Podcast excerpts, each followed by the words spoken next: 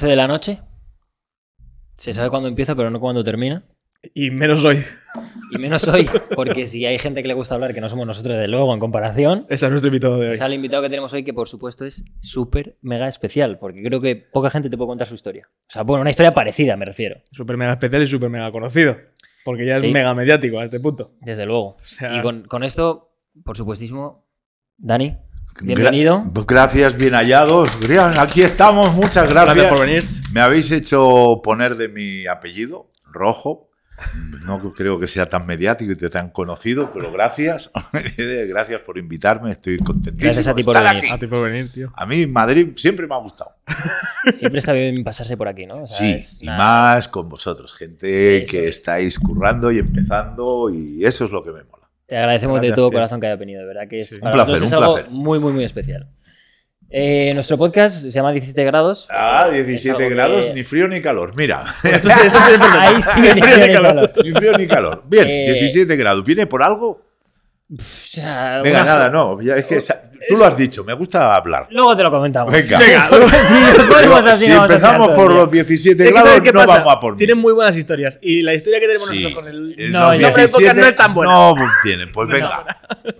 Eh, es que me- Nosotros hacemos el podcast de la siguiente manera. Primero hacemos 17 preguntas rápidas, Ah, que van a ser lo rápido que tú bueno, quieras. pues venga, vale, sí. Y lo primero, primero, antes de eso, eh, te hemos traído un regalo. Porque a todos los invitados eso me gusta. le hacemos un regalo. Eh, el, el regalo me gusta, Hombre, sea lo que sea. Creo que lo conoces. Estoy casi seguro que lo conoces. Pero si no, eh, Black Burial es una marca de un amigo nuestro que. Nico, que nos manda cosas para todos los mucho, invitados. Y a todos los invitados le damos una, algo de, la, de, de su marca. Bueno, además 2XL, ya habéis dicho que es un tío grande. Muchas gracias a Blackwood, por supuesto. Es súper guapa, además blanco y negro, que esto Que pega me con todo. y que me las pongo. Sí, sí, sí. Hoy no. voy con eh, con el maestro, hoy voy con Son Goku, pero y no, no había negra, había naranja solamente, pero todo lo demás es negro, ¿eh? hasta los calzoncillos.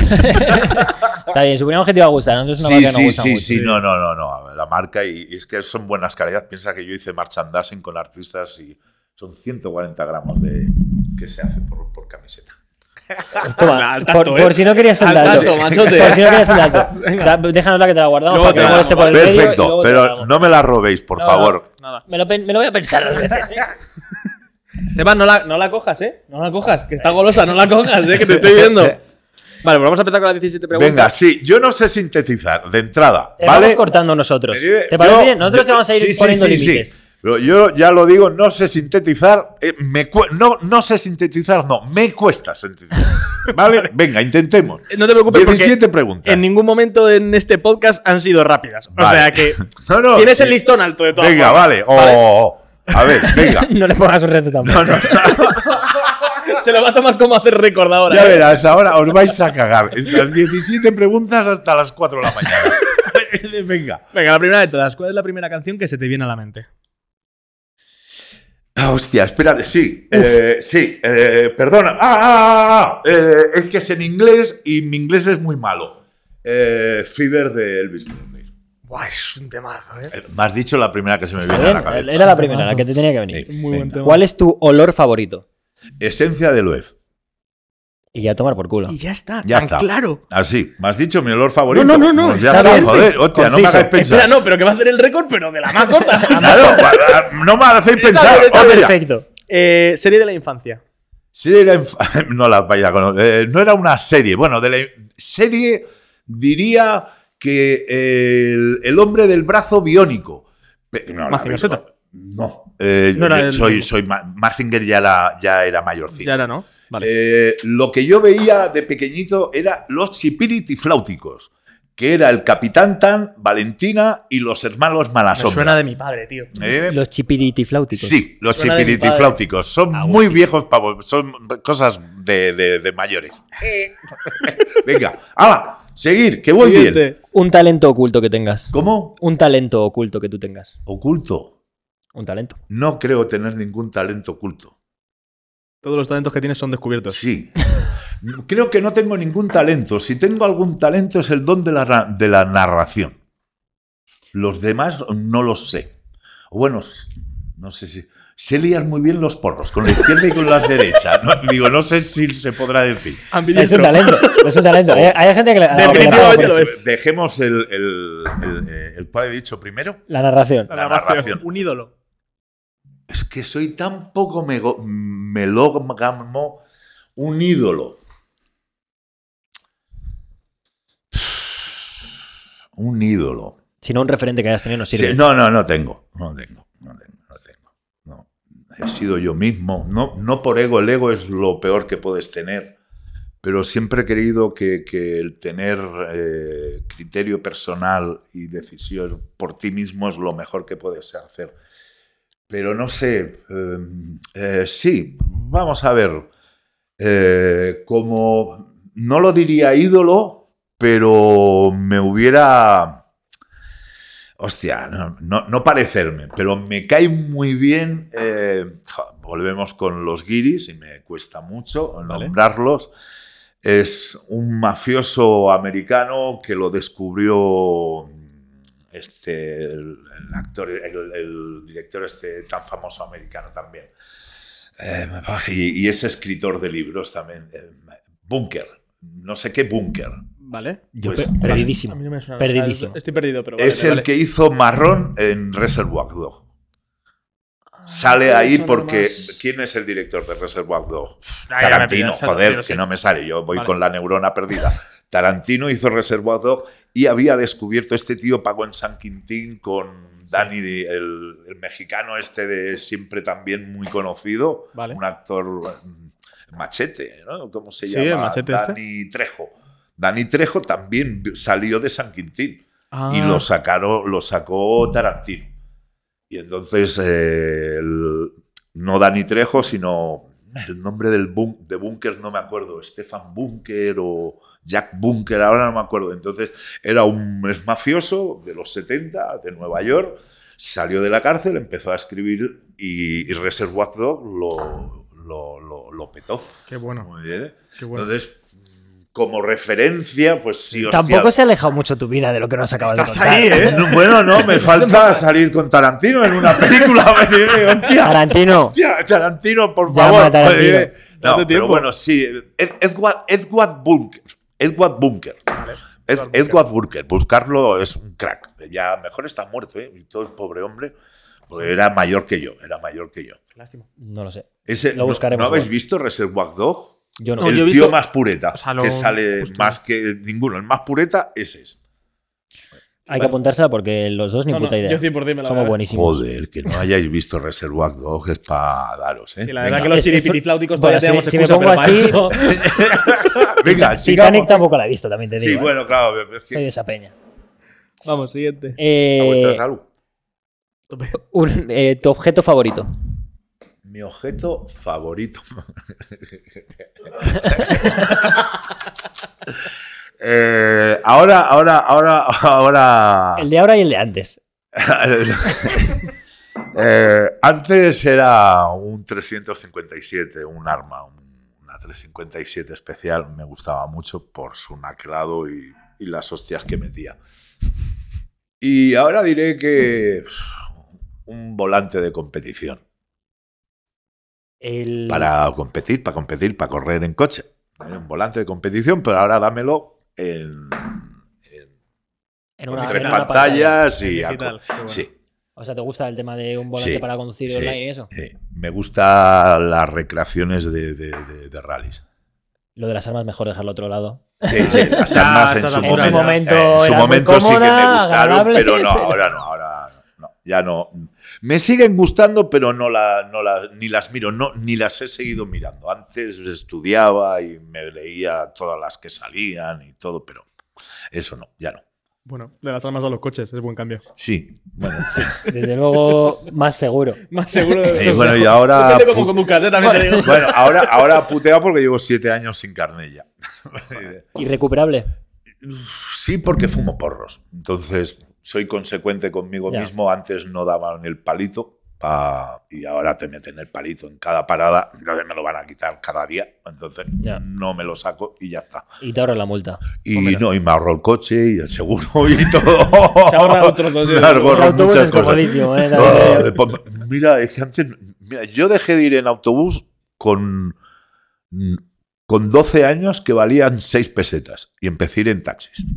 Esto es otra cosa. Pero bueno, seguir con las 17 preguntas. Vale, ¿cuál es tu web más visitada? La mía, yo. Sí. Hoy soy malísimo. No me hoy, ahora voy a quedar fatal. Eh, no me gusta ver una mierda YouTube, no, me, no veo a nadie. nada. Si no es porque me dicen, Dani, mira esto que. No, pero tiene una sencilla razón, ¿vale? No me quiero copiar de nadie. No quiero tener referencias de nadie.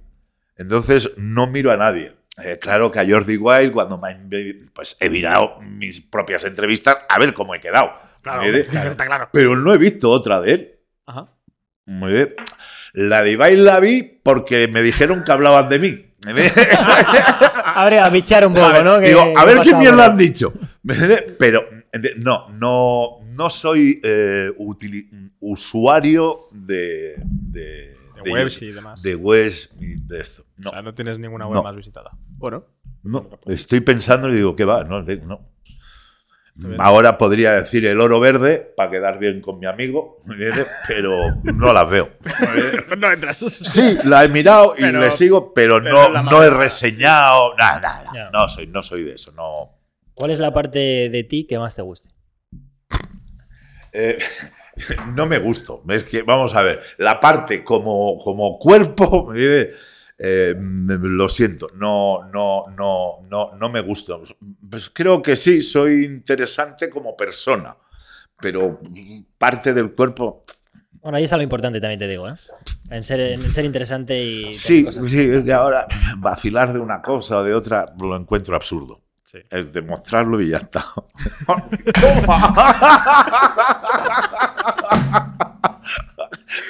Cuéntanos, una manía que tengas. ¿Fumar porros cuando cago o jugar al Clash Royale? Sí, Clash, Clash Royale cagando. Muy bien, es buena manía. Eh, Por reglas Royale, ¿eh? La es bastante más entretenida que cualquier otra manía que hayamos escuchado en este Es de la forma que más a gusto cago, jugando con el Clash Royale. Pasa que eso te entretiene y luego llega un punto que dices, la pierna se me está empezando a dormir. No, no, hasta que no se me duermen las piernas no me levanto. y la que sufro Y por después me levantar. tiro y me voy al salón, al- ¿no? tengo la ducha al lado para meterme con agua fría, que te lo he dicho, que me despierto al momento. Eh, ¿Cuántas? Bueno, aquí hacíamos una pregunta que es ¿cuántas fotos en oculto tienes en el teléfono? Como, como entendemos, como entendemos que eso inexistente en tu móvil, ¿qué tres cosas te llevarías a una isla desierta? No iría a una isla Ah, desierta. pero si te que ir obligado. No, que no iría. Me tendrían que matar. ¿Para qué voy a ir a una isla desierta? No, A no mí la iría. experiencia, Dani. ¿Irías a supervivientes?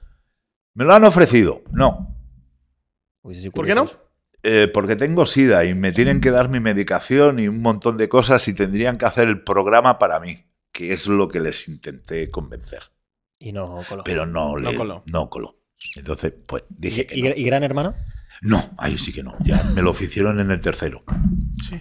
En el, el Gran Hermano 3, ahora creo que van por el veintitantos. Pues Pues yo creo que ahora ya hace un par de años que no van, pero bueno, sí, bueno, pero... bueno, es que ni lo sé, pero Sí, sí. mm, vi el 1, me acuerdo, y piqué una mierda, pero en el 2 empecé a sacar mis novelas y entonces fue un, un- mm, Claro, como yo estaba trabajando con artistas y a esos artistas les llevaba a los platos de- de- de- de Televisión. televisión, pues solo que saqué la novela me llamaron a todos los platos de televisión.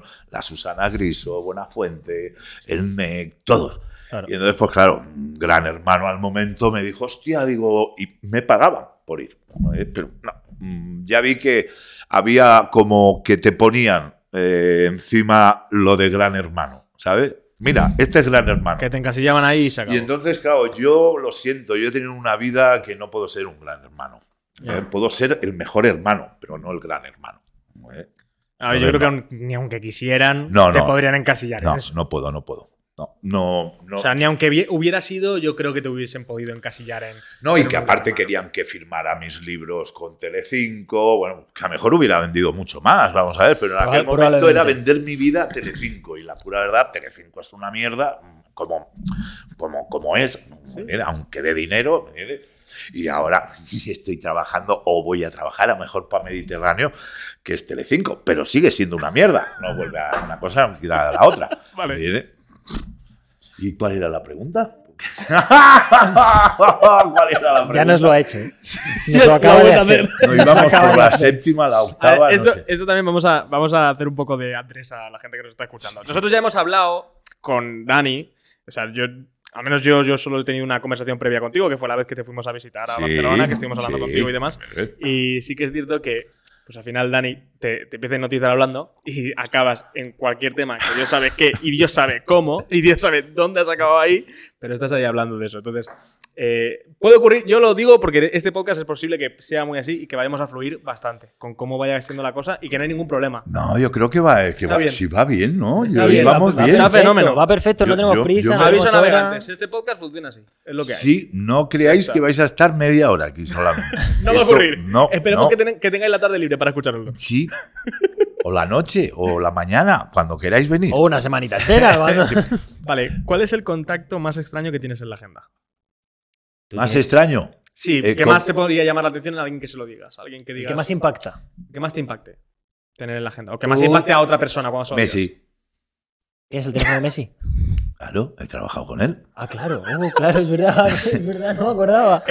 Casi me Por atraganto. ejemplo, Calamaro, Macherano, no sé, tengo contactos muy Hombre, yo creo que con Messi ya. Pero Messi, por ejemplo, ese, puedo hacerlo. Tus contactos valen dinero, ¿eh? O sea, te- pones a echar vista atrás y. Imagínate coger, tener el teléfono y deci- decir, le voy a mandar un audio a Messi. O bueno, mira, ahora me, me sale otro que es más simpático que Messi. Sí. En el sentido, porque Messi es un poquito. ¿eh? Muy buen chico. Sí. ¿eh? Muy buen chico, pero. Vale. ¿Vale? Que trabaja más con los pies que con la boca. Así de sencillo. Es así. No le pagan por hablar. No le pagan por hablar, ni por claro. escribir, ni por nada. Le pagan por jugar. ¿Vale? Pues eh, esto, para que lo veáis, vosotros no sois nadie en el medio de comunicación, por decirlo así. Nadie. Yo llego un día a Argentina, eh, ya había estado en Argentina, y, y me llama. eh, espera, la neurona, ¿eh? Tengo que. Que cargue tranquilamente, no hay prisa. Y me llama el, el- el periodista más popular de Argentina, porque ya he hecho entrevistas con él. Eh, que quiero acordarme de su nombre y no me acuerdo. Mario Pergolini. No sé si os Joder, suena. claro es que el, me suena, que, sí. el que inventó el caiga quien caiga y lo vendió a todo el mundo. Qué locura. Él mismo se ha hecho una televisión en Argentina, Warteris, que es teatro, televisión, radio. ¡ah! Es la hostia. Bueno, la primera vez que fui a Argentina, eh, yo era chofer de Messi, era, trabajaba con Calamaro, entonces, claro, en la prensa de Argentina, llega a Argentina el, el, custodio de Messi y el consiglieri de Calamaro. Entonces, claro, todo Dios quería entrevistarme. A mí Calamaro, como es amigo mío, me dejó su jefe de prensa y el subjefe de prensa me vino a buscar al, al aeropuerto para que no fuera con el autobús de los demás. Sí. Y entonces nos habían invitado en la embajada de, Argentina. Había ganado el premio Rodolfo Guas con una de mis novelas y por eso me habían invitado a Argentina. Y entonces allí me dice, y dice Dani, dice, no hagas entrevistas con nadie. Digo, "¿Pero ¿qué digo? Si no conozco a nadie en Argentina. dice, sí, sí. dice, ¿has salido? Sí. Y dice, mañana a las 8 tienes entrevista con Mario Pergolini, porque tienes que hacer con él y luego con los demás. Pues la cosa era que ya os he dicho que no sé sintetizar. A la segunda o la tercera vez que voy a Argentina, Mario Pergolini me llama y dice, Dani, tú no tendrás por casualidad, hacía unos años que habían hecho el mayor robo en Argentina, el del Banco de Río. ¿no? Ahora han hecho una película de eso, Vale. el, el mayor robo del mundo. Mario Vitete es mi amigo. Y entonces me dice, ¿tú no tendrás el teléfono de Mario Vitete? Y digo, sí. Y dice, ¿podemos hablar con él en directo desde Argentina? Y él estaba preso en, Bra- Brasil. Digo, espera que se lo digo. Digo, Mario, digo, desde la cárcel puedes hablar. Y dice, si me envían una tarjeta, sí. Entonces, hicimos una entrevista, Mario Vitete, yo en directo en la, ca- en, en la radio con Pergolini. Y sigo teniendo el contacto de Mario Vitete, por supuesto. Mario Vitete es el hombre que más dinero ha, ha robado en euros y yo el que más dinero he robado en pesetas. Vaya dupla. Yo en, Messi Cristiano, yo, ¿no? yo en España, yo en España y él, en- y él en Sudamérica. ¿Cuánto. ¿Cuánto robó él? 62 millones de euros. ¿Y tú? 60 eran. No, yo fue en pesetas, mil ciento y pico millones de pesetas, que eran casi 7 millones de euros, pero, Pero claro, en la época claro, era, muy- mucho- 83, en el año 84. ¿eh? Era que muchísimo dinero. En el año 84 un piso te valía 2 o 3 millones. y yo de los 1.100 millones me quedé 158 para mí. Es que éramos 15. O sea, eso en el robo más grande. Sí, en el más grande que... Claro. Bueno, he hecho uno más grande. En, en dinero. En dinero para mí. Pero bueno, venga, que esta no Seguimos, era-. ¿eh? Te queda- Luego llegaremos, luego No llegaremos. Eh, esta que tenemos una que la- también Ah. entiendo que la modificaremos un poco. Es el movimiento de cuenta eh, más grande. Movimiento bancario. Eh, eh, eh, Yo sí- el movimiento de cuenta más Claro, grande. vale. general. Entendemos que de bancos entiendes, pero a lo mejor no, eres eh, ese eh, no, con cuentas no, pero para que os hagáis. La, que os he, la vale. que os he dicho. Eh, ahí me llevé yo 158 millones para mí, que es casi un millón de euros. muy bien. Y la última, el último atraco que hice en el 91, no es que cayera con él, pero sí a los tres meses de haberlo hecho, caí porque fui a ver a mi madre, no por otra cosa, era el Día de la Madre, y fui a ver a mi madre y estaban esperándome ahí. Eh, la policía francesa ya dice sexe la femme, buscar a la mujer que encontráis al delincuente. En Hit ya también sale, y es así. si buscas a la mujer, todo buen atracador no puede tener mujer ni madre, porque te van a pillar. 100%. pues vas a ir a ver a tu madre, a tu hija o a tu mujer. A tu hermano no le vas a ver, a tu padre tampoco, pero a tu madre, a tu hija o a tu mujer. Más sí. 100%. Y entonces pues me pillaron yendo a ver a mi madre. Y hacía tres meses me había hecho un furgón de 500 millones de pesetas, unos 3 millones de euros. Eh, pero que yo, como había planificado todo, yo contraté a los dos atracadores amigos míos. Yo les dije, ah, tenemos que hacer esto. Y entonces les di la mitad: 250 para ellos, 250 para mí. Por eso digo que esa fue eh, la vez que más dinero cogí para mí. Llevaste tú, pero luego como golpe no fue fue. el otro, fue el claro, otro de como golpe 1100, fue el otro. sí. Claro. Qué locura. Yo creo que. Curioso. o sea, ahora Pero- mismo está el 1. Y creo Sí, que va a no, estar el 1. Creo que se va a mantener el A uno. no ser que de repente venga Messi por lo que sea, pero yo creo que va a estar, va a estar el 1 durante tiempo. Sí, es que más de un millón me parece difícil. Hombre, así de Lo veo- una. Lo veo complicado. Y, pero igual que el objeto favorito. Felicidades. Te vas a mear en la cara de todos los invitados. No, bueno, no, pues ahora hay mucha gente que gana dinero, ¿eh? Ahora, Sí, gana- ahora es en vengan. Pero que en una Ah, tarde bueno, vale. eches eso. Ah, bueno, no, en un ratico. en un ratico. Bueno, no, los 1.100 millones fueron tres días, ¿eh? Viernes, sábado y domingo. Bueno, que entramos. Te sale buen ratio igual, ¿eh? Sí, te sale sí, bien sí, pagado no, no, bien pagado el La hora te sale bien pagada, sin duda alguna que- sí. No, no trabajo a 7 euros la hora. No, no. Eso desde luego ya vemos que no. No, no. No, desde luego. Tenemos una pregunta aquí que es: Venga. ¿cuándo, es ¿cuándo enviaste tu última foto desnudo? Hostia, pues no hace mucho. ¿Hace cuánto? Esta tarde hemos hablado de ello con nosotros. Soy tío de paja diaria. Vamos a ver. me diré, Aunque tenga 60 años, pero soy tío de paja diaria. Ya no soy tan potente como antes. Hay que reconocerlo también. Lo siento, chicas. Eh, ¿Qué era la pregunta? ¿Cuándo enviaste tu última foto Ah, sí. me- me- Vamos a ver. eh, desde pandemia, eh, creo que casi todas las relaciones las he tenido por vía Instagram, o vía internet, o vía eh, reales, físicas, muy pocas. Bien, Por eso te digo que. Actualizadísimo estás. a- al. Me entiendes? Tengo que estar borrando cosas continuamente. Creador de contenido que más sigas. A Jordi Wild. Jordi Wild y Iron Play. Y venga, ahí va.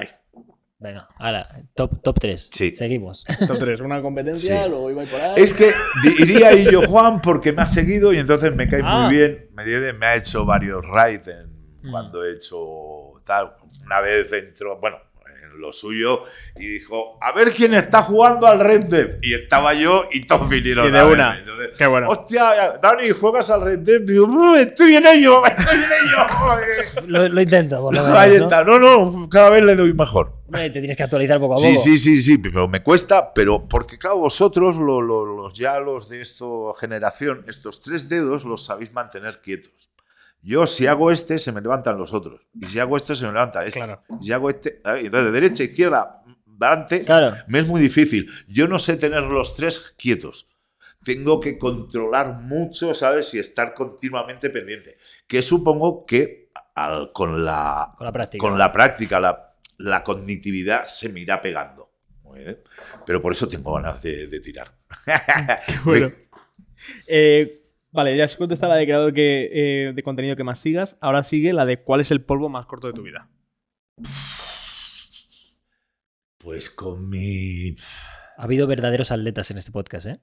De se- segunditos, ¿eh? Aquí hay gente de speedrunners. O sea, de De- una. de- bueno, yo, ya que es él, iba a ponerlo. Yo creo que eh, estaba tan enamorado de, de Sofía que cuando logré irme a la cama con ella, yo creo que no. Te no- fuiste con todo. Sí, solo que me tumbé, ya me corrí. Y dice, esto mojado, digo, que me he corrido, niña. Digo, así de sencillo. me tiré nueve meses sin follar con ella hasta que se convenció de... Y el día que me dijo que sí, pues me hizo tanta ilusión que, claro, solo verla desnuda me, me, me- me corrí. Qué bueno. Joder. Así de sencillo. Pues bastante rápido. Es el que más, de hecho. No, no creo que ni la tocó. No creo que ni la tocara. O nos tocamos y nos besamos y me corrí.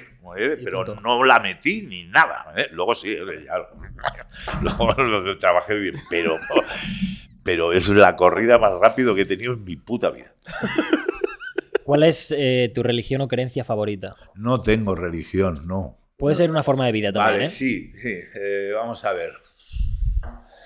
Eh, tengo, tengo, tengo mi propia ética y moral y entonces no es que haya creado una, no es una religión, pero sí que una forma de llevar bien la vida, ¿vale? Cuando a mí me llaman, ah, es que eres un maestro, no soy maestro de nada, soy un aprendiz en esto de la vida. Entonces, eh, creo que para ser felices en la vida hay que ser un poquito egoísta. ¿Vale? Entonces tengo en un libro, así salí del infierno de las drogas, explico mis 11 adicciones, cómo entré y cómo salí de ellas.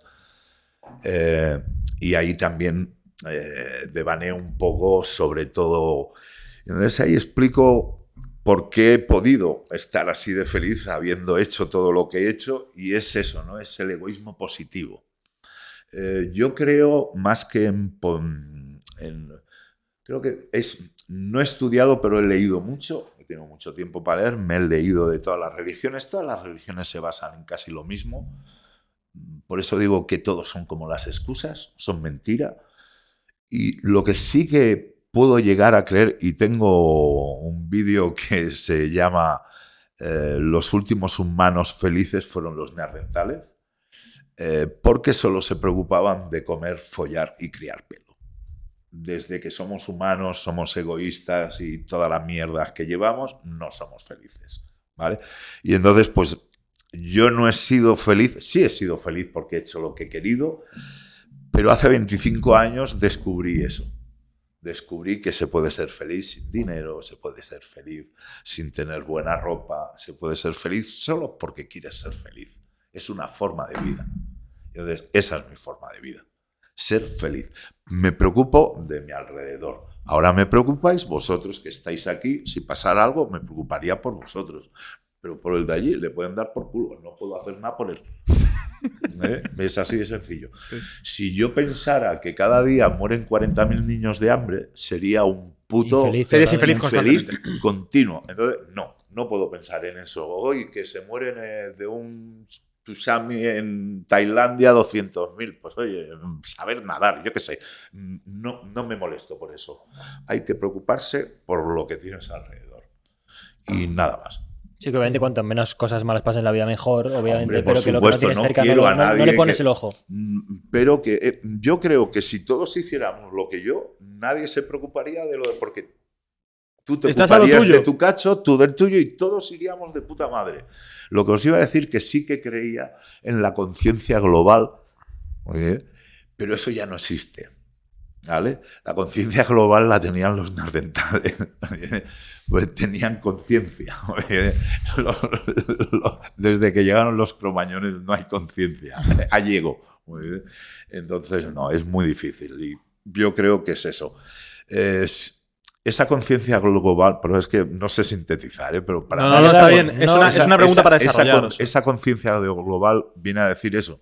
Si todos estuviéramos contentos con uno mismo, seríamos felices todos. Sí, a lo mejor miramos demasiado lo que hace el otro, ¿eh? Eso sí, Sí. o sea, pero... Si tú estuvieras feliz contigo mismo, no te importaría una mierda lo del otro. Y todos estaríamos. Eso es conciencia global. Eh, ¿Por qué digo que los nardentales eran? Porque no se preocupaban de. eh, mm, he cazado un mamut y a este le han roto un- una mano. Ya está muerto. Ese no sirve de cazador. No le voy a cuidar para que sea un manco. Sí, que simplificas todo más de lo... Los cromañones hicieron eso, muy bien, y que los mancos y los cojos y tal eran los que pastaban y los que criaban el ganado. Y esos fueron los que crearon los, los dioses hombres, porque hasta entonces solo había diosas mujeres, no existían los dioses masculinos. Los cromañones fueron los que idearon los dioses masculinos. De las respuestas más interesantes que hemos tenido a esta pregunta. ¿eh? Pensar que o sea, antes, pues, no, es, no es- vamos, no hay que ser muy listo, ahora cuando lo penséis lo veréis, antes no había ciencia, ¿vale? Claro. Entonces lo más divino que había era dar a luz, dar la vida. Entonces, ¿quién daba la vida? Las Mujeres. Entonces, si tú miras la- a los dioses más antiguos que hay, de hace 4.000 años, son mujeres hechas barrigonas, tetonas, Sí. la gran madre, que es la madre tierra. Eso eran sus dioses. Luego podían rezar al sol y al tal para que les ayude y tal, pero Dios, como, diosa, era la mujer. ¿Qué pasa? Que por ser más listos los cromañones que los nardentales, pues eso, empezaron a curar a la gente, mil años eh, pastoreando cabras, pues vieron que el cabrito follaba y salía eh, la cabra del color del cabrito, y que el toro follaba con la vaca y salía el torito del color del toro. Y dijeron, hostia, que aquí los que ponemos las semillas somos nosotros.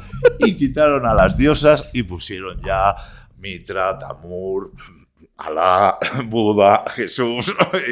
Piensa que luego ya todas las religiones han tenido que ser hombres muertos y resucitados, o si no, no podían ser dioses.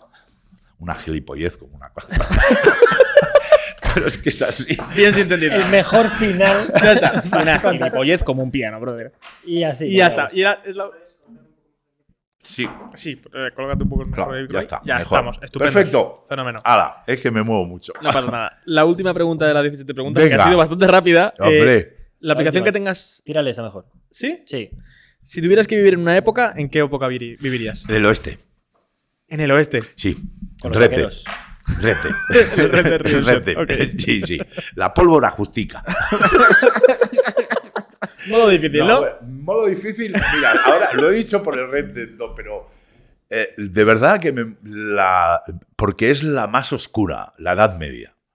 Yo pienso lo mismo. Pero, pero por curiosidad, por, Por ver- curio- sí, sí, porque, Porque- es lo porque más eso es oscuro. modo- eh. eso sí que es modo No, difícil. Es, muy difícil. Mira que he estudiado y he leído y, y ahí hay un vacío tan negro que lo ha hecho el, el catolicismo. Claro, está. por alguna cosa que otra.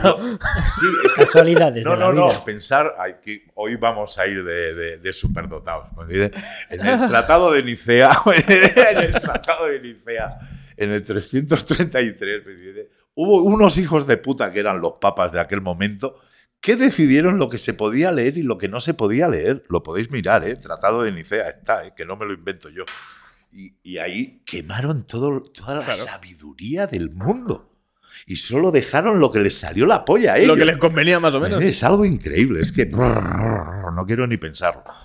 Pero sí, la ¿Y edad qué era la pregunta? Sí, sí, la edad Sí, media. sí, la fue edad media- media media- para ver qué mierda hicieron. Sí, y sobre todo por eso, porque es una época tan opaca y a la vez tan No, no. complicada de sobrevivir, porque Ahí por, poco te condenaban a 20 muerte. No, no, 28 años como era ya viejo. Y, ya de por sí ya cogías un catarro y estabas bien a tomar por culo. pero, pero vuelvo a decir, está oculta porque los católicos lo han quemado. No sabemos, mira, los cátaros, hay un montón de gente antes. Los arrios. ¿Sabéis quién eran los arrios? Hijos de puta que os voy a llamar incultos, ¿eh? Dale, dale, con toda la confianza. Nos falta un libro, ¿eh? Nos Vamos falta a un libro. Arrios. faltan un par de libritos, Arrios, unos cuantos, ¿eh? Arri- Arrio era una persona, que luego fueron arrianos los seguidores de esa persona. Vale.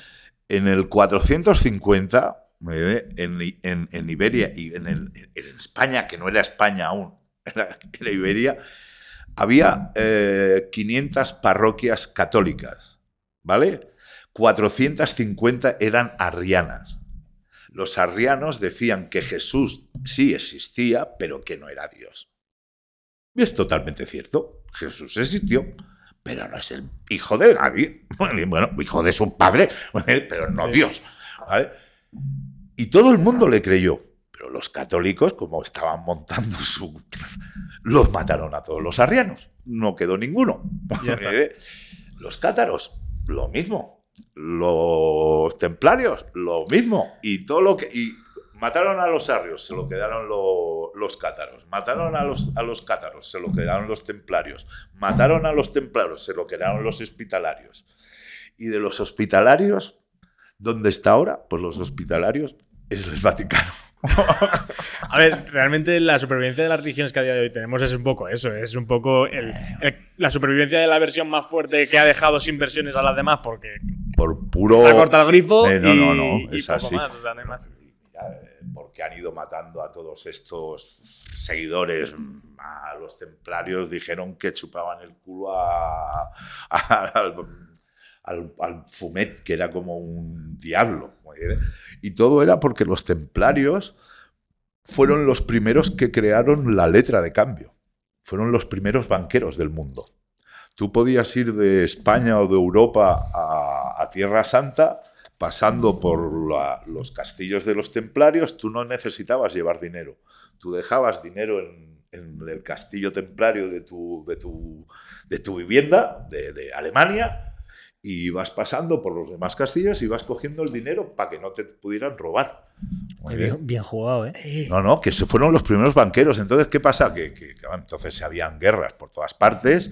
Eh, no voy a decir, ahora no me acuerdo exactamente qué hijo de puta fue el rey que lo hizo, pero creo que fue el Luis XVI o uno de estos, que debía tanto dinero a los templarios, tanto o más dinero que el Papa de Roma. Que estaban todos haciendo guerras para, para la Tierra Santa. Y entonces, los únicos que dejaban dinero eran los templarios. Y entonces, como les debían tanto dinero, dijeron, eh, vamos a por ellos, los fundimos y nos lo quedamos todo. Y así lo hicieron. Es que en esos años, es que eso tenía que Por eso te digo Sí, que esa es que época sí esa que me época- hubiera gustado vivir no- para saber de verdad lo que se hizo. Yo no sé, hubo un emperador africano, no me acuerdo de cómo se llama, de cómo se llama, pero hubo un emperador africano que además es que era muy curioso, porque creo que era de la misma época, o no sé si a lo mejor es de antes, pero. De que- Jesús. eh, que cuando él gobernaba, que tenía Sí. muchísimo territorio, tenía muchísimo oro, de hecho se dice que es la persona más rica en toda la historia, porque tenía muchísimo oro, se decía, y esto existe la leyenda, de que durante la ruta, hicieron una ruta, ¿vale? Que creo que fueron a India Mm. o a Asia, a Oriente Medio. Y en esa ruta que hicieron, se iban deshaciendo de oro de tanto que tenían, y por la ruta que hicieron, crearon tanta inflación que fue absurdo y que durante años no se podía tratar con oro allí.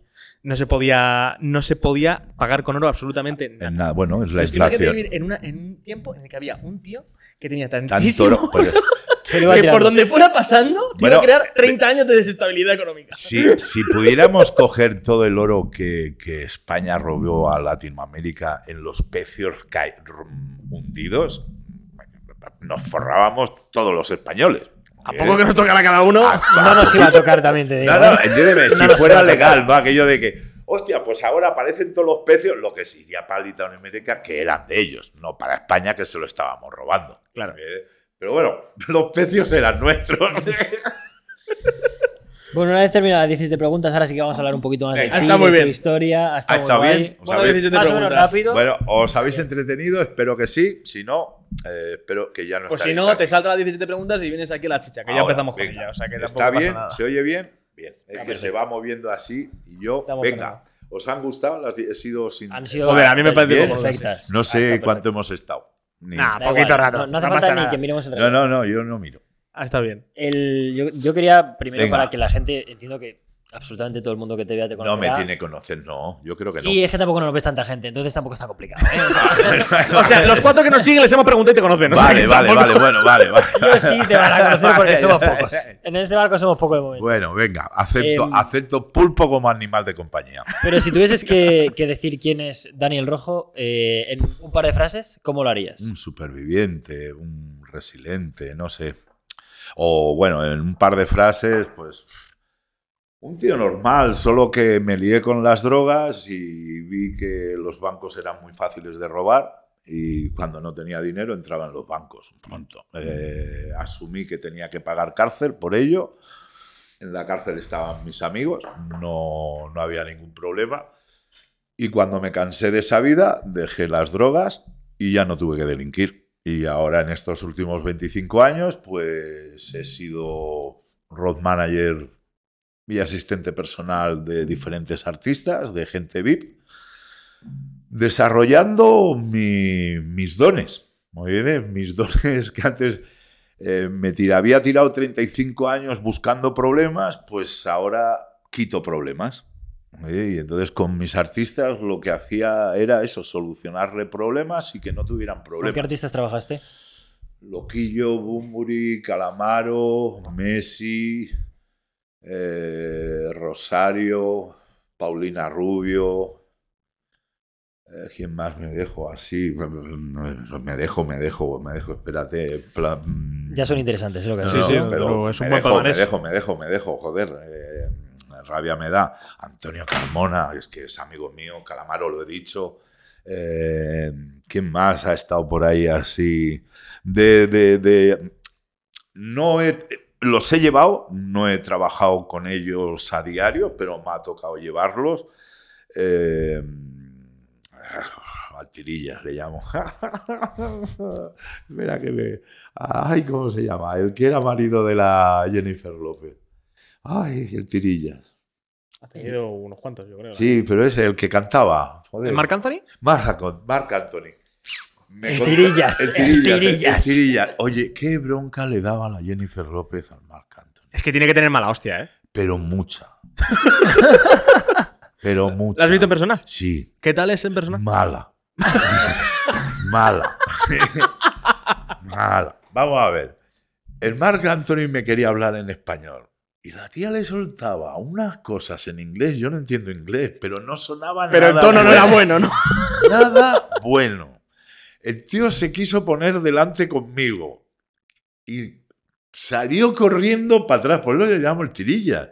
No manda nada. Hizo lo que. De- quiso. ¿Cómo? Y a mí me la metieron doblada. Porque yo creí que solo cogía a Marc Anthony. Y me vino con la Jennifer López y con los tres niños. Para completo. Que cuando hablé con el J de Universal le dije, digo, lo que me debes no lo sabes. Y bueno, sí lo supo porque cuando me envió a Paulina Rubio le cobré lo que no le había cobrado por el, por el marco. Por Marc Anthony. Joder. Pero bueno, fue un montón de gente, la verdad Claro, que, que- sí. es que y gente que, no he- que me han llamado y no he podido trabajar con ellos porque no hablaba inglés. Como por ejemplo. Bono. ¿Quién? Bueno. Bono pidió que me. Y Steve pidió que, me, que yo le llevara. Los dos. Y Light Night, que son las empresas que, que los contratan a ellos. Dani, ¿qué es que te piden a ti? Digo, pues ponme un. ¿Un traductor? ¿Qué quieres que te diga? hijo de puta! El traductor, yo. O dale clases de detrás. abono de español, ¿yo qué quieres que te diga?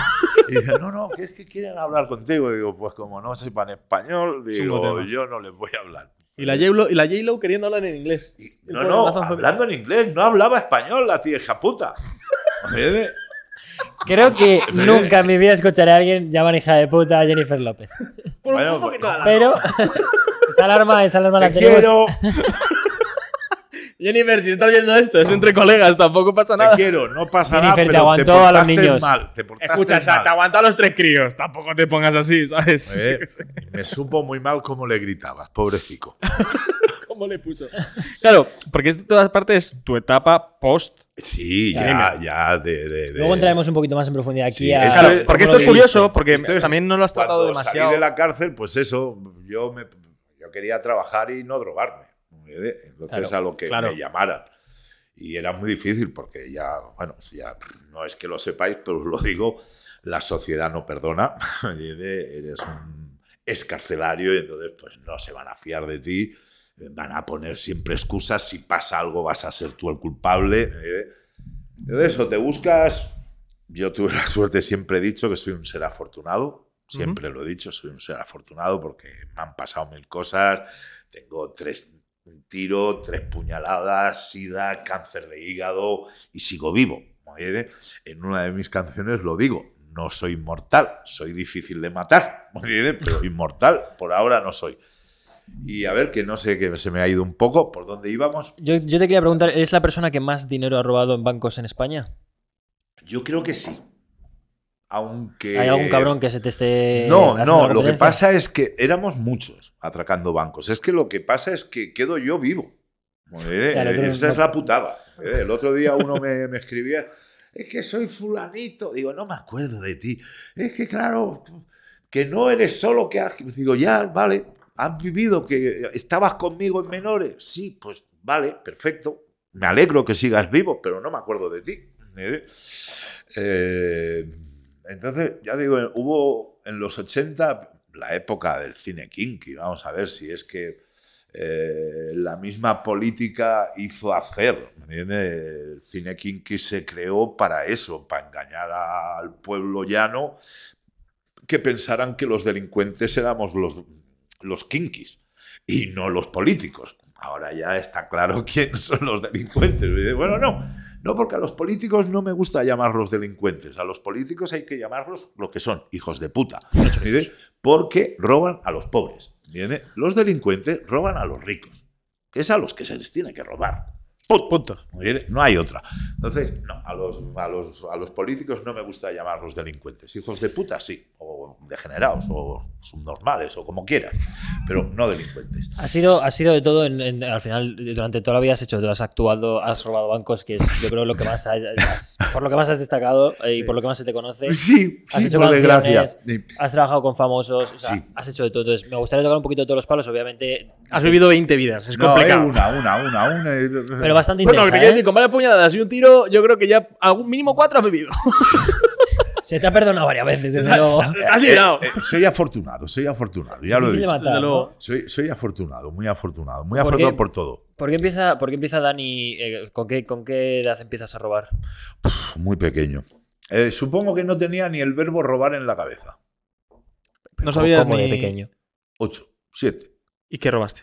Mm, TVOs, cómics. Mm, Tú los cogías y te los llevabas. Sí. O sea, robaste. La emoción. En, en- en el libro este que os he dicho de, de- de- de Así salí de- de- del infierno de las drogas, no es que lo quieras resaltar, sino es un libro, además es que está agotado e imposible, de, está a 200 y 300 euros la copia. De reventa. De reventa. Pero primero de que yo tengo ocho libros, cuatro escritos por mí y cuatro narrados. De los cuatro escritos por mí, eh, tres, aunque soy yo el que escribo, me lo pasan a limpio mm, los ayudantes. Lo corrigen. Este es el único que está escrito por mí y no está. Se lo enviaba al editor y me iba diciendo, Dani, ¿esto estás seguro que quieres que lo ponga? Digo, sí, sí, sí, sí, sí. Porque digo que los mayores traficantes son las farmacéuticas. Claro. Dice, pero es que, digo, no, no, es que es verdad, ponlo, digo, no lo anules. Me dice, entonces ya os he dicho que en este libro explico un poquito mi filosofía de vida y por qué me entré en 11 en adicciones y mi primera adicción fue la adrenalina. Yo con 7 años y 8 años iba al estanco a pedir un cigarro creyendo que se iba a pensar que era para mi padre, pero que era vecino mío, que podía ver a mi padre al momento y decir, oye, que tu hijo me ha pedido un cigarro. Esa emoción, esa adrenalina me encantaba. Luego no me fumaba el cigarro. Pero era el hecho de De- conseguirlo. De, conseguirlo. Los tebeos o me daban mi mamá, mi padre o mi madre me daba cinco pesetas o dos pe- pesa por pan. Yo traía el pan, pero las pesetas estaban en el bolsillo. Y me conocían en Todo la panadería, pero el hecho de coger el pan sin que me vieran me, bueno. me molaba. Esa. Eh, O sea, y- pero ¿y te, te vino incitado por algo o simplemente por esa adrenalina? esa adrenalina. Luego, luego mi segunda adicción, así te voy diciendo, mi segunda adicción es el dinero. ¿Vale? Me di cuenta que lo que robaba no lo vendía, lo alquilaba. Los tebeos que robaba me ponía en mi, mi portal, ponía una, una maderita y, y los alquilaba. El dinero me gustaba un huevo. Todos mis amigos con 7, 8 años es la época de los gusanos de seda. Sí. A todas las madres yo les vendía la morera. 25 pesetas la bolsa. Te ibas por ahí a cogerla. A coger- pero había que saber ir dónde Claro, dónde por estaba. la morera. Por eso digo que una cosa me llevó a la otra. La adrenalina. Si, si- papas y mamas del mundo, si os sale un hijo que tiene el problema de la adrenalina como primera adicción Cortadlo. y el dinero la segunda, cuidado, que vienen curvas. Mi madre con 12 años me dijo, niño, si no cambias vas a ir a la cárcel. Y tardé seis años.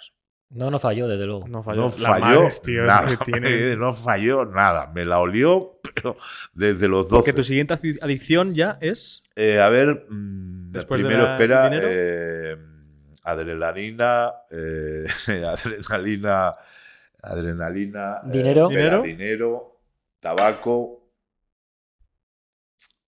alcohol, porros, heroína, no, cocaína, heroína, juego, mujeres. ¿Cuántas llevo? Creo que nueve, pero no estoy sí. seguro. Eh, tengo que meter alguna más. Ah, bueno, claro, el- eh, dejé el, eh, el tabaco, lo he dejado, que eh, digo, digo las que he dejado, muy bien. Eh, el fumar tabaco como nicotina, eh, fumar, no me acuerdo. Y 10, y ahora la onceava, no me acuerdo. Ah, o- no, de la onceava, ah, vale, claro. Eh, la onceava no es que la haya pasado, pero... ah, sí. La onceava eran las nuevas eh, adicciones. Eh, Twitter, la- puse que iban a ser las nuevas adicciones. Y no te equivocaste, desde luego. Joder. Eh, y, y me lo hizo. Además, es un libro súper interesante porque de cada adicción tengo una. un dibujo. Pero un dibujo hecho por gente. ¿vale? Claro. Por ejemplo, el tabaco, en aquel momento, Buenafuente estaba dejando de fumar y me hizo el dibujo. Qué bueno. Eh, de los porros me lo hizo uno que fuma porros, pero que es muy auténtico. Eh, Vale. eh, joder, que no me salen los No nombres. te preocupes. Ah, qué mal me saben. Es de estos de muchachada Nui, el que hacía de director de- de- del- de- del museo Coconut. Ay, Raúl Cimas, ya está, Cimas. Raúl Cimas. Joder, el porros. Lo que tengo que hacer es lo que tengo que hacer para recordar quién me hizo Sí. los Es porros. mucho más difícil eso que el O sea, cada uno te ilustre una parte, pero me he dado cuenta de que o sea, es re- realmente progresivo. O sea, es realmente progresivo, excepto por la parte del dinero que a lo mejor como que te vino muy Sí. pronto y demás. O sea, es la adrenalina, de ahí al tabaco, Sí. de ahí ya al alcohol. si Al no alcohol, sí, luego a los, ¿Porros? a los porros, luego la cocaína. Y es realmente una progresión bastante habitual en gente que a lo mejor consume drogas. O sea, yo, yo tengo colegas que a lo mejor han acabado los porros y los porros ya han podido. y- Sí, y- te- y era la aunque misma, yo no creo que una cosa te lleve a la otra. Eso ¿eh? te iba a preguntar. No, si no, yo si no tú creo que una considerabas cosa. que no, era. no, no creo que lleve una cosa a la otra. Eh, conozco gente que se ha quedado en los porros y no ha tomado Sí, por heroína, supuesto. ni cocaína, ni nada. Conozco ¿Pero consideras gente- que es más fácil, por ejemplo? Eh, sí, claro, en el momento que, que- que- Primero porque vivimos en una sociedad, la española, eh, que de entrada, o la católica, cuando haces la comunión, no sé por qué, te ponen un cigarro en la boca. ¿Eh? O un puro. ¿eh? Ya con 7, 8 años que te metan nicotina y todas esas mierdas en la cabeza, aunque te la meten en la boca, va a la cabeza, va a las endrinas y las endrinas dicen, "Eh, esto mola.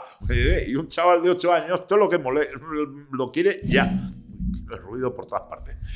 Y entonces lo veo mal. El tabaquismo creo que es uno de los vicios más tontos que hay. eh, Es fumar por, por aburrimiento. ¿eh? Estás aburrido y me echo un cigarro. Yo no me meto humo si no me coloco. Así de sencillo. ¿Para qué me voy a meter humo si no me coloca? Y dejé el tabaco hace ocho años, desde que escribí el libro. Cuando estaba escribiendo ese libro, Te de eh, mm, sí, porque bueno, aparte mis hijos tienen 14 años, eh, entonces tenían eso, 5 o 6 años y yo salía a fumar a la terraza, cigarros, no porros, porque delante de mis niños nunca he fumado porros, ahora ya lo saben, no pasa nada, pero mm, salían a la terraza con papeles así, ¿de dónde vais, cabrones? Ah, como el Papa, como el Papa, y como el Papa, y van a joder. Y se acabó. Y No, bueno, no. como aparte estaba haciendo el libro, digo, hostia, ¿cómo voy a decir que he salido de estas adicciones y no voy a decir que he salido del tabaco? Claro, Y que- me tiré seis meses sin fumar porros para dejar de, de- de fumar tabaco. Y el- en esa parte de la progresión, ¿cuándo empiezas? Porque claro, tú dices que tiene mucha relación la parte de las drogas con la parte Sí, delictiva. de la delincuenta Eh, toda, ¿Es totalmente. la parte de los porros o es la parte de la cocaína? ¿Es en la No, heroína. heroína? Eh, bueno, O sea, cocaína, cocaína. Yo es que, claro, eh, vengo de una generación que, viví con Franco, viví la, muerte de Franco, la transición, eh, la, la- la- apertura que hubo eh, de, fronteras eh, en ese momento. Pensar que aquí, en España, musicalmente escuchábamos a Manolo Escobar. Y poco más. Teníamos grupos, Lone Star, los Sires, que imitaban a, a los Beatles, Lone Star imitaba a Rollins, pero no con sus letras, tenían que modificarlas porque estaban en la censura. Entonces, Ah. no era lo mismo. Sí que, claro, nos gustaba, por supuesto, porque era lo que había. Y te- lo que hay, y y te, te lo tenías comes. que conformar. En la lectura, pues Cervantes y poquito más. Cine Oye, igual. y- No, no, es que es lo mismo. No, el cine nada, el cine español y punto. punto, ya ¿no? está. Piensa que si tenemos hoy una gran escuela de doblaje es por la puta censura de Franco. Si no, no tendríamos la escuela de doblaje, que, que somos los mejores doblando.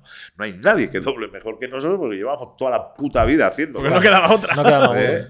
Entonces, me he ido otra vez. eh, Sí, ¿qué no. Hablábamos del tema de la parte delictiva de en cuanto Ah, sí. ya entras ya con la cocaína o con la heroína. Eh, no, a ver, como yo he vivido esa época, ¿qué me ha pasado? Que en- cuando hubo esa apertura de, de- de- de fronteras, tanto de ideales como mm, de verdad físicas, que podía entrar la gente, los ideales, ¿cómo vienen? Pues a través de música, a través Claro. de literatura. Entonces, ¿qué pasa? Yo, encima, pues ya digo que yo ya venía tocado. me- Tú ya venías revolucionado atrás. Tenía la adrenalina. Entonces, claro, no, no me puse a buscar, yo qué sé, eh, iba a decir, a, a filósofos para... No, Claro. pues fui a lo más underground americano, William Burroughs, eh, Robert Palmer, una serie de gente pues que tomaba heroína, tomaba morfina, mataba a su mujer de un tiro en la cabeza. ¿me?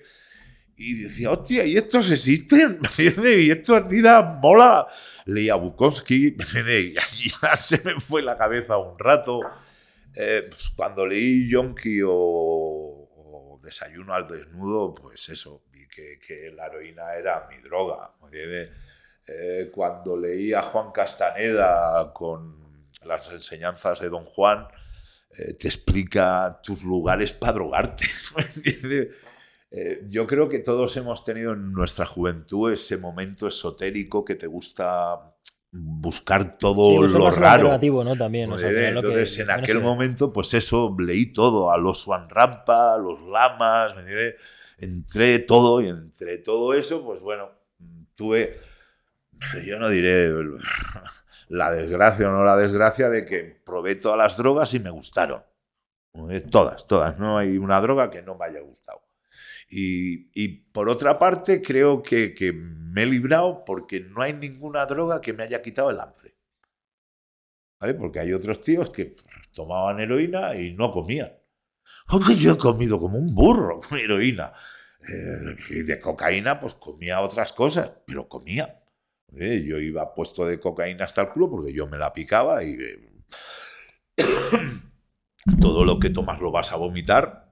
Pero bueno, yo me compraba eh, Danaps, 24 Danaps, me compraba 24 leche condensadas y lo metía en los Danaps, lo movía y me lo bebía durante el día. Me comía 24 Danaps con leche condensada. Y ese, pero bueno, ese día, igual que me metía 15 gramos de coca, pues me metía 24 Danaps. Sí, la verdad que moderar La dietita. nada. Nada Eh, La moderado. dieta. Cuando tú, consumías, cuando tú consumías, tú consumías, o sea, tú comenzaste tu consumo solo o tenías un entorno que también favorecía ello. No, mi- el entorno hace mucho. Claro, porque ¿cómo Claro. empiezas tú a consumir? O sea, ¿qué Claro, es lo El, primero que tú el consumes? entorno hace mucho. El entorno sin querer, bueno, pasa eso, ¿no? Que ya os digo que no es un momento de, de- de- de- de- de apertura. Eh, todo el mundo eh, quiere saber cosas nuevas. Cada uno va por su sitio, pero claro, eh, ¿qué pasa? Que musicalmente, por ejemplo, ¿no? Muchos tiramos a lo mismo, ¿no? Nos gustó lo mismo. Y teníamos Jimi Hendrix, Janis Joplin, eh, Patti Smith, ahora estoy con estas, pero te puedo tirar a Lou Reed, y todos hablaban de heroína. Y ahora tenemos la heroína que tú piensas en heroína y ya al momento te viene un yonki, mal, Claro, a sida, posteriori ¿me también. entiendes? O sea, es que... Pero en aquel momento la heroína la veías triunfadora. Sí, o sea, ahora la, heroína ahora la asociamos con la época de nuestros padres en las que todo estaba. Pero porque las consecuencias ya las has visto. O sea, tú ya, Ahí ya has vivido las Pero en aquel momento, yo en mi caso, claro, yo veía a David Bowie follando con aquella tía. Y digo, y este tío se mete heroína, pues yo quiero follarme a esta. ¿Me entiendes? Y todos eran triunfadores. Entonces ponías la droga con los triunfadores. Sí. No la ponías. O sea, con- pensabas que era un poco la, la consecuencia. Entonces no, a ti y a tu entorno eh, pasaba por todo ejemplo, un poco es que mismo. además es una de las cosas que no me quejo, pero sí que mm, creo que por eso luego he escrito lo que he escrito, porque mm, lo que yo leí ponían las drogas, las ensalzaban, pero no explicaban que podían traer ciertas consecuencias.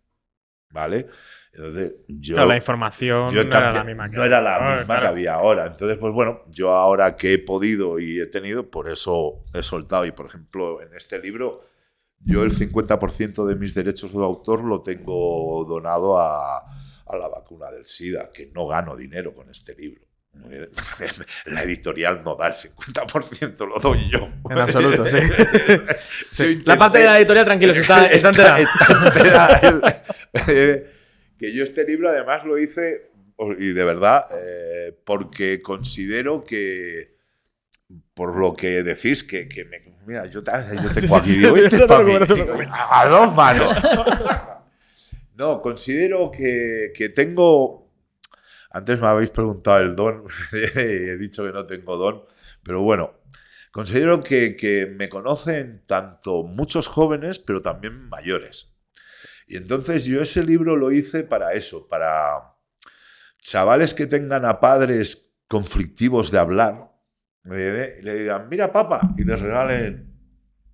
Entonces el padre sabe quién soy. Yo digo, hostia, el millonario rojo, voy a leer qué dice este tío. Entonces yo le hablo de todas las drogas, de cómo he entrado y cómo he salido. Entonces, gracias a eso, el padre le va a poder hablar al chaval, o el chaval le va a poder hablar al padre. ¿Eh? Eres un intermediador en esa O, o conversación. el padre que no sepa hablar con su hijo y le diga, mira lo que ha escrito el, este que sigues en, en YouTube. Entonces el niño va a leer esa- ese libro. Bueno, el niño 18, sí, 19 un años. chaval, sí. Va a leerlo y va a ver lo que pongo. Yo pongo la realidad de las cosas. Ya ese libro lo he escrito como consumidor, no como psicólogo ni como pedagogo, no, como consumidor. Y es para lo que es, para ¿Cuándo, informar. cuándo fue la primera vez que consumiste heroína? Pero con ¿Lo 15 recuerdas? años. Con 15 años. ¿Y Sí. qué, se- qué sentiste en el momento? O sea, ¿cómo llegas a ese punto en el que dices, o sea, quién te la ofrece o la compras, te la da alguien? ¿Qué sientes en ese momento? Es que soy, vuelvo a decir que las mujeres me han privado, el sexo lo he puesto por ahí, pero eh, cuando pongo el sexo como, como vicio es porque solo voy con putas, es las putas, ¿vale? Lo que en el libro lo especifico, el sexo es bueno, pero el sexo con putas es vicio ya, ¿vale? Eh, y yo hubo mucho tiempo que estuve solo con putas. Eh, ¿Qué pregunta era? ¿Qué- cómo, cómo fue la primera vez? O sea, Vale, ahora ya está. Es que me vienen las chicas, me vienen las chicas. Vamos a ver. Eh, mi primer consumo, primero de, de- de droga dura, por decirlo así, fue de cocaína. y fue con Laura. Eh, yo tenía un amigo, Víctor, Víctor tenía una hermana, Laura. Yo ayudaba a Víctor porque Víctor vendía chocolate, pero Víctor era un chavalín pequeñín, ¿vale? Entonces un día vendía a la Plaza del Rey. Un día fui a comprarle y vi que le, estaba, que le, estaba, le iban a robar. ¿eh? Y entonces evité que le robaran y me hice más amigo de él. Me llevó a su casa y me hice más amigo de su hermana, ¿vale? Me gustó su hermana, pero su hermana salía con un chaval. Entonces yo con aquel chaval, con, con Víctor, eh, hablando ya, ya no en la calle, estábamos en su casa, y entonces, hostia, digo, ¿por qué no venden más? Y tal. dice, es que claro, dice, que era muy pequeñito. Entonces me dijo, es que no me atrevo a ir a comprar un kilo de chocolate. Digo, no, que no te atreves a ir. ¿dónde hay? Dice, a Barón de Viver. Digo, ven que te llevo. Y le llevé a Barón de Viver, que es un barrio malo, compramos un kilo. Entonces ya se atrevió a comprar kilos. Entonces, claro, empezó a vender mucha más chocolate. Entonces cambió de casa, de vivir en una pensión de mierda, ya se pudo ir a un apartamento. Entonces yo iba mucho a ese apartamento y veía mucho a su hermana y a mí me ponía mucho su hermana, ¿vale? Lo reconozco.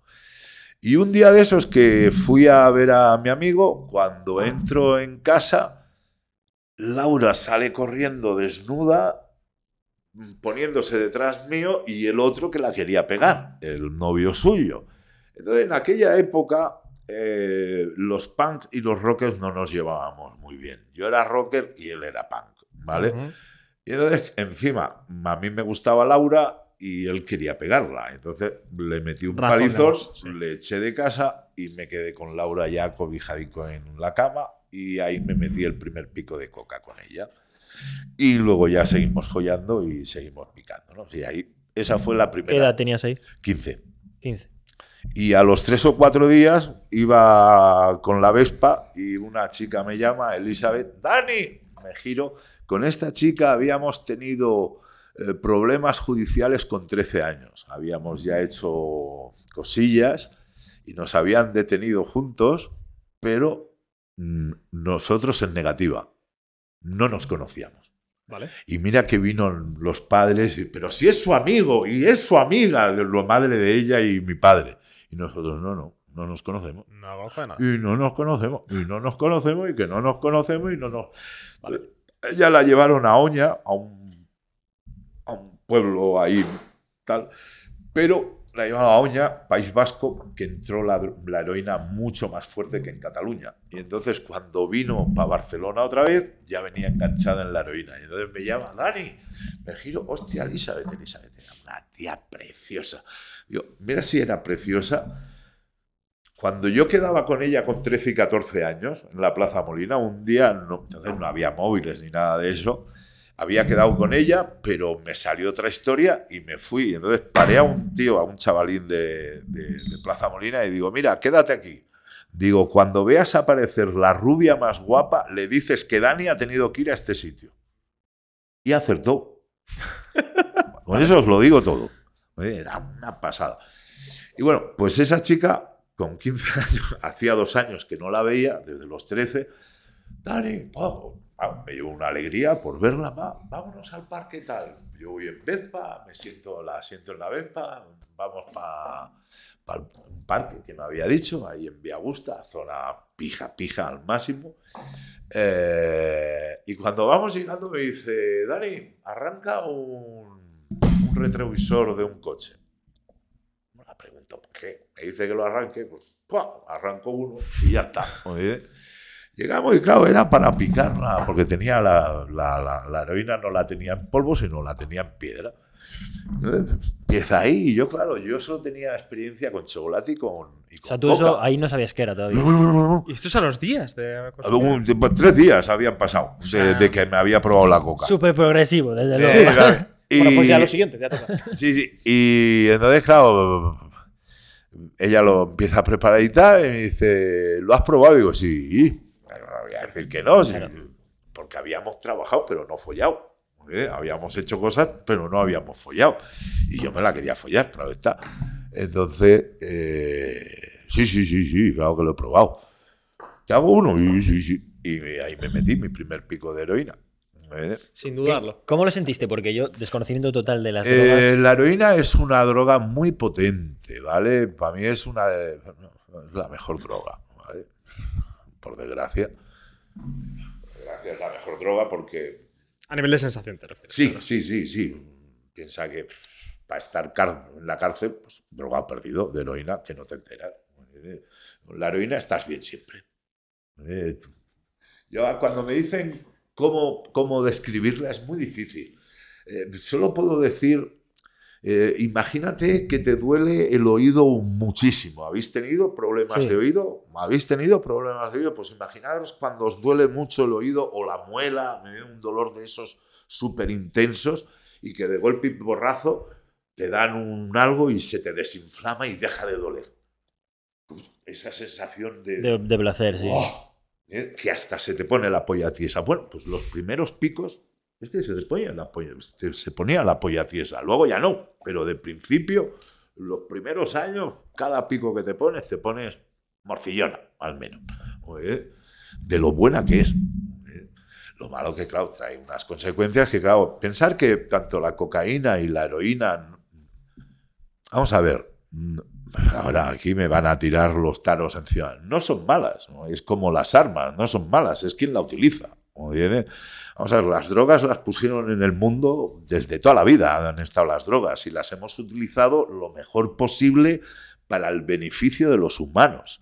Casi siempre, pues, para impedir los dolores, ¿me entiendes? Pero pensar que, por ejemplo, en el 1300 la guerra de los 100 años fue por culpa del opio, no fue por culpa de nada más. ¿me entiendes? El opio estaba en China y aquí no teníamos opio.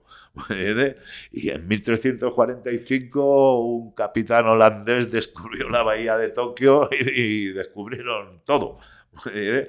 Descubrieron los condones, descubrieron lavarnos, que entonces los europeos no nos lavábamos. ¿me entiendes? Digamos con lo puesto así, tal cual. Sí, sí, sí, sí, por eso estábamos tan podridos y teníamos Sí, la, la peste, peste y todas claro. esas mierdas, no nos lavábamos. Hasta después del 1355, después de descubrir Tokio, Chok, China y Japón, eh, fueron los que nos enseñaron a la limpieza y utilizar condones para no tener niños y todas estas mierdas. Entonces tú en el punto ese, o sea, ahí ya. Vamos a hablar primero de las Sí, drogas, luego espera. vamos a los que- robos, ¿vale? Eh, porque ya que hemos cogido el camino, pues tiramos para adelante. Venga. Eh, yo la última vez que hablé contigo sobre este tema, Mm. eh, me lo dijiste un poco por encima, no recuerdo y me pareció un dato muy interesante. ¿Qué cantidad de droga consumías al día y, y cómo lo hacías? Bueno, es que claro, va, va, va en aumento, ¿vale? Por desgracia, estas drogas que estoy diciendo, tanto heroína como cocaína, mm, tienen mucha tolerancia, ¿vale? Eh, ¿Sabéis lo que quiero decir con tolerancia? Entiendo que no. llega.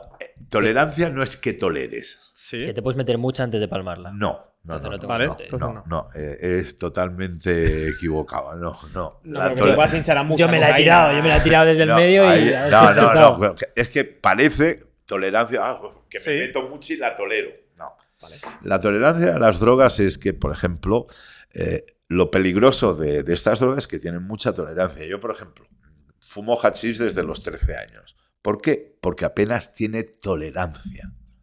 Si yo ahora me tuviera que hacer, si tuviera la tolerancia de la heroína, me tendría que hacer un porro de un kilo de hachís. Para O sea, tienes, algo. tienes que ir subiendo la dosis Claro, para. Exactamente. lo- Tolerancia es muy- es eso. Y entonces, tanto la cocaína como la heroína piensa que eh, son drogas tocadas. La cocaína viene de la planta de la coca. Tú masticas coca, los peruanos, colombianos y autóctonos de, de donde se crea la coca, mastican coca desde toda su puta vida. Se quedan sin dientes, pero no es malo. ¿entiendes? No matan, no roban, no hacen nada por eso. ¿Vale? Si esa hoja de coca la Procesas, la sí. procesas y la utilizas, ya estás creando En un ese químico proceso es lo que. es donde sube la adicción, que es lo que quieren. Que cada vez te pongas, si tú te pones un cuarto de cocaína, de, de cocaína, el primer pico, el segundo pico tiene que ser de un cuarto y pico. Porque si es de lo mismo, no te va a hacer nada. Aunque pase mucho tiempo. No. Vamos a ver. Eh, Si pasa tiempo, eso es lo bueno que tenemos. No porque te metas un pico de coca te vas a enganchar, o no porque te metas un pico de heroína te vas a enganchar. Creo que hay un youtuber que a este lo miré, pero no. Solo por verlo, a ver qué hacía, porque me lo dijeron y me interesé. Es un tío que prueba las drogas y entonces, hoy voy a probar la heroína. Pero es que no vuelve a tomarse heroína a mejor en un año. Ese tío no se va a enganchar nunca a ninguna droga. Puede probar todas las del mundo. ¿eh? Porque lo malo es eso, que eh, nosotros somos, los humanos somos tan complicados y, y tan simples, pero tenemos unas cosas en la cabeza que se llaman endrinas, que en el momento que notan cualquier sustancia nociva o que no es, de, que no es del cuerpo, hacen así, dicen, empezar a fabricar algo contra eso. A sacarlo del cuerpo ya. No, a fabricar algo que pelee contra eso. Ah, para reducir su. No para sacarlo, a sacarlo para no podemos. sí. Es a reducir lo Los que síntomas, es. sí. Si es alcaloide, pues antialcaloides. Vale. Entonces, ¿qué pasa? Que como tú ya tienes esos antialcaloides, cuando te metes alcaloide, que no Tu te cuerpo nota. ya ha dicho, ah, yo ya estoy. Yo ya estoy inmune. Pues Sí. no, tienes que Claro, meterte Tienes que meter más, claro. Y eso es lo que pasa. Por eso yo empecé a picarme con 15 años, que tenía 78. En el 99 me metía 15 gramos de coca diarios. ¿Eh? ¿Y, y de heroína? De Unos 7, 8, pero es porque... O sea, me- los ibas compensando uno con Claro, otro. pero me tomaba tanta heroína porque tomaba tanta cocaína. ¿vale? Porque claro, yo me metía en la- hablo ya en el 89, no en el 81.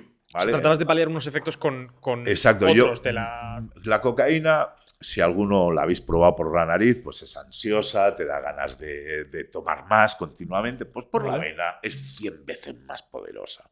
Y entonces, lo mismo que te hace, tienes una subida muy buena, pero una bajada muy mala. Y entonces lo que quieres es meterte otro. Y entonces, ¿qué pasa? Si te has metido un primer pico, como ya eres muy adicto, el primer pico es de medio gramo. El segundo pico ya va un gramo. El tercer pico es gramo y medio. El cuarto pico es dos gramos. Cuando te has metido el, cinco, el, el quinto pico, llevas 7 gramos en el cuerpo. Cuando llevas 7 gramos que te pasan por el cerebro, te viene la sobredosis. Muy bien. Yo he notado como el cerebro se me hacía agua y me salía agua por la, por, por la oreja. Y entonces ahí, rápido a ponerme un gramo de caballo y si no encontraba, pues me lo metía en la pierna, pero meterme el caballo. Porque el caballo hace así, ¡blum! y se come la heroína. Totalmente. Deja la la destruye. Totalmente. La sobredosis de, de- de cocaína se ha ido a tomar por culo. Y el gramo de caballo, como tienes tanta cocaína dentro, no te hace eh, caer. Si no tuvieras esa cocaína, supongo que un gramo metido pues, te podría llevar a la sobredosis. Ah, pero lo que haces Pero es como autocompensar sí, tu cuerpo y sí. nivelarlo de nuevo. Es lo que iba haciendo, más o menos. Joder. ¿Y esto No, era- se, era- eh, no era se lo diario? aconsejo a nadie. ¿Era, No, no, algo- claro. ¿Era algo diario? Sí, sí, sí, todo- como diario, diario, toda mi vida. Sí, bueno, pero llegó un punto que ya dejaste de consumir, obviamente. Sí, en el 91, cuando caí preso. ¿Cuánto No, fue? no, miento, miento. Bueno, de- la cocaína sí. La cocaína, yo digo que, que, mira, si estoy vivo, le doy gracias a la policía que me detuvo en el 91. Porque al ritmo que llevaba yo de, de 15, 20 gramos diarios de coca y 7, 8 de caballo, no iba a aguantar mucho. Pero al detenerme y caer preso, a mí en la cárcel la cocaína no me gusta. Entonces ya, claro, dejé de meterme cocaína. Entonces, al no meterme cocaína, no necesitaba meterme tanta heroína. Yo tomaba 7, 8 gramos de heroína porque tomaba 15 de cocaína. Cuando dejé de tomar cocaína, con uno o dos de heroína me iba de sobra. Y en la cárcel podía tenerlo.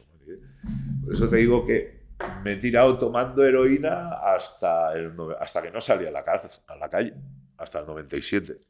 El SIDA es consecuencia de tu consumo De- de, del consumo, de sí, heroína. Y sí. tú es, es- no es en la cárcel, o sea, es, en- es No, yo creo que fue me lo detectaron en la cárcel, pero fue en la calle.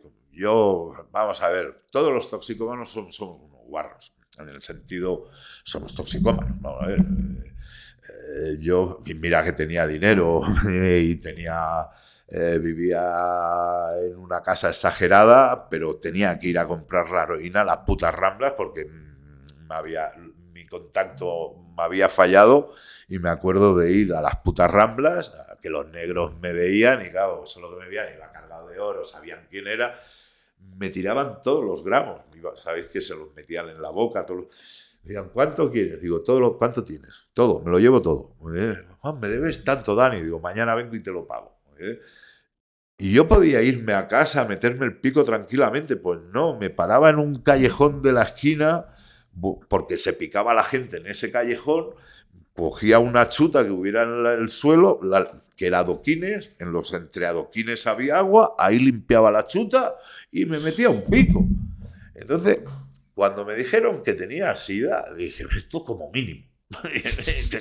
Entonces, uno O sea, hay no- que asumir... Ni, ni te sorprendió, ¿no? No, no, en absoluto. Y si hubiera, si hubiera, me hubiera dicho que otra enfermedad, pues también. Eh, por ejemplo, y, y me- oh, una de las cosas, ahora no tanto porque todos están muertos, pero me río porque yo no. Es un buen punto. Tú puedes reírte, desde Exacto, luego. no, no, es que es así. No, pero es que eh, hubo un momento que, claro, eh, todos los que éramos toxicómanos y sidosos y tal, pues, Sí. hostia, eh, lo tenemos mal, vamos a morir. Que es lo que nos dijeron a todos. A mí en el 89 me dieron un año de vida. Y dije, Se te está alargando, ¿eh? Digo, me queda un año, digo, la que os voy a liar. De verdad que es la vez que más me he drogado y más dinero he robado. Del 89 al 91. Claro. Porque para ti era correlativo. O sea, vamos a, íbamos Ya, a. claro, juego, si ya. Claro, se- ya vamos ha a- terminado. Pues aquí os jodo a todos. Ya ¿eh? dices, mira, me voy a reventar y os voy a reventar a todos, todos. a todos, a todos. Se acabó. Sin, eh, entiéndeme, sin pisar a nadie en el sentido, sin matar a nadie, sin, sin pasar por mi ética. ¿eh? Vale. Nunca he roto mi ética. Esto, esto quiero, hablar- quería hablarlo contigo. ¿Me entiendes? Tengo qué- una ética ¿Qué muy leyes éticas tienes tú? ¿Qué, qué límites tenías? Muy personales. muy personales. Vale. No, no. Vamos a ver. No, no, no. Yo, yo me considero una buena persona. Vale. ¿Vale? Creo que se nota. ¿entiendes? Eh, yo no quiero el mal para nadie, pero no voy a dejar que me hagan daño. Vale. ¿Vale? Ni voy a dejar que me roben lo mío. Ni Vale. voy- conmigo van a ir a muerte. ¿Vale? Es así de sencillo. Si tengo puñaladas, si tengo las mierdas Sí, que tengo, obviamente. es por eso. Es por- y no, vienes a robarme. Pues róbame, pero te vas a matar conmigo para robarme. Vale. ¿Vale? ¿Quieres follarme? Vale, fóllame, pero me vas a follar muerto. Porque vivo no me vas a follar. ¿Vale? Y entonces, pues bueno, así. Creo que queda un poco enseña. clara. Sí, creo que queda un poco clara, desde luego. O sea, cuando Pero, pero en sí, yo no busco a nadie, no pienso el daño en- para la gente, no lo quiero, de verdad. Soy todo lo contrario, es que creo que, que empatizo con la gente, creo que la cárcel, una de las cosas que me enseñó es eso, yo he vivido con 11 personas en una celda durante dos años y he visto cómo, cómo cagaban, cómo se masturbaban, cómo meaban. ¿eh? Y he tenido que ver que es normal que todos cagamos, todos meamos y tenemos que jodernos. Y mi mierda huele igual que la tuya. Que mierda y punto. Y eso lo, lo- otra persona no lo podrá concebir nunca. Y no tendrá esa empatía con todo el mundo que yo puedo tener. Yo puedo hablar con, con cualquier clase de persona. Ya puede ser un tirado de la calle que esté volviendo a mierda y encerrado en una caixa para dormir. ¿Qué hablo con él? Si me, me habla, ¿me entiendes? Como el más millonario que quiera. Que a lo mejor al más millonario le robo, ¿no? Pero bueno. Vale. Pero no, no, entiéndeme. Sí, que, sí, sí, que- que puedo empatizar. Hombre, lo has visto todo, ya se están Em- todo. empatizo y- con todo el mundo. No, por eso sé que no tengo psicopatías de, de- de daño ni dolor. Yo he podido tener un afán desmedido por el dinero, por decirlo así, o un afán desmedido por drogarme. Y has podido sacrificar cosas en cambio de ello. Sí, no, por supuesto, ¿no? Pero mm, cuando me dicen si te arrepientes o si tirarías para atrás.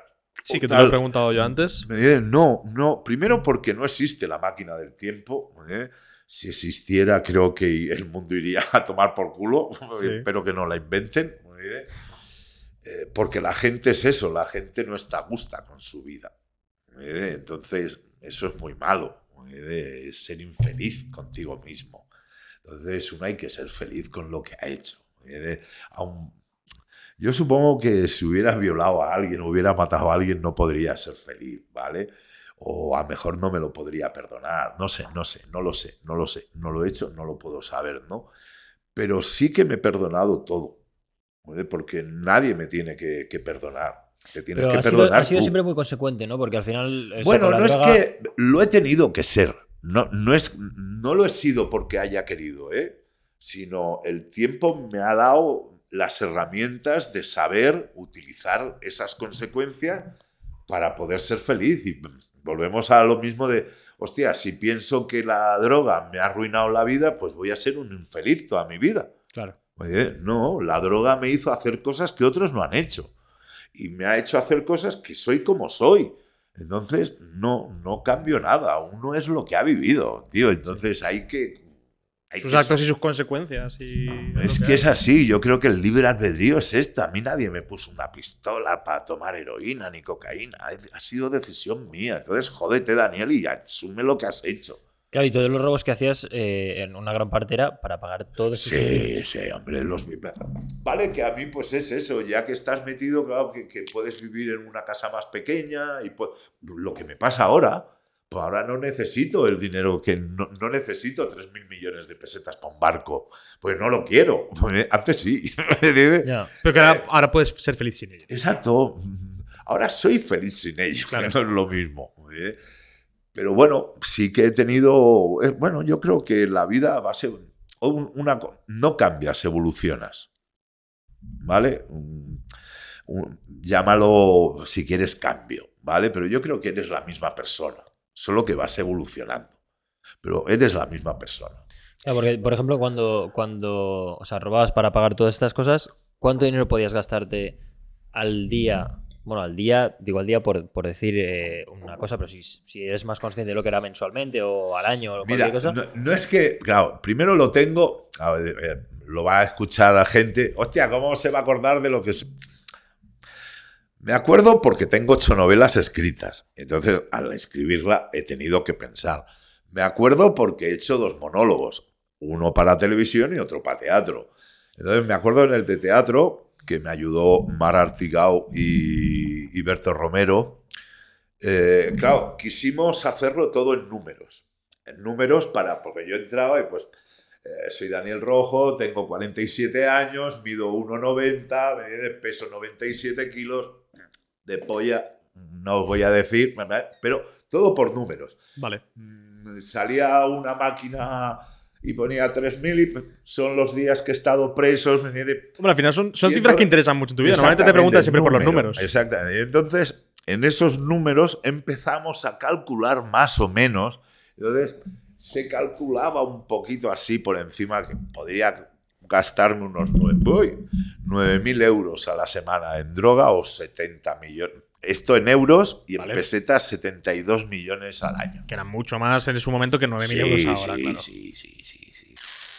Eh, me he gastado mucho, pero bueno, otra forma que podéis verlo también, por ejemplo, eh, cuando empiezo a robar, ¿no? Con 15 años, cuando empiezo que mi padre ya me echa de casa, estoy enganchado ya a la heroína, a la cocaína, llevo un año, medio año. Aún no sé qué es un mono, ¿eh? pero estoy enganchado ya. No lo sé porque no he pasado el mono, pero sé que existe. Entonces, ¿qué pasa? Yo soy diferente a los demás ladrones. Mm. Eh, No, no porque yo sea diferente, sino yo hacía un robo, ¿vale? Eh, un- una farmacia, Claro, ¿tú qué, qué es lo que empezaste a robar? eh, un estanco. El primero, lo primero que hice fue un estanco Entraste ¿Por- armado, por qué te animaste? con, con unos lunchacos. ¿Con un nunchacos robaste un estanco? Sí, Súper era- espectacular. Sí, sí, hice una salida. Es que lo- hay luchacos por aquí. ¿Alguno lo habéis traído de casa? Por lo que sea, vale. Ah, ay, joder, Han venido sin un chaco nadie aquí. Hay gente que tiene lunchacos. Puede ser, puede ser, sí, hostia, sí, sí, ¿eh? sí, sí, sí. A ver, es Hoy en día, increíble. no, es que os haría la salida, ¿me entiendes? Porque aún lo sé utilizar, no tan bien como en aquel entonces, pero hice una salida que, claro, en las peleas, cuando te veían hacerla, pensaban, hostia, este Pilota. chana", ¿me entiendes? Pero con que supieras solo eso te valía. Pero sí, sí, no, no, solo con hacer la salida ya decían, uy, lo que maneja este, ¿me? Ya no se te acercaban. Pero la buena señora esa yo creo que no sabía lo que era unos lunchacos. Y claro, hice la salida y me miraba así como diciendo, ¿qué quieres? ¿Qué quieres? ¿Una moneda? mierda". Una moneda por el truco. Lo cogí a dos y ¡Bah! Metí una hostia en el vidrio. Me dije, ¡Uy! Ya, ahí sí. Ya ahí entró en dinámica, ¿no? Le quité el dinero de la caja y ya está, ¿no? Vamos a ver. No es, me río por lo que es. No, quiero hacer eh, apología de la delincuencia. De hecho, en ningún momento de, esta, de, esta, charla eh, va a ser apoyar nada de Exacto. Eso se lo explico para que. Yo soy así, soy feliz y explico las la cosas. salió ilesa y. Totalmente. El susto, se dio, por supuesto, eh, siempre lo he dicho, el susto lo he dado, no lo, no lo voy a evitar. Un atraco se basa en eso. Pero, por ejemplo, ese atraco, ¿qué crees? ¿Que fue el primero que hice ese día? Viste que fue fácil y dijiste otro más. No, ¿no? es que con eso comí. Ah, Y luego Vale. con el siguiente cenaste. Con el siguiente me drogué. Vaya. Al siguiente me compré ropa. Y luego, me con unos colegas, me dijo, vámonos a, a dormir. Y digo, ¿dónde? Y dice, aquí en una pensión, 100 pesetas. Digo, ¿cómo? "Eh". Y me hice otro atraco para dormir y me fui a un apartamento que me valía 6.000 pelas al día. ¿Cuántos años tenías ahí? 15, 16. 15 de- O sea, No, todo, todo, todo lo, lo- Todo vino junto. lo- Tus amigos- Con 16 me, me metí en el primer banco ya. Con 16 ya hago mi primer que no banco. fuiste tú solo. Fuiste No, ya con... ¿y por qué decides entrar un día en una estancosa de repente? O sea, pasas de robar revistas no, y cómics. no, eso, mi padre, vamos a ver, yo vengo de una familia que no es, no es una familia desestructurada, desestructurada, ¿vale? Mi padre es director de Zanussi, mi madre es, bueno, es ama de casa, pero ha sido maestra, ¿me entiendes? Mis padres vivieron la posguerra, pasaron hambre y, y- y- y- y no poder estudiar. Mi, mi padre para estudiar tuvo que estudiar para cura. Entonces era así, o para Claro. cura o para militar, si no, no podías estudiar. Entonces, claro, yo a mis padres no les he hecho ninguna culpa, primero porque no existía la psicología infantil. ¿eh? La psicología infantil está desde el 77, 78, creo. Ahora no estoy seguro porque yo he hecho psicología, por eso de- pero que en, ese año, en el 62, no existía la psicología infantil. Entonces, a mis padres no les he hecho ninguna culpa. Eh, pero claro, yo a mi padre, ya os digo que la adrenalina me llevaba. Entonces, claro, yo le veía llegar a mi padre, mi padre era un empresario, y venía unos fajos de dinero. ¡Os! Billetazos de mil. ¿eh? Yo digo que la adrenalina y dinero, mis vicios. Y claro, él llegaba de, de su trabajo, llegaba a su casa, a su, a su habitación, se desnudaba, dejaba el pantalón eh, colgado en, en la llave del armario y para el salón. Tal como hacía eso, yo hacía al revés. Para allí. Y me iba antes como para el lavabo, pero antes pasaba por él y mil pelas le quitaba. Todos los días. Y por la mañana a ver qué pasaba. O sea, la empezaste a robar a tu padre directamente. Pero no, no, no era robar, era quitar a mi padre. ¿Cómo voy a robar a mi padre? Joder, ¿eh? Yo quitaba y esperaba ¿eh? a ver qué pasaba al día siguiente.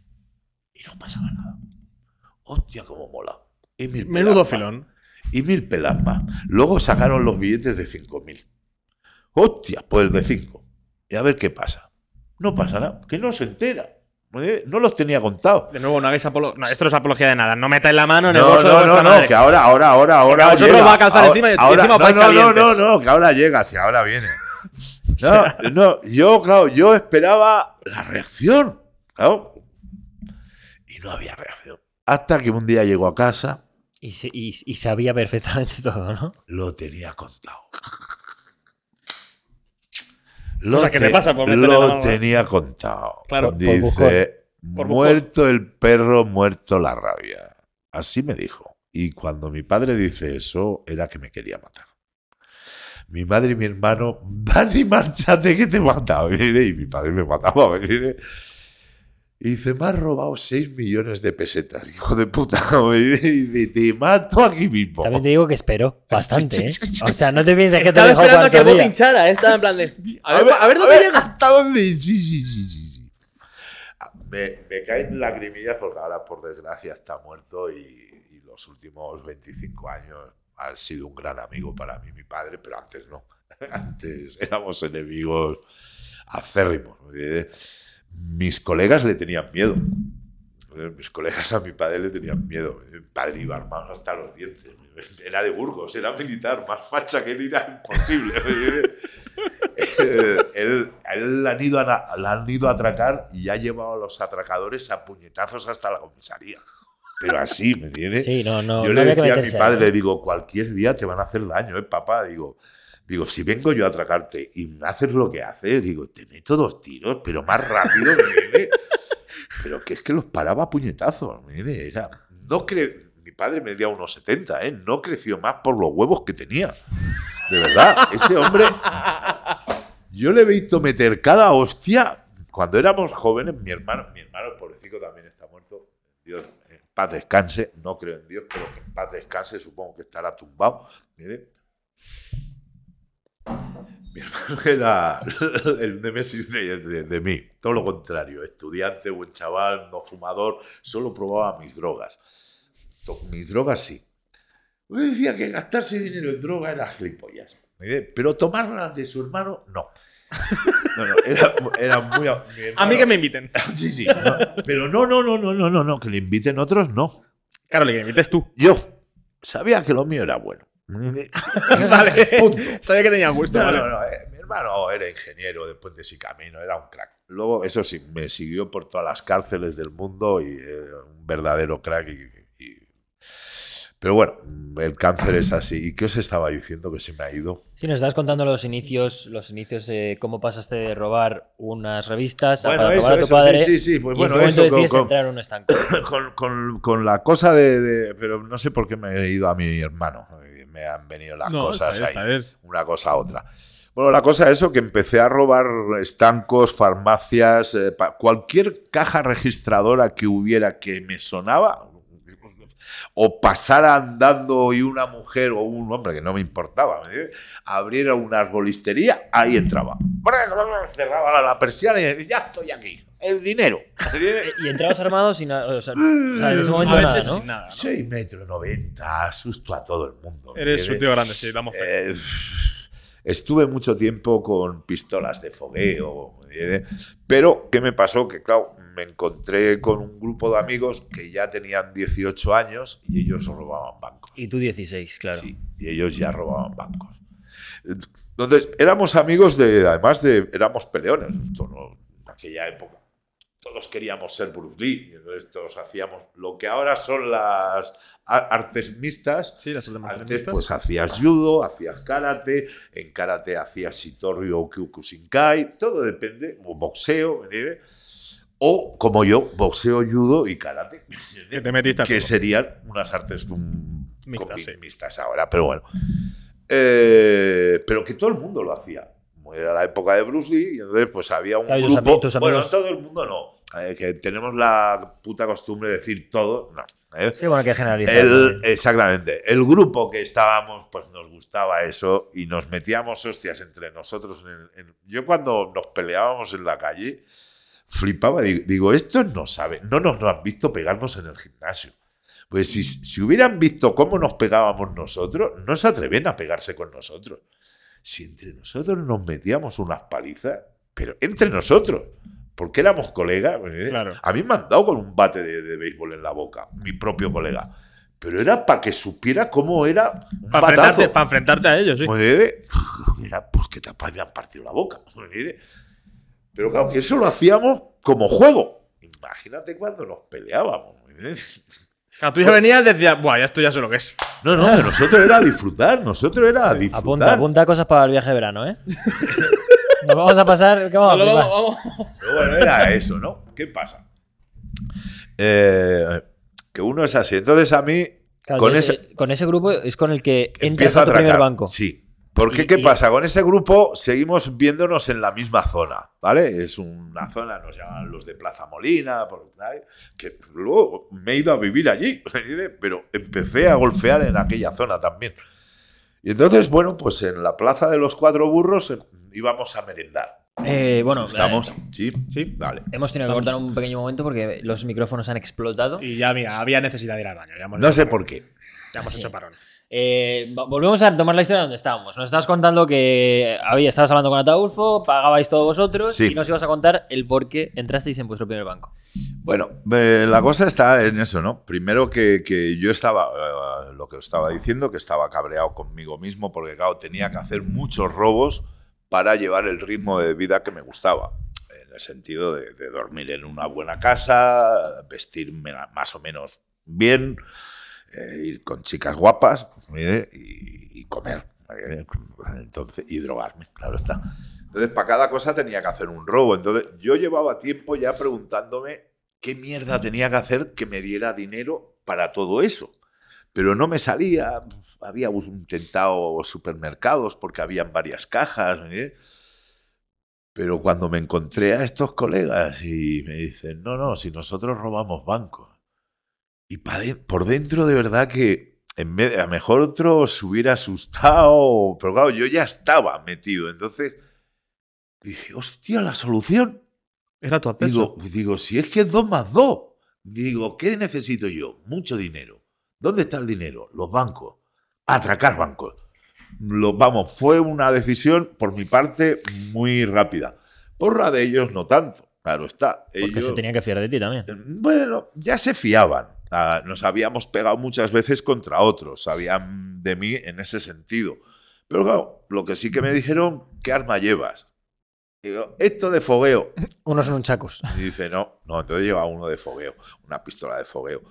Y dice, trae un arma de fuego y dice, y vienes con nosotros. O sea, esa fue un poco la condición para que entrases en la banda. ¿no? tener sí, tu arma. tener mi arma. ¿Cómo, Y cómo conseguiste tu primer bueno, arma? Os lo iba a preguntar ahora, no hacía falta que me lo preguntaras porque Asegurando ya que lo digo, lo, lo explico.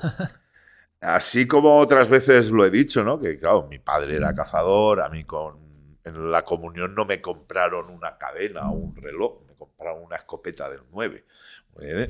para ir a cazar con mi padre. Entonces, somos de armas de toda la vida. En Castilla salías ah, de casa y ibas hasta la puerta del pueblo y tenías dos perdices y dos conejos en, en la mochila ya para cena, ¿vale?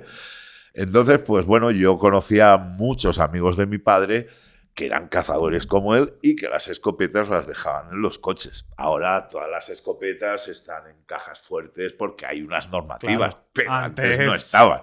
Y entonces todos las tenían en los coches. Lo único que fui a un parking de un amigo de mi padre, rom- rompí el parque, le rompí la puerta de atrás, quité la escopeta, la escopeta la cerré con una sierra de hierro a una distancia que tú veas. Luego la culata, pues lo mismo, que la puedas coger y dejar la madera aquí, porque eran superpuestas, aún no había. Y bueno, esa fue el arma de fuego y me acuerdo que dije, esto vale, y dice, hostia, que sí, vale". Una recortada en los 80 Claro. era un pedazo de arma. No, no, y desde luego tenía que imponer eso.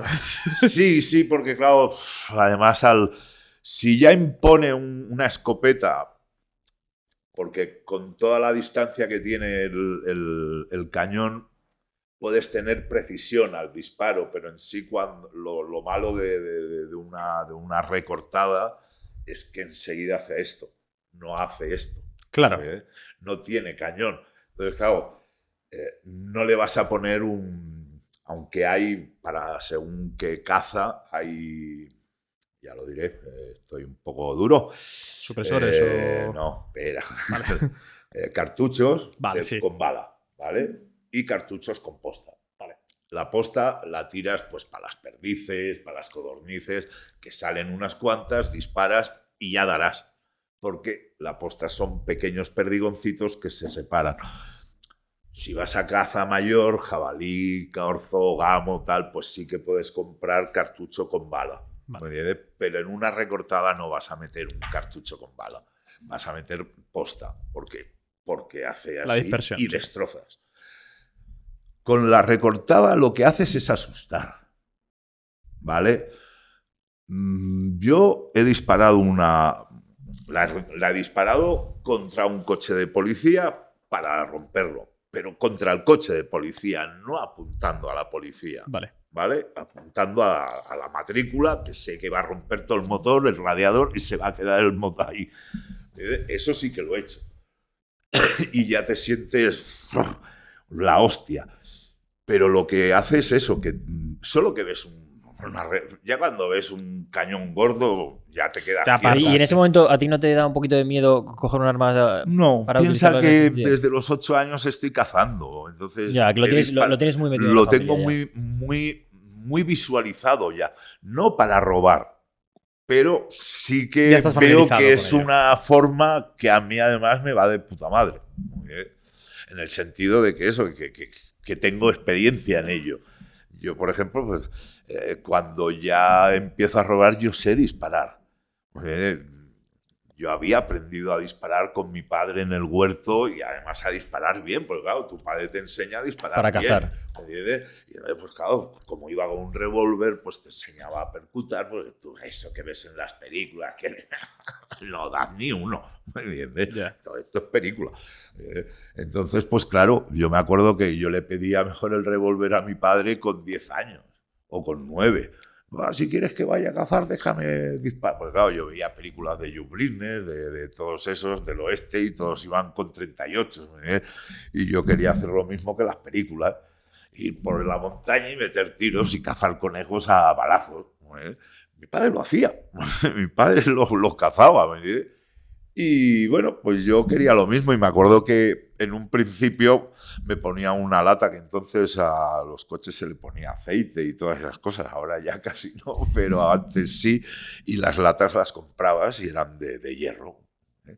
Y me acuerdo que me ponía latas, pero a 5 metros mío y yo metía pam, pam, pam y no le daba nada porque no me enseñaba. Oye, Claro. me dejaba disparar, pero no me enseñaba. Hasta que no tuve 11 o 12 años, y digo 11 o 12 años, porque yo con, digo, con 12 ya puedo decir mi, mi, mi tallaje, porque empecé a jugar a hockey sobre hielo con el Club Fútbol, con el Barcelona, y entonces ahí ya fue la primera vez que me tallaron bien. Y con 12 años tenía metro 82 y pesaba 84 kilos. Joder, Joder. ¿Vale? vaya monstruo. Entonces, claro, mi padre, que era metro setenta, ya no me trataba como un crío. Hombre, claro.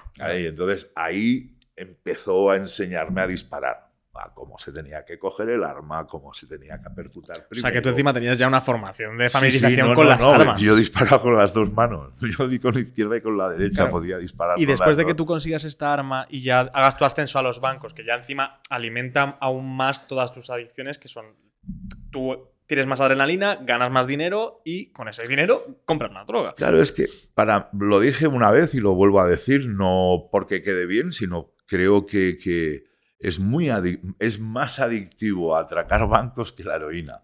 Es, es orgásmico. Piensa que yo que tengo los vicios de la adrenalina, del dinero, claro, el prepararlo, el tal, Alimenta todo, sí. todo lo, lo que quieres segregar.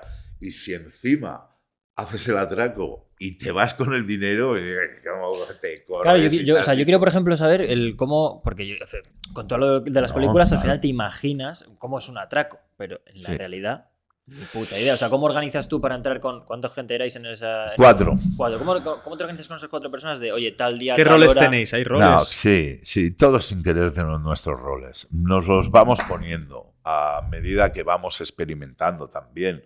Pues claro, para mí ese fue el primer banco, a- al primer atraco a un banco. Claro, ahí, Ellos- ahí seguiste un poco la ellos ola. ya ¿no? llevaban. No, yo ahí seguí lo que me dijeron ellos. Sí que seguí mi propio instinto eh, por, por ser como era. Además, eh, ese atraco en, en especial creo que, que- que- que está bien, por decirlo de alguna forma, porque dos... a- Además, luego lo utilicé ese atraco porque como... Sabéis que yo tengo novelas de ficción, ¿no? Eh, Mis novelas de ficción son los atracos que no he hecho o que no me han pillado. Sí. ¿Vale? ¿Vale? Entonces, en Hugo el tiburón, que son mis novelas de ficción, que es eh, La venganza del tiburón, El secuestro de la Virgen Negra y, y El gran golpe a la pequeña Andorra, son basados en, en- en mis atracos que no me han cogido. Entonces, por ejemplo, Hugo el tiburón el- se llama Hugo el tiburón y la banda de los travelos. ¿Por qué? Porque siempre atacan disfrazados de mujeres. ¿Por qué se lo pongo? Porque mi primer atraco a un banco, Os disfrazasteis de mujer. dos de nosotros se disfrazaron de mujeres. para estar dentro del banco, porque nosotros en aquella, piensa que te estoy hablando que tengo 16 años, soy del 77-78. Nosotros en aquel momento eh, creemos que los bancos tienen dinero porque tienen seguridad. Si no hay seguridad armada es que no hay dinero. Es lo que creemos. O ellos, yo, es el primer banco, aún no he Claro. Pensado ese era nunca- vuestro razonamiento. Sí, su razonamiento Sí. para creer que en ese banco había dinero es porque había dos tíos de seguridad. Y entonces nuestra forma de contrarrestar a esos dos tíos de seguridad fue que dos, eh, los más pequeños, se vistieran de marujas, no de chicas, De marujas. de marujas, marujas, con las perlas, Es con, más lo- fácil, con dice las como si fuera su madre, con las pieles de la madre, pero de maruja, maruja total. Y esas marujas al lado del seguridad, ahí haciendo algo con, el, con los papeles. Y cuando nosotros dos entramos a atracar, el- todo el mundo quieto, que es un atraco. Ellas dos quitaron dos. las armas a los seguridad. Y ahí era una forma de coger armas y, y aparte, pues, controlar el atraco. Claro, porque vuestra metodología era, una vez controlada la seguridad del Ya banco, está, ya, estaba ya todo está. hecho. La policía tardaba 10 minutos en llegar. Así de sencillo. Ya está. Era Eh, lo- todo lo que pudierais eh, esos 10 piensa minutos. que en, en- ahí tengo 16, cal- caigo a los 18 preso. En, dos, en esos dos años Sí. hemos llegado a hacer en una misma calle tres bancos. Antes de que llegase, o sea, que, A- que- a la- al tercer banco era cuando Estaba llegaba la policía. o Que sea, es tardabas que tres cuando minutos. tenía que disparar al coche para pararlo y podernos pirar tranquilos. Pero ya habíamos hecho dos más. En la misma calle. Normalmente no teníais a alguien en un coche, entrabais todos. No. Al principio entrábamos todos porque lo requería. Luego ya como fuimos cogiendo experiencia y uno en especial con... eh, todos pilotábamos bien, ¿vale? Al decir Vale. pilotar es que todos manejábamos bien. Pero uno mejor que ninguno. Entonces ese ya se quedó en el coche. Ese ya se quedó Claro, del piloto. ya de Era el piloto. Claro, y, en, y en ese primer atraco, por ejemplo, eh, cuando entráis con bolsas, las cogéis dentro, os meten el dinero en No, bolsa, eso ya lo tú, llevamos o sea, nosotros. Llevamos bolsas, llevamos bolsas. Y- ahí. Ibais preparados. Sí, sí. Vale, claro, y co- Igual, igual que llevas cinta aislante por si tienes que atar a alguien, no hay, no, no, no hay como ahora, llevábamos cinta aislante y punto. Eh, ni cuerdas ni nada. ¿Atracabais a cara descubierta? No. Sí, ¿Sí? sí, sí, claro, hombre. Si no estábamos, ninguno lo habíamos caído preso. Os daba igual. Podían enseñar todas las fotos que quisieran. No íbamos a salir nunca. Solo salen fotos de los fichados. Si no estás fichado, ¿cómo te vas a Os salir? daba lo tu mismo. foto? Nos importaba una mierda. Entonces, no. Sí que habían cámaras y tal, pero no te iban a reconocer porque no estabas fichado. Tú al final eres famoso por los atracos, pero yo tengo una duda, es, tú no... Tú eras atracador, no ladrón. Es decir, tú no, tú no robabas... O sea, tú robabas directamente como, vamos a entendernos, por fuerza bruta, entendiendo con Eh. gente dentro, tú entrabas y robabas. Tú entrabas cuando no había gente, hiciste robos cuando no había gente dentro de Sí, los bancos también. Bueno. mm, Del 89 al 91, cuando me dicen que me queda un año de vida, piensa que cuando yo salgo, mis últimos robos son solos. No, no utilizo a nadie. ¿Por qué? Porque ya he, he robado de tantas formas los bancos que busco la forma más, más fácil, ¿vale? Para decir más fácil, Sí. es eh, llevarme todo el dinero del banco sin hacer daño. Yo de la forma más fácil, y vuelvo a decir, no quiero hacer apología de la no os toméis nada de delincuencia, esto como apología. no, pero que lo voy a explicar y entonces Está bien. supongo que ahora eh, habrán Algunos cambiado. eh, se le enciende la bombilla encima Eh, todavía. ¿sabes? No, no, no, pero que supongo que las cosas habrán cambiado. Yo, mi último atraco fue en el 91. Han pasado muchos años. Si no han cambiado la seguridad, pues chicos... Que se lo miren. Yo vi, a través del tiempo, que el primer personaje, ya sea mujer de la limpieza, apoderado, director, el primer empleado que llegue a hacer así y subir la persiana, está quitando la alarma. Entra con ese. Y yo entraba con ese. ¿Vale? Que tengo anécdotas de que he entrado con un dedo. porque Sí, no la famosa anécdota, sí. Muy bien. Pues eso lo he hecho. ¿Por qué? Porque atrás, como, tal como estaba dentro, siempre hacía lo mismo. Me la guardo porque no os quiero hacer daño. Y ya hablar. Y yo ya había preparado ese banco y sabía que habían dos, tres personas.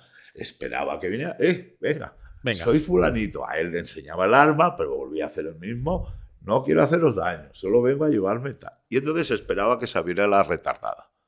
La retardada es coger todo el dinero. La retardada, cuando dicen que en los bancos no hay dinero, mienten.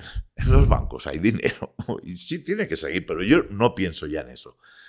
El banco, cada banco tiene un encaje, que es lo que trabaja.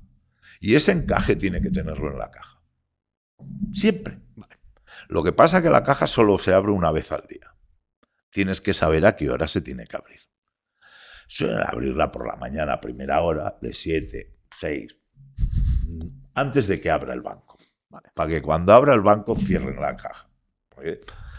Y tú, pues yo hacía eso, informarme previamente y, ya digo, los 150, que, los 150 atracos que tengo eh, imputados son los últimos, ¿eh? Son de los 89 al 91. No hablo- 150 en dos años. en año y medio. Muy bien. Buen, ratio. quedar uno a la semana. Eh, sí, era lo que iba haciendo. Eh, luego quedaron en 57. Oiga, Me quisieron meter 150. Porque todos los que eran así ya me los ponían a mí.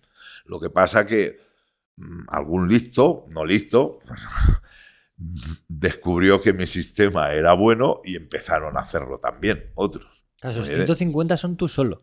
Sí, sí, claro, ellos solo son míos. Piensa que fui el único que ahí es donde me llamaron el millonario, el atracador millonario. Porque todos mis atracos eran de millones. Yo me llevaba todo el de dinero. Yo no dejaba nada, yo me llevaba la caja. Eh, Todo lo que había en la caja, el encaje del Entiendo que salías en las noticias todas las semanas. Supongo que sí, es que no me preocupaba de eso. Sí, el atracador millonario ha vuelto a atracar, ¿me entiendes? pero no, eh, ya no estaba, no estaba eh, sucesos y esos que sí que eran muy de buscar esa noticia. Yo creo que en, el 90, más ahí en ese momento, eh, que estaban con las Olimpiadas del 92, que nos las habían dado, daban más eso que lo- los atracos que hacíamos. Yo creo que es cuando me detuvieron sí que salí, como diciendo, han- he coge- ah, hemos Lo cogido al atracador millonario. ¿me entiendes? Pero como yo no hacía daño, ¿me entiendes? si hubiera dado tiros o tal, a lo mejor sí que hubiera salido en las noticias, pero yo me llevaba dinero y limpiamente, sin hacer daño. A mí, por ejemplo, cuando me, me pilló el pico, el jefe de grupo dijo, Chapo, Dani, no hay atracadores como tú. Y me lo dijo un jefe de grupo. Y dice, te hemos tenido que coger porque llevan todo Dios detrás tuyo. Y dice, "Y teníamos que hacerlo nosotros, que era el jefe de grupo de Barcelona. Y dice, pero ya tenías a toda la policía, claro, me había ido a Colombia, había hecho las mil y una. Entonces tenía a todo Dios detrás, la Guardia Civil, la de información, la urbana, en una fuga atropella a una mujer. Tenía, por eso tenía toda la policía detrás mía. Y entonces, claro, Pico, que era el jefe de grupo, me dijo, es que te teníamos que coger ya. Y dice, solo hicimos, llevaban un mes de seguimiento a mi madre. Claro, y esperaron Eh, a que aparecieses tú. a que llamara a mi madre y le dijera, mamá, y me hice pasar por mi hermano y todo, pero yo... Claro. Dije, soy Alfredo, pero voy a estar por Barcelona y te pasaré a ver. Y dijeron, pues aquí le esperamos. Y mira que es el domingo y fui el lunes, pero aún estaban los sea, Y mira, y aún, aún suerte, suerte que, que, que como iba a ver a mi madre no iba armado. Porque a lo mejor si hubiera ido armado no me hubiera dejado pillar preso. ¿Te habrías Piensa- revuelto? Sí, piensa que yo creía que iba a morir. Entonces yo no quería ir a la cárcel. Por eso me tenía miedo la policía también. Porque no tenían nada que perder. tampoco. Exacto, y creían que, que iba a disparar y por eso me disparaban. A mí me- una vez me dieron, no el alto, me metieron 19 tiros en el coche. Para pararme. No me dieron ni el alto, empezaron a disparar porque ellos en su cabeza creían que yo iba a disparar porque yo, yo estaba dado ya por muerto. ¿eh? Que yo les comprendo, ¿eh? No les... No, no, claro, claro. No digo, uy, qué gilipollas. No. Si vas a, a detener a un tío que lo tiene todo perdido, pues a lo mejor te mete un tiro antes de darte el alto. ¿Para ti valía más el hecho de poder seguir fuera en esa situación que estabas, que para ti no era una situación límite? Tú, como dices, si hubieses estado armado, ¿para ti habría valido más el hecho de intentar seguir y revolverte e intentar Sí, seguir huyendo? Claro, no, sí, sí. Hombre, sí, más sí, si- estoy más sabiendo armado, que no me dejo caer, no. Además es que estuve a punto de irme. Porque yo acababa de llegar de Colombia y entonces llevaba aún el pasaporte de, de Jairo Acosta Garzón. Y entonces cuando me detienen y me dicen, Daniel, quédate aquí. Digo, ¿quién es ese Daniel?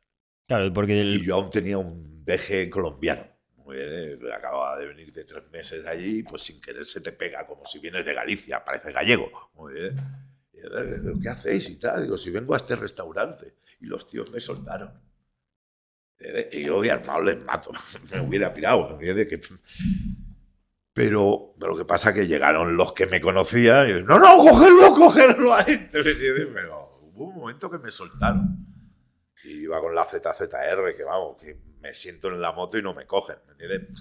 Ya no disparar, pero que me hubiera podido pirar a lo mejor, ¿me entiendes? Pero no, iba a ver a mi madre, iba desarmado y me cogió y ya cuando está, me metieron en el coche me decían, dínoslo, porque en el coche digo, oye, que soy Alfredo Rojo Bonilla, ¿eh? que no soy el que buscáis, porque también tenía documentación de mi hermano.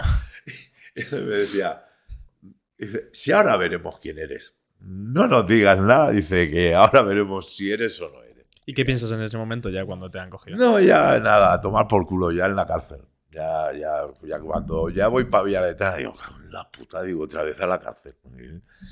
Y, bueno, y ya cuando entré en la cárcel, pues los médicos que me habían dicho que me quedaba un año, cuando me hostia, dice, ¿aún estás vivo? Digo, sí. Y yo creo, mira, es que les dije, y como lo que digo lo cumplo, digo, sí, estoy vivo. Y digo, y pienso salir de esta. Y me miraron porque, claro, sabían que venía con 150 atracos, que es una ruina. Y además, em, cuando entré, que, que cuando entras por primera vez en, la cárcel, no por primera vez, el primer día suele ser preventivo. No estás condenado. ¿eh? A no ser que te hayan condenado en la calle y te hayan hecho entrar en la cárcel, que no era mi caso. Pero a mí, cuando me cogieron, tenía tantos atracos en toda Cataluña que los de Barcelona, ¿me entiendes? El-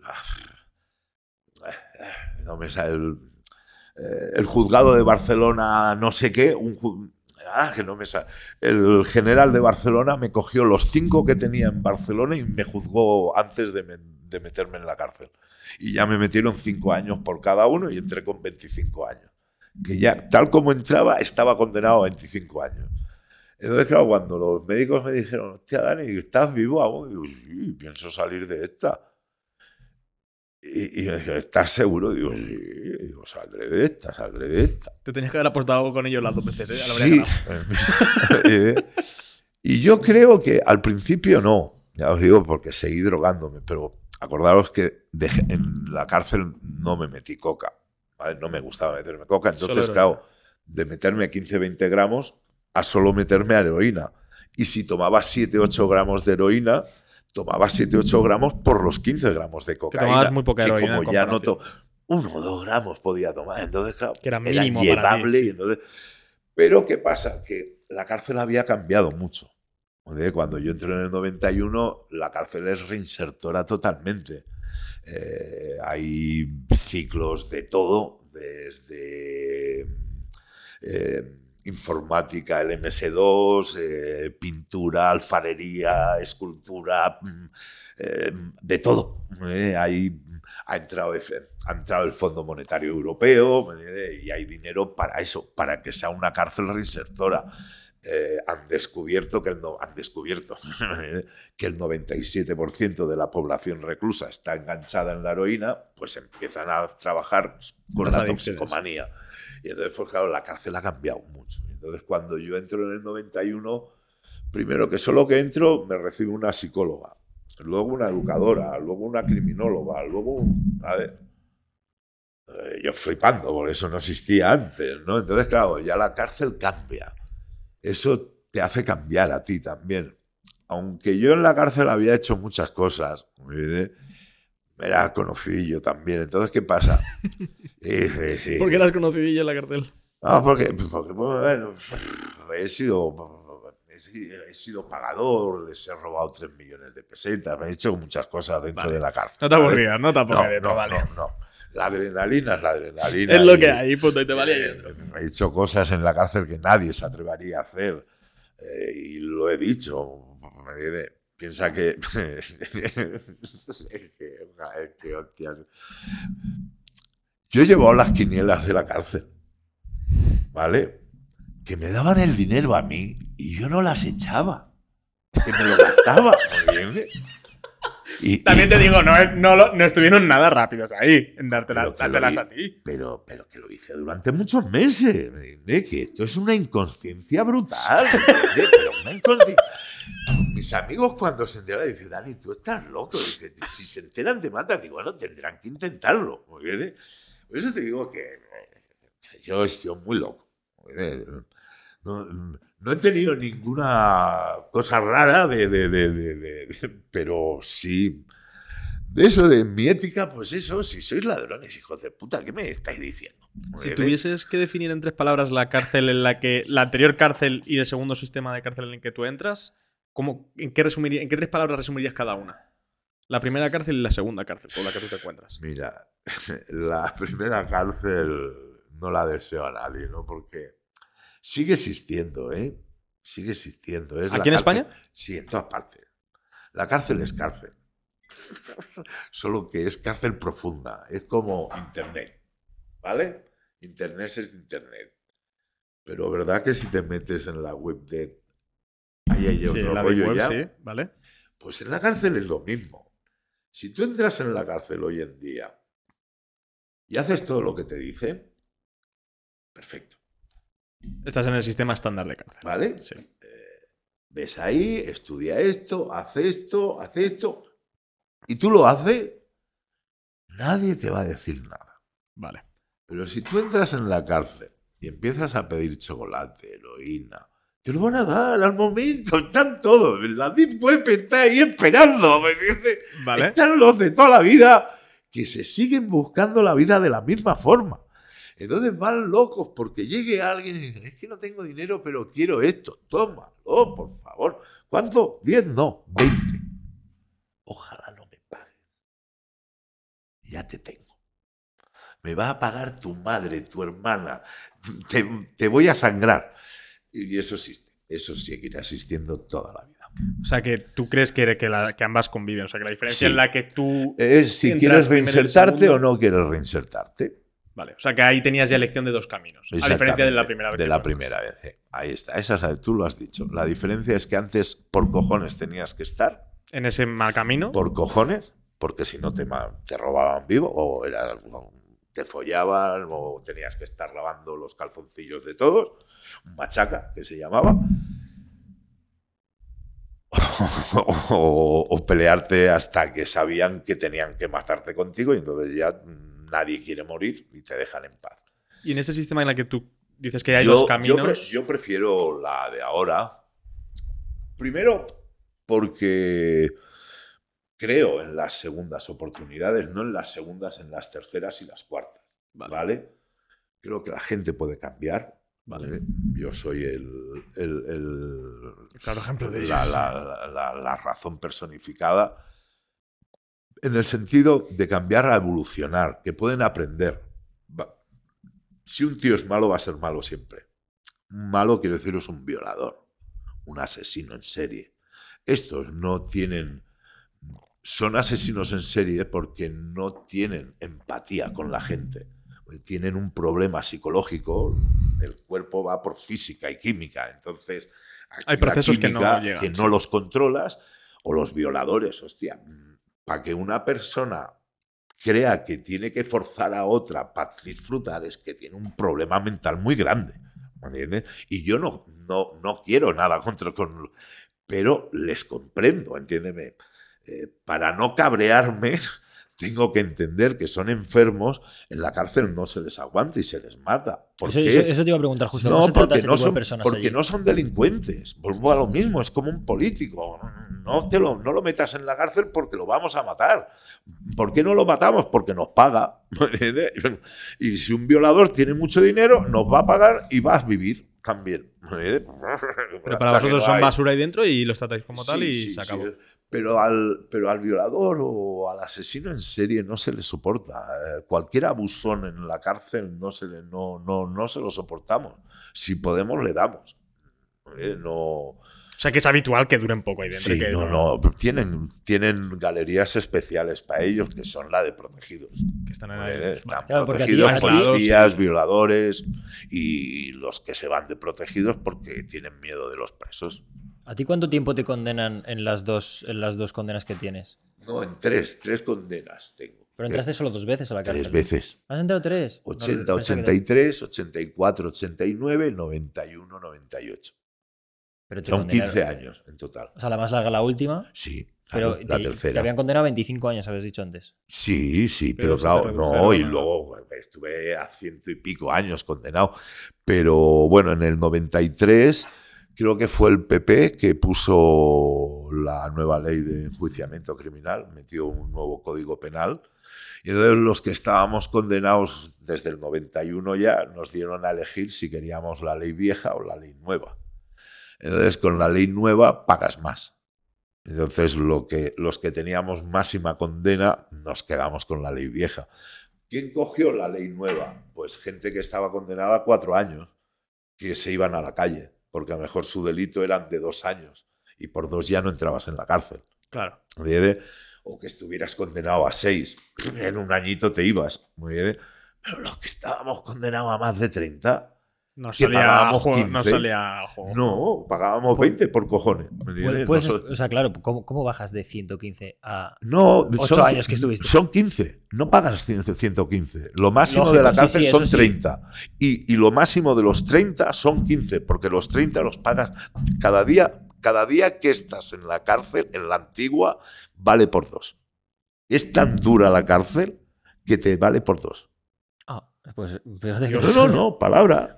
Es así. Piensa que nos pagaban con cerveza. En aquella época, el que tenía un destino tenía 12 cervezas por la mañana y 12 cervezas por la tarde. Imagínate con 24 cervezas la borrachera que llevaba. Eras Dios.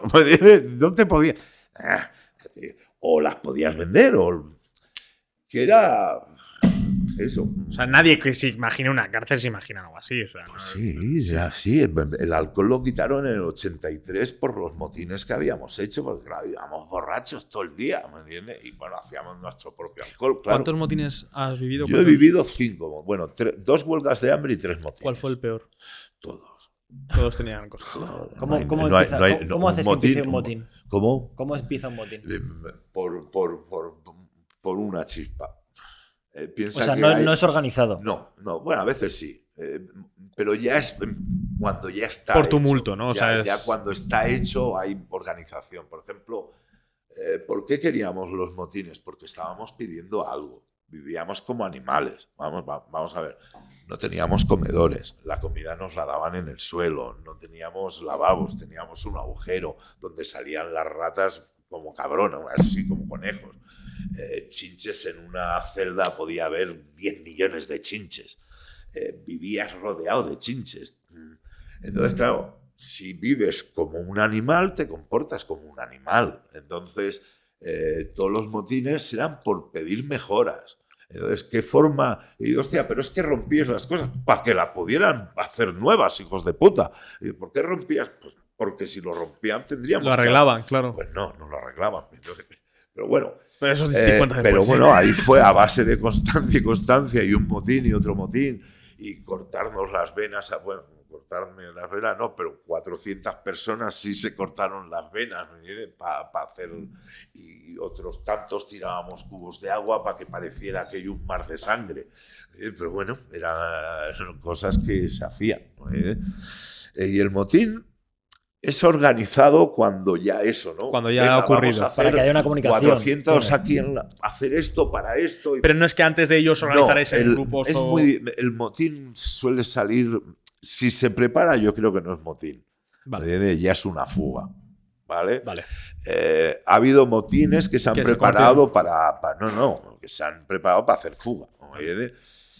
Pero que, ya te digo, por eso no son motines, son fugas. ¿Entiendes? Que luego ha, derivado en, motín porque se han fugado. ¿entiendes?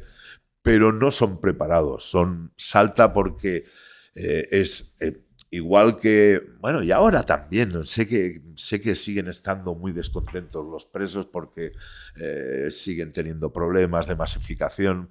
Yo hace mucho que no entro en la cárcel, la verdad. Antes aún iba a visitar la cárcel a- como, como, como visitante y para hablar con los presos y tal, pero hace tiempo que no me llaman y por supuesto no voy a ser yo el que vaya a la cárcel. Pero antes sí que solía ir bastante porque me llamaban con frecuencia y me gustaba ir pues para dar un mensaje de, esperanza, ¿no? Pero también a la vez eh, solo voy si cuando voy a otros países también voy a visitar cárceles, pero voy a visitar cárceles de menores. Porque considero que, que a los mayores, primero que la mitad es para saludarlos, bien, o los que no estén vivos o los que estén vivos. Eh, los que están vivos tengo tanto enemigos como, ene- como, como, Como amigos. ¿sabes? Eh, primero porque, claro, yo no he vuelto a la cárcel, no he vuelto a delinquir. Eh, no es que me consideren un traidor, porque saben que no soy un traidor, pero alguno tiene el- me mira mal. Yo sé que es por envidia, en el sentido de que he sabido rehacerme mi vida y no tengo que volver a pagar. Yo me acuerdo que me encontré con uno que estaba saliendo, que ya estaba en tercer grado y una de las salidas terapéuticas era poder ir a un gimnasio y venían, y era mi gimnasio. Entonces, claro, todos los que vieron a saludarme, hostia, tú vienes aquí y tal. Y ese otro que yo conocía a su, a su, a su padre, el hijo de espada, y me miró de mala forma. ¿eh? No quise meterme de decirle, ¿qué mira? Pero me lo imaginé. ¿me entiendes? Digo, este tío, digo, mira, ya está preconcebido de que como yo ya he salido de la cárcel, no me meto droga, ya soy una perra chivata, como ellos pueden decir. Pues no, no. Pero bueno, ya te digo que eso no me importa. No, no voy a. No, no es que no vaya a las cárceles de mayores, por sino que no tengo que enseñar nada a ellos.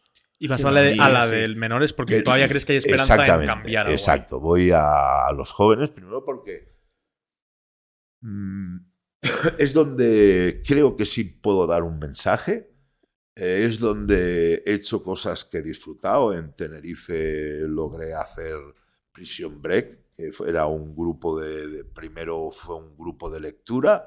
Ese grupo de lectura en un año se pasó a un grupo de escritura y al siguiente año pudimos dar el premio Prison Break a la novela corta, ¿me entiendes?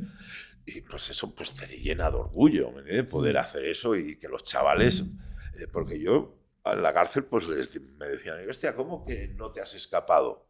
Yo, yo me escapaba cada día, con la lectura. Yo con los libros me iba todos los días de la cárcel, cada día. ¿Cuántos eso- libros has podido leer? Oh, muchos. Piensa que cuando he estado en artículo 10, que estás 23 horas encerrado en, en la celda, solo te dejan salir una hora al, al patio y solo. Muchas veces cuando te toca la hora de patio eh, son las 5 de la mañana, o las 7, o las 3, o las 4, cuando les sale la polla a ellos. Entonces, a ese momento no quieres salir. Eh, Que te den por culo. Yo me acuerdo que ahí solo pedía libros de, de mil páginas. Digo, no me traigáis nada que no sea de mil páginas. Pabellones lejanos, ahí me, me comí a JJ Jiménez, a todo. Ahí me, me, me he comido Lo que todo. cayera, te valía. De cualquier. Por eso he dicho que, que no he estudiado mucho, pero leído sí. Leído, he leído un huevo en todo. Y además, pues ya, pues, ya que pones a. Y también tengo que decir que, claro, eh, me aficioné a la lectura porque yo era muy comiquero. Yo era de leer cómics. Yo también soy muy cómics. cómic, Metal Hurran, Víbora, Pilot, todo, todo. Yo era todo, comiquero auténtico. Empecé a leer libros en la cárcel. Porque al entrar en la cárcel sí, los mm, cómics me llenaban, pero no me llenaban. Además, justo en ese año, en los 80, el cómic empezó a derivar un poquito al porno. Ah, vale. Acuérdate, ¿vale?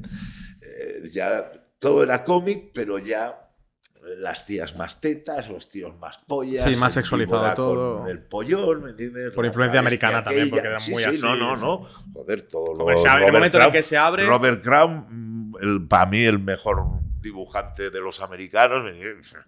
Tías ahí con tetones, culos que te podías sentar encima de ellos, ¿me entiendes? Vamos a ver, pero aún Robert Crumb, aunque hacía todas esas cosas, pero era con esa exageración, es caricatura. Claro. Pero ya cuando haces cosas. Joder, yo salí con una chica, Cristina, que la llamamos la poderosa, porque parecía un dibujo. De lo guapa que estaba, ¿eh? parecía dibujada. ¿eh? Por eso digo que empecé a dejar de leer cómics porque me ponía cachondo y me mataba pajas. ¿eh? Y entonces dejé de, de- de- de leer cómics y empecé a leer libros. ¿vale? Mi madre. Que bueno, al, me- al menos te da un poco más de margen a imaginártelo tú como tú quisieras, ¿no? No, y, y- y la verdad, y lo digo para la gente que nos está escuchando, porque hoy en día apenas se lee. Yo y soy el primero que lo digo con todo lo que he leído y ahora no leo nada. Las redes sociales me han quitado el tiempo para leer y lo reconozco. Y me sabe mal, pero lo digo, no, es que no me gusta engañar.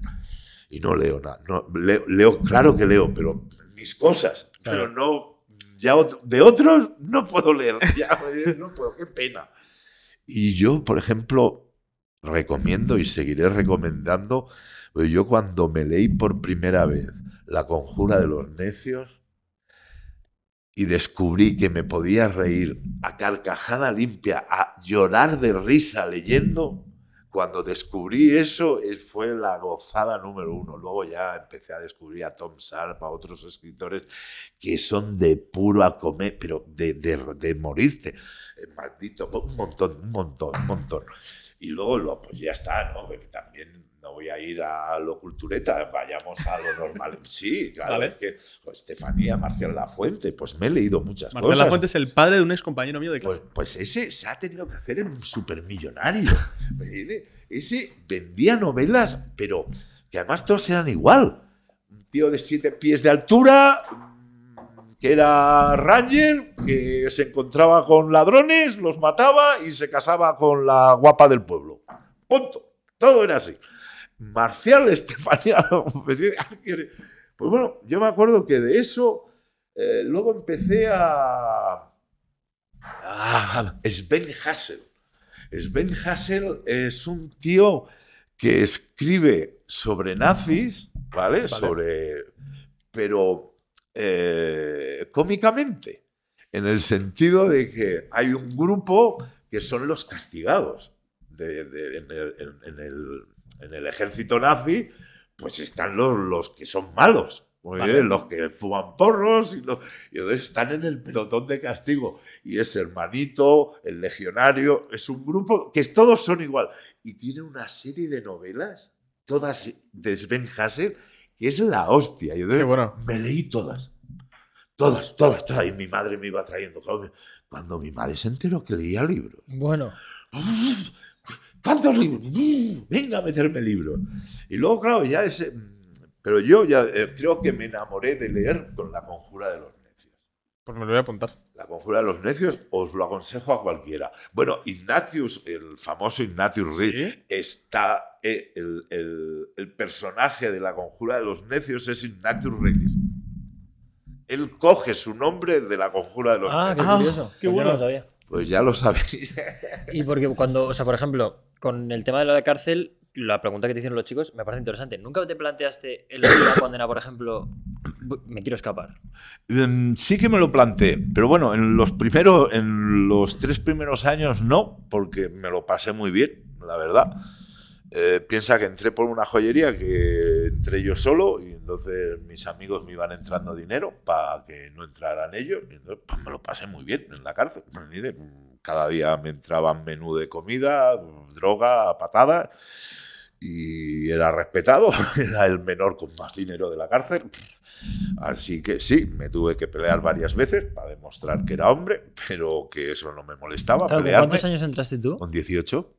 Claro, y el más pequeño de todos. claro, Y vamos, el más pequeño. No, ah, entró. Mira, es que tengo un amigo, Antonio Pavón, por si estás por ahí. Eh, vamos a ver, este chaval, es que claro, me lo encontré y ya os he dicho que no me gusta encontrarme con antiguos presos. Pero cuando me lo encontré con Antonio, pues este tío, yo me llevaba muy bien con él.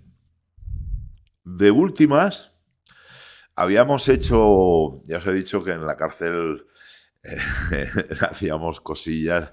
Entonces, cuando yo entré en el 91, eh, yo había hecho una estafa de 3 millones de pesetas en el 89, ¿vale? Que por eso me dan el tercer grado y me, me echan porque digo, porque es en administración. Yo hago un cambio de cartones, que es dinero, pero claro, yo puedo hacer el cambio porque hay un funcionario detrás mío, si no, yo no puedo hacer eso. Y primero porque llevaba cuatro años viviendo los funcionarios de los cambios de cartones que yo hacía. Entonces, claro, cuando yo hago la estafa, a mí vienen a por mí, directo, el administrador. Y digo, como venga, un- porque entonces aún los Mossos no han entrado en. Están en, en las garitas. Han quitado a la Guardia Civil y han puesto a los Mossos en las garitas de las cárceles, pero aún no están de servicio en, la- en las calles. ¿Puedes entonces- hacer una pequeña explicación de qué es el cambio de cartones? Pues sí, pero Porque más tarde, sí, me- pero ahora me quitarás lo que estaba explicando Dale, ahora. dale, pues tira con los Mossos. Eh, vale, es que para lo de la huida y Vale, lo de vale. Antonio Pavón. Venga, Luego vale. retomamos lo de los Tenemos, tenemos el orden.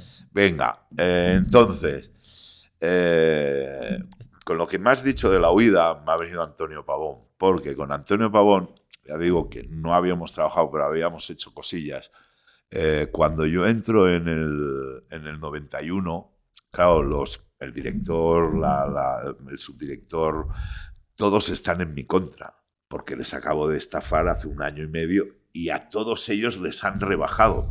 Al administrador les bajaron a jefe de, a jefe de centro. entonces, claro, tú, esto sí que es de esto, esto, esto sí que es de película. Pero que a mí me ha pasado de verdad. Imagínate que tú entras en una cárcel y a las 12 de la noche vienen a por ti cuatro funcionarios con cascos, con porras y con, y con, con- y con escudo diciendo por las buenas o por las malas. En una puta cárcel a las 12 de la noche. Oye, Digo, por las buenas, por las buenas. Digo, no vamos a ponernos malos ahora aquí. oye. Y me bajan por toda la cuarta galería, todo el pasillo aquel, todas las escaleras, el búnker, te sacan al centro y me dirigen para jefatura de servicio. Hostia, digo, la que me van a dar aquí. Digo, Dios bendito. Y cuando llego a jefatura de servicio me encuentro a don Antonio Polluelo, jefe, eh, que es director, que antes había sido administrador. A don Salaberry, su- era el subdirector que había sido un puto funcionario. Y a don Juan Braveso, que había, y a don Juan Braveso, que había sido al tío que le quité la firma para poder hacer el cambio de dinero. y claro, los veo a los tres, me río porque cuando los veo sé que no me van a pegar. Sino digo, ah, es por los tres millones. Digo, "Ay, a ver qué pasa. y dice, hombre, Dani, otra vez por aquí. Digo, sí, sí, aquí estamos, aquí estamos. A cualquier preso a las 12 de la noche no le sacan a ningún lado, ya te lo garantizo yo. Pues a mí me sacan, y encima los tres jefazos de la cárcel. Y me vienen a decir que ellos saben que yo soy el de la estafa, que saben el funcionario que me ha ayudado, pero que no tienen pruebas. Y que han encontrado un paquete al funcionario que a mí me ayudaba, o que supuestamente a mí me ayudaba, Vale. ¿me la han encontrado, la han puesto en las basuras y en las basuras han encontrado un paquete de 300 gramos de cocaína. Que no pueden decir que es de él porque no hay ningún delito contra él. En el momento que yo diga que él es el que me hace el pase de- del dinero por... eh, como se dice, no hay abogados aquí. Eh, por no cohecho. Ah. Ah, Por dos más dos, eh, que por haber delinquido ya, ya le podían meter los 300 gramos, pero por ley. ¿Por Eh, reincidente o por.? no, no, no, no, no, no me acuerdo, eso, no, no me sale la palabra que tengo que utilizar. Y entonces, claro, en sí quieren que me chive de ese funcionario. Y digo, oye, digo, estáis equivocados. Yo no soy esa persona. Digo, ningún funcionario me ayudó porque yo no he hecho eso. ¿eh? Digo, y aunque lo hubiera hecho, digo, no. Pero bueno, la cosa es que, claro, me dejan otra vez y me piro, me voy para mi celda. Al día siguiente, la mitad de funcionarios me vinieron a decir, Dani, ole, que sabemos que no has dicho nada y no has denunciado a fulanito y tal. Pues no, yo lo sabía, ¿eh? Pero la otra mitad de funcionarios están cabreados conmigo. ¿eh? Pero bueno, esto es lo... ¿Qué pasa? Que los funcionarios que están cabreados, que son los que mandan, dicen, no te vamos a dar nada. Yo, yo siempre había estado en la modelo y no había ido a otras cárceles porque era hombre imprescindible o preso imprescindible, porque hacía destinos o trabajos que nadie los podía hacer, ¿vale? Como pagador.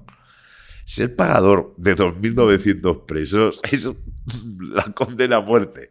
Entonces, bueno, ¿qué pasa? Que a mí cuando me dicen eso, dice, Dani, si no nos dices esto, no te vamos a dar un destino, no te vamos a dar nada, vas a pagar la condena a pulso. Digo, pues la pago a pulso. Digo, no, sin problema. Entonces ahí sí que pienso en la fuga. Y entonces eh, hay un momento en la cárcel que no me dan destinos, no me dan nada, y tengo que buscarme la vida para buscar un destino. Entonces, como ha pasado solo 18 meses desde que me he ido, y antes yo era pagador, ser pagador es poder ir por toda la cárcel como me salga de los cojones. Aún tengo ese privilegio. Hay muchos funcionarios que ni saben que he salido en libertad. Entonces me ven y, ah, hola, y pam, pam, y yo me puedo mover por galerías que otros presos no se pueden mover. Logro ir hasta la cocina, logro ir hasta la lavandería. En la lavandería todos son violadores. Y entonces el que está de funcionar en la lavandería es uno de mis funcionarios, de los que me llevo bien con él. De León, empiezo a hablar con él, patadín, patatán. Y entonces me explica las funciones de la lavandería.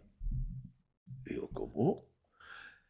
Tenían, estaban comprando, entonces ya daban sábanas a los presos, daban dos sábanas, un, una, un porta almohadas. A cada preso, dos sábanas que valían 800 pesetas compradas en el corte inglés. Dos sábanas por preso, 2.900 presos. Y cada semana tienes que cambiárselas para lavarlas. Si no te dan las dos sábanas, tú no puedes dar dos sábanas limpias. Pero como son violadores, dejan las sábanas y no cogen las sábanas sucias. Entonces, cuando yo llego y le pregunto a mi colega, digo, esto de las sábanas, ¿cómo va? Y dice, Dani, dice, tenemos un desfase porque van por toneladas. Dice, hemos perdido 14 toneladas de sábanas. La Virgen. Digo, mm, a ver, explícame esto. Y entonces me explica. Digo, ¿me dejas montar un grupo y yo te consigo todas las sábanas que hay por la cárcel? Dale, de verdad. Y digo, déjame montar un grupo, pero los que yo diga. Y vamos a ser los sabaneros, los que repartimos las sábanas, no los que limpiamos las sábanas, que los limpien lo- los violadores. Pero nosotros vamos a ir a las galerías a repartir sábanas nuevas y que nos den las viejas.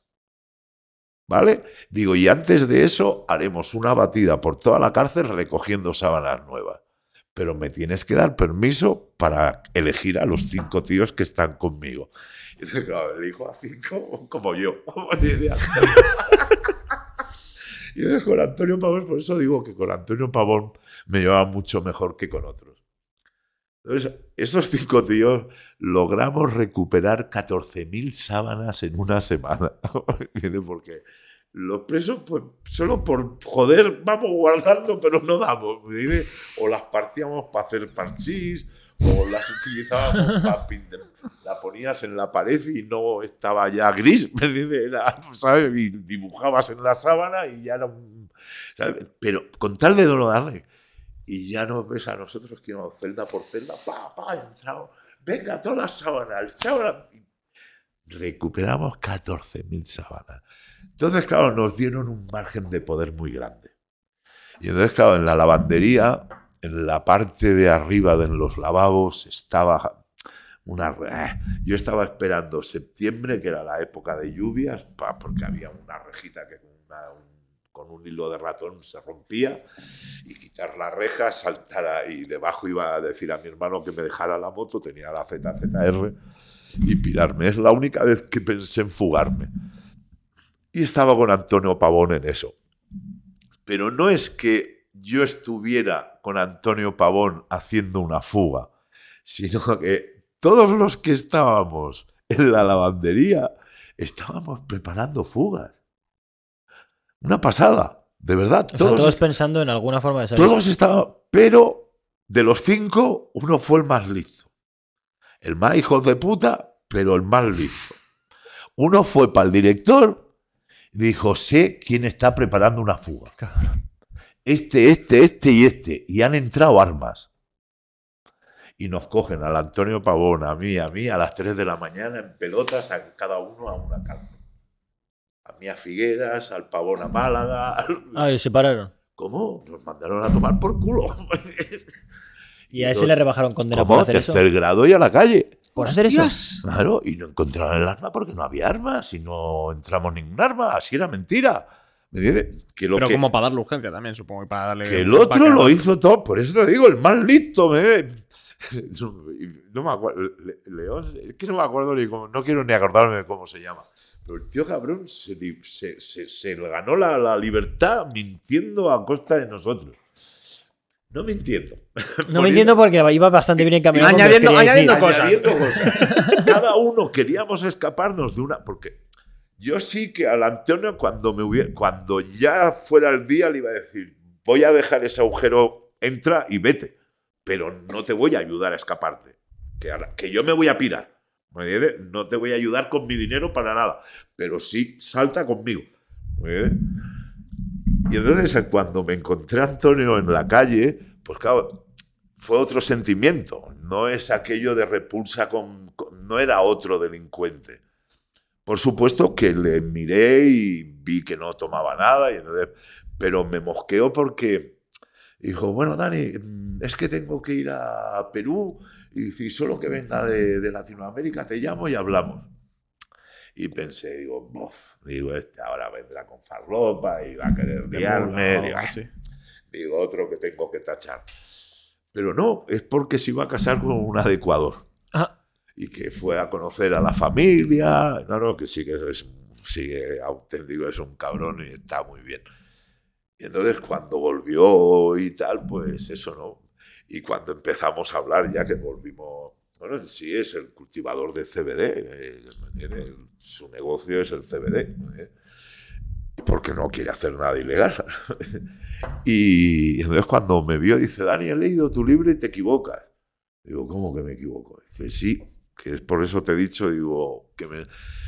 Dice, yo entré con 16 años y entré el día el detrás tuyo. Digo, ¿cómo que entraste conmigo? Dice, sí, dice, yo entré contigo. Dice, tú no te acuerdas de mí porque yo era un mierda. Dice, tú eras el, el Dani. Dice, pero... Y dice, tú tenías 18 y yo 16. Y dice, "¿Y ¿cómo te acuerdas de eso? Y dice, porque en, en ese fin, en- y es verdad, en fin de año hicimos un motín en la primera.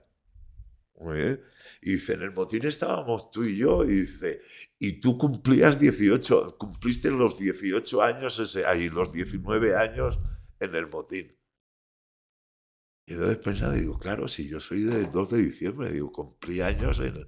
Pues yo siempre dije que había entrado eh, eh, con 19 años en la cárcel y no entré con 18. Y me lo recordó Antonio Pavón. Qué bueno. qué curioso.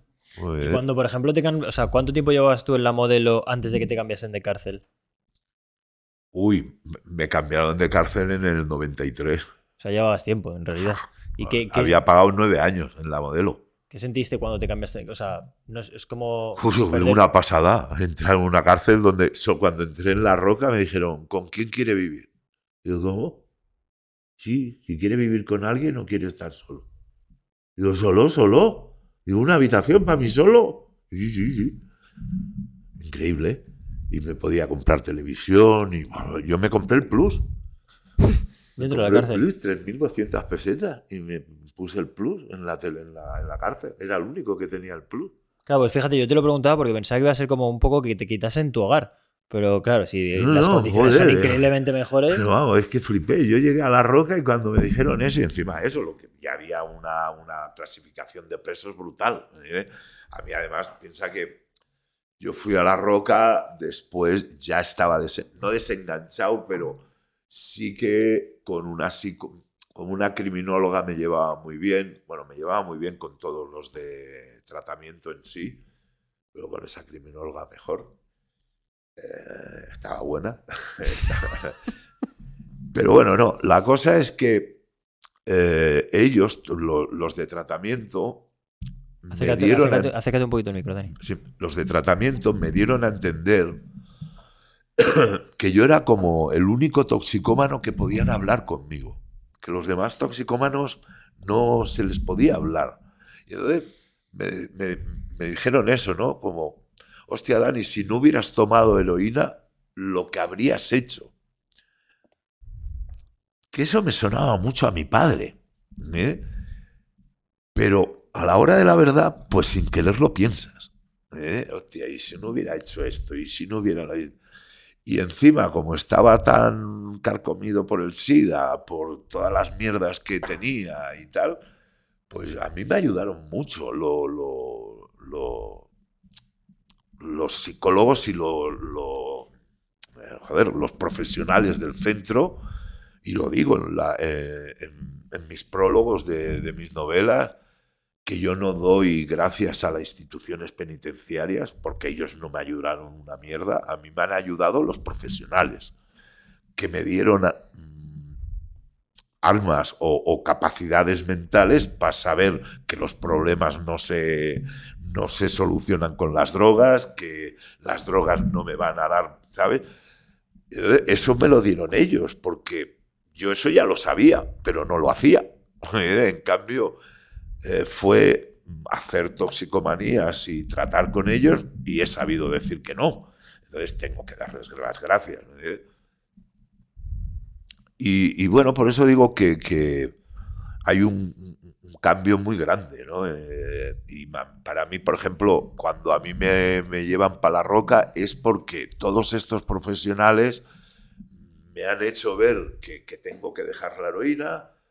Yo llego a la reflexión de que si quiero salir de, esta condena, como he dicho a los médicos, tengo que cambiar algo en mi vida. Y entonces, eh, llevo 25 años drogándome, pues mi lógica es, dejo la droga y a ver si sé vivir sin droga. Y me tiré 18 meses sin drogarme, nada, en la cárcel, sin meterme una mierda. Nada, ni porros, nada, nada, nada. Yo tomaba de todo, ¿eh? pastillas, de todo. Y entonces ahí descubrí que sabía vivir sin droga. ¿vale? Entonces esos 18 meses, el primer mes estuve en la modelo, el, el mono, por decirlo así, lo pasé con funcionarios que me traían fruta todos los días. eh, ¿Fue la- muy duro el mono? ¿Qué? ¿Fue muy duro el mono? No. Cuando uno decide, eh, todos los síndromes, ¿eh? no es solo de heroína, cuando tú decides dejar cualquier eh, adicción, si lo has decidido tú, es muy fácil. Es más difícil cuando lo haces por segundos, porque, uy, dejo esto porque tengo que ir a la cárcel. Pues bueno, lo dejas, pero solo que salgas de la cárcel volverás. Pero cuando eres tú el que reaccionas y dices, no, yo dejo lo dejo, eh, el mono es mono muy psicológico, porque claro, yo tengo mono de, de caballo y me entra el mono de caballo, por supuesto que hay físico, porque están las endirinas que han hecho ese efecto, pero porque mi cabeza está diciendo, este mal rollo que tengo, solo que me meta un pico de caballo se va. Se va. Y entonces aún te viene más mal rollo. Pero si tu cabeza no dice que te metas un pico, en dos días ya no tienes mono. ¿Me comprende? Entonces, y si encima tienes eso, ¿no? Como yo tenía gente apoyándome, trayéndome fruta todos los días, tíos que no tienen nada que ver conmigo, ¿me entiendes? Funcionarios que para mí antes eran hichos, chaperos, ¿me entiendes? Y ahora te están Te ayudando, ¿me entiendes? Son gente que quiere ayudar a la gente. Entonces te cambia un poco la Sí. perspectiva de la, de la, de la vida en general, ¿no? Y entonces, pues bueno, el- ellos eso lo hicieron porque dijeron, Dani, dice, aquí en la modelo no puedes quedarte. Porque dice, tienes un cartel de toxicómano así pegado en la espalda. Además, con todo lo que tiene, que todo lo- no me querían los directores ni nada. Dice, y entonces yo estaba en la cuarta, me cambiaron a la tercera, de la tercera a la segunda, que todo es a mejor, ¿sabes? Es por galería. ¿Por qué lo hicieron eso? Para que cuando yo llegara a la otra cárcel, viniera de una, de una galería buena, para que me pudiera ir a otra galería buena. Pero claro, cuando yo llegué a la otra cárcel, claro, claro que me, hay clasificación de presos, entonces, claro, la, la tía me lo dice, la psicóloga dice, Dani, tú eres un tío para estar en el módulo 4. Pero claro, era el 93 y mi condicional estaba en el 2014. Y dice, pero no puedo llevarte al módulo 4. Dice, no te voy a tirar al 1 porque sé que no eres del 1. Dice, pero vas a tener que empezar desde el módulo 2. A mí, ponme donde quiera. Eh, a mí no me importaba. Pero yo empecé desde casi cero. El módulo 2 era casi peor que el módulo 1. ¿eh? Pero en el módulo 2, ¿qué hice yo? Yo ya he dicho, hay muchas veces que dice, hostia, Dani, es que tienes fuerza de voluntad. No tengo ninguna fuerza de voluntad. Ninguna. Ninguna. Pero sí tengo ética y moral. Y entonces, ¿qué hice yo? En la modelo había pactado con aquellos que me lo dejaba. Y cuando llegué al, a la- al módulo 2 de La Roca, me acuerdo que encima me, me encuentro con mis colegas, con el Dama Solózano, con, el- con todos mis yonkis, con todos mis amigos de la modelo que nos metíamos picot que, que no todo el mundo se puede picar en la cárcel. ¿Eh? Y están ahí todos. En el módulo 2 están todos mis colegas. ¿eh? Digo, ¿pero qué hacéis aquí? Y todos desenganchados. Dani, que estamos... ta-". Digo, ¿cómo? Digo, que yo vengo desenganchado también. No me lo creo. Digo, que venga, vente que te vamos a llevar a las, a, a las monitoras de toxicomanía. Solo que entro con las monitoras de toxicomanía, Laura, Ana y Lourdes, tal como empiezo a hablar con ellas, digo, ¿no necesitáis un auxiliar vosotras? Y dice, ay, pues sí. Digo, pues yo me apunto, porque si yo soy auxiliar de las que dan toxicomanías, no puedo meterme heroína. Mi forma de ser, yo no puedo estar contigo diciéndote que... Déjalo, no, Predicándote una cosa haciendo. para y luego hacer otra. No puedo. No puedo. O sea, es se- añade a tu ética ya. Ahí está. Y entonces no es que tenga fuerza de voluntad, sino que aguento, hago Negocias, cosas. negociaste Encadeno- contigo me mismo. encadeno a mi Me- ética y a mi moral. Exactamente, porque si no me voy a la mierda. Pues, Y entonces me puse de auxiliar con ellas y así lo logré. O sea, para ti el- al- lo mejor que te ha podido dar, entre comillas, la cárcel ha sido a lo mejor eso, el vivir Sí, esa experiencia. de Todo, no, no eso, ya te he dicho, y el vivir con 12, todo lo que es que para mí todo es, todo es experiencia, ¿no? Que sea cárcel o no cárcel es... No diferencias, es experiencia de- y punto. Exactamente, a mí si me hubieran dicho que la cárcel fuera que te congelan, ah, Demolition Man, ¿eh? ¿la habéis visto? No. Poca cultura de nada tiene Perdón, es que no, no he tenido. No, no, no. no. Vale, en Demolition Man a los presos les congelan, Vale, ¿vale? Eso sí que es cárcel. vale. Porque estás congelado. 15 años ahí. Y te despiertas, Eh, no has vivido. vale, ¿Vale? Sí. Pero 15 años viviendo no claro, es cárcel. sí, claro, es que tú sí. Vale. ¿Me entiendes? Sí, es, es cárcel. Pero estás viviendo, estás sintiendo. No estás libre, pero vives. Pero eso es otra cosa. Vive otra- eso es la libertad. Vives otra, vives otra vida, pero, pero, es- vives. Pero vives. Vale. Entonces es experiencia. Y la vida es experiencia. Que no puedas pasar por los muros, eso es otra cosa. ¿me entiendes? A, a mí me interesa mucho en la cárcel, por ejemplo, eh, entiendo que tú para dentro podías vender drogas y cosas así. Sí, yo, yo, yo, yo compraba. Yo compraba y entraba. Yo no vendí nunca. Claro, pero ¿y cómo hacías para que entrase? Fácil. A ver, muy, fa- muy fácil. A mí fácil, fácil creo que no es, la- no es el adjetivo que Pues se, me, sí, se me- sí, se me pues sí, ocurre. pues sí, es muy fácil, es muy fácil, es muy fácil. Es que, claro, no, porque no sois. O sea, la modelo entiendo que al estar en, en el. O sea, estaba rodeada de casas, está en medio de, de la ciudad. Sí, ¿no? pero eso no importa. eso- sí, está rodeado de. Pero eso, eso no te- esté donde esté. Eh, La cárcel donde esté. Hostia, ¿me pero en medio de la nada también es muy fácil. Sí. No entiendo. Bueno, yo estaba pensando, yo que Vale, sé, por, o sea, para ti el factor determinante eran las No, casas no, de alrededor, no, no, entiendo. No, porque digo, por la ventana con un poquito No, de puntería claro, la enganchas sí, en un- Sí, es que lo hemos hecho así antes de que pusieran las rejas. ¿me entiendes? Nos la tiraban desde los balcones. Pero pusieron rejas para que no nos la tiraran. Pero sigue siendo fácil entrar. Vamos a ver. El problema de, de la cárcel han sido los toxicómanos. ¿Vale? El 97% de la población reclusa es toxicómana, que quiere droga. No entra droga porque no tiene dinero. Si tuviera dinero, entraría droga. Entonces, tú solo tienes que hablar con el hermano, la hermana, el hijo, la hija, la madre, el padre del que está fuera, del que está dentro. Tú hablas con el que está dentro. ¿Me va a entrar droga? Sí. ¿Quieres droga? Sí. Dame el nombre de tu madre. Toma el teléfono. Y mi gente llamaba a su madre, oye, toma para tu hijo.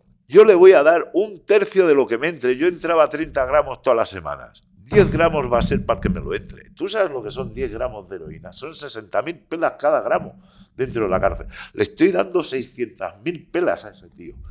Que a la vez, ese tío no quiere las 600.000 pelas porque los, si saben que tiene los 10 gramos de heroína, lo matan. Entonces me dice, no, dáselo a mi madre el dinero. Y ese tío cada semana va a, va a tener medio millón de pesetas su madre. Y su madre era la que lo metía. Claro, ¿Y a cómo, él. pero ¿y cómo lo en mete? el coño. Ah, bueno, también esa vez. ¿Cómo lo va a meter? Pues era bastante fácil, la verdad. Coño, y si es un, y si es un tío en el culo, ¿me entiendes? Así de sencillo. Y yo como lo entro metidito en el culo, ¿me entiendes? Para que no me lo cojan. Sí, pero yo ahí, ahí hay un punto que me pierdo de la ecuación. ¿En, en qué momento Eh, ¿cuándo te- se lo mete? No, ¿cuándo se lo saca? en los vis a vis, en tu. Ah, porque para vis a vis puedes ver a la persona. Entiendo. Eh, por favor, cada persona Bueno, tiene no tengo- dos, vis, tengo- dos vis a vis al mes. Dos vis a vis para follar cada persona. Y hay 2.900 presos. Y hay 2.500 que no tienen un duro. Mira si tienes vis a vis para decir, tú, éntrame, tú, éntrame, tú, éntrame. A mí si me tocaban en un vis a vis, sabían que les inundaba la cárcel de droga. Si tocan a mi madre, la que les meto es pequeña. Yo no entro, pues sabían que yo en mis vis vis no voy a entrar droga.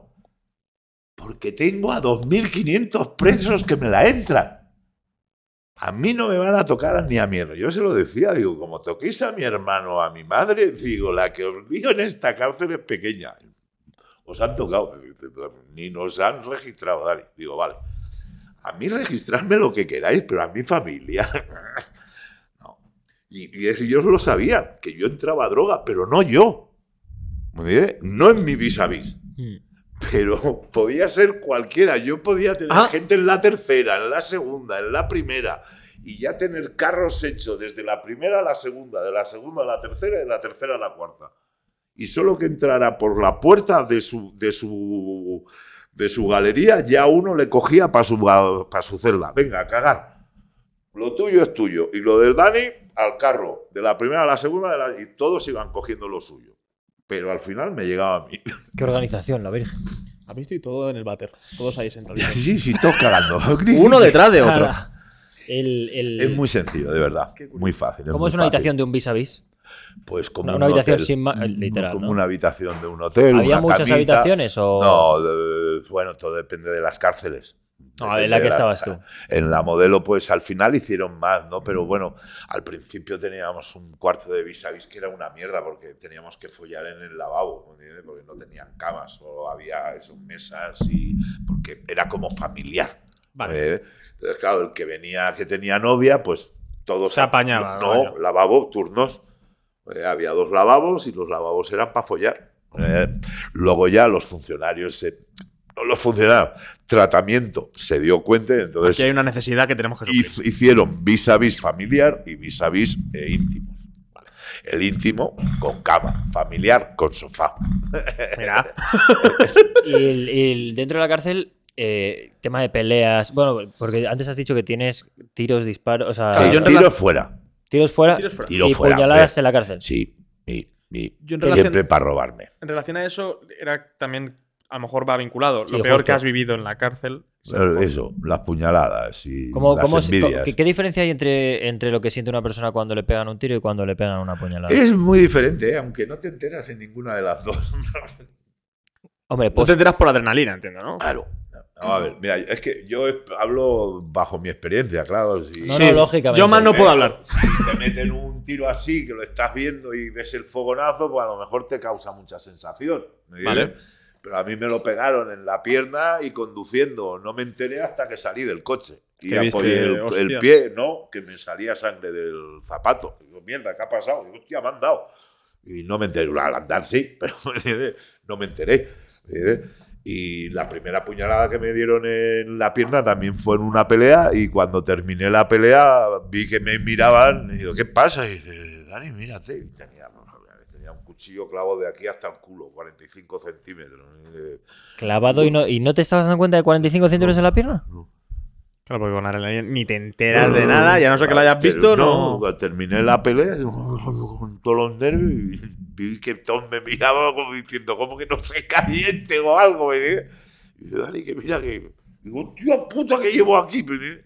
Ya nos fuimos a la celda, lo sacamos, no vea que yo. ¡ah! Pues no podíamos ir a curarnos, porque si iba a curar. Yo acababa de salir de quinta, de, de celda de castigo, entonces en aquella época. Te apuñalaras, no apuñalaras, ibas a la quinta. Era aislamiento o algo del estilo. Sí, Vale. piensa que apuñales o no apuñales estás en la pelea. Estás dentro, te jodes y chupas. A quintas. Vale. Y ibas a Chupano, que es a, a celda de castigo. Entonces, Vale. pues claro, yo me tiré siete días intentando curármelo yo. Hasta que se puso verde y olía podrido aquello. Y dijiste, bueno, lo mismo que a mejor Y me fui, me fui para el médico ahí. Así que entonces. Que me he caído. No, no, no. Acuerdo que tenía, yo había sido auxiliar de médico y conocía a los médicos. Y entonces, digo, doctor Buguñá, digo, asómese un poquito para aquí. Claro, no podía entrar y decirlo delante de todos. Digo, es que me han dado una puñalaica y no sé cómo decírtelo. Y dice, ¿una puñalaica? Y digo, sí. Digo, ¿no ves que estoy aquí? Dice, bueno, apúntate al dentista y te vienes conmigo para el dentista. Me apunté al dentista y me llamaron y estaba él. Me ahí en la mesa, en la silla del dentista. ¿Y dónde tiene la puñalada? Cuando hago así. Y ven lo que tenía ahí. Y dice, una puñaladica, Dani. Y empezaron a drenarme. Y a cortaron cachos de carne. Hostia puta bendita. Pero bueno, mira, así es la vida. Esa Y fue- ahí es donde me enteré que me salió por el culo, porque claro, no, no me lo vi hasta ese momento que, claro, el, el morado Claro. lo tenía en el culo. Y, fue, y esa fue una. ¿Y Esa la la otra? primera. Las otras dos fueron en la espalda. En la espalda tal cual, espalda. o sea, que te llegaron así. Sí, sí, sí, no, no. el- Pues mira, estaba viendo Son Goku. Era de los pocos que veía Son Goku en catalán, en la modelo. La bola de drag. eh. Estaba viendo Son Goku y yo creo, yo estoy, bueno, estoy con- no convencido, sino creo que fue un- una época que, que no había caballo en la cárcel, solo tenía caballo yo, entonces no le daba a nadie. ¿eh? Me acuerdo que, que acababa de salir de quintas y me había hecho una celda con puretas, ¿me entiendes? Que no eran delincuentes Sí. lo que estaban ahí porque habían era cuando en el 80-83 entraron los primeros empresarios por desfalco y tal, pues entraron presos, se fueron y luego les condenaron otra vez y entraron otra vez. Entonces ya eran multireincidentes y les metieron en la cuarta. Pero no eran delincuentes. Y entonces andaban estos pobres por la planta sin galería. ¿eh? Entonces, como yo cuando vine de la quinta vine muy cabreado con todos, con todo el mundo, no con la galería, venía cabreado con todo el mundo, con la vida. Y entonces cuando la gente, Dani, vente a subir con nosotros, digo, no, no, me voy a vivir con vosotros. Cogí a los funcionarios y les dije, una celda de la planta que esté vacía. En la, en la planta solo vivían los mangantes, ¿eh? porque toda la gente tiraba la mierda para abajo. Y digo, dame una celda en la planta, la que esté vacía la cojo yo. Pero Dani, ¿cómo te vas a meter en la planta? Y digo, si tiran toda la mierda, y digo, ahí no tirarán la mierda. Digo, no te preocupes, tú dame la celda.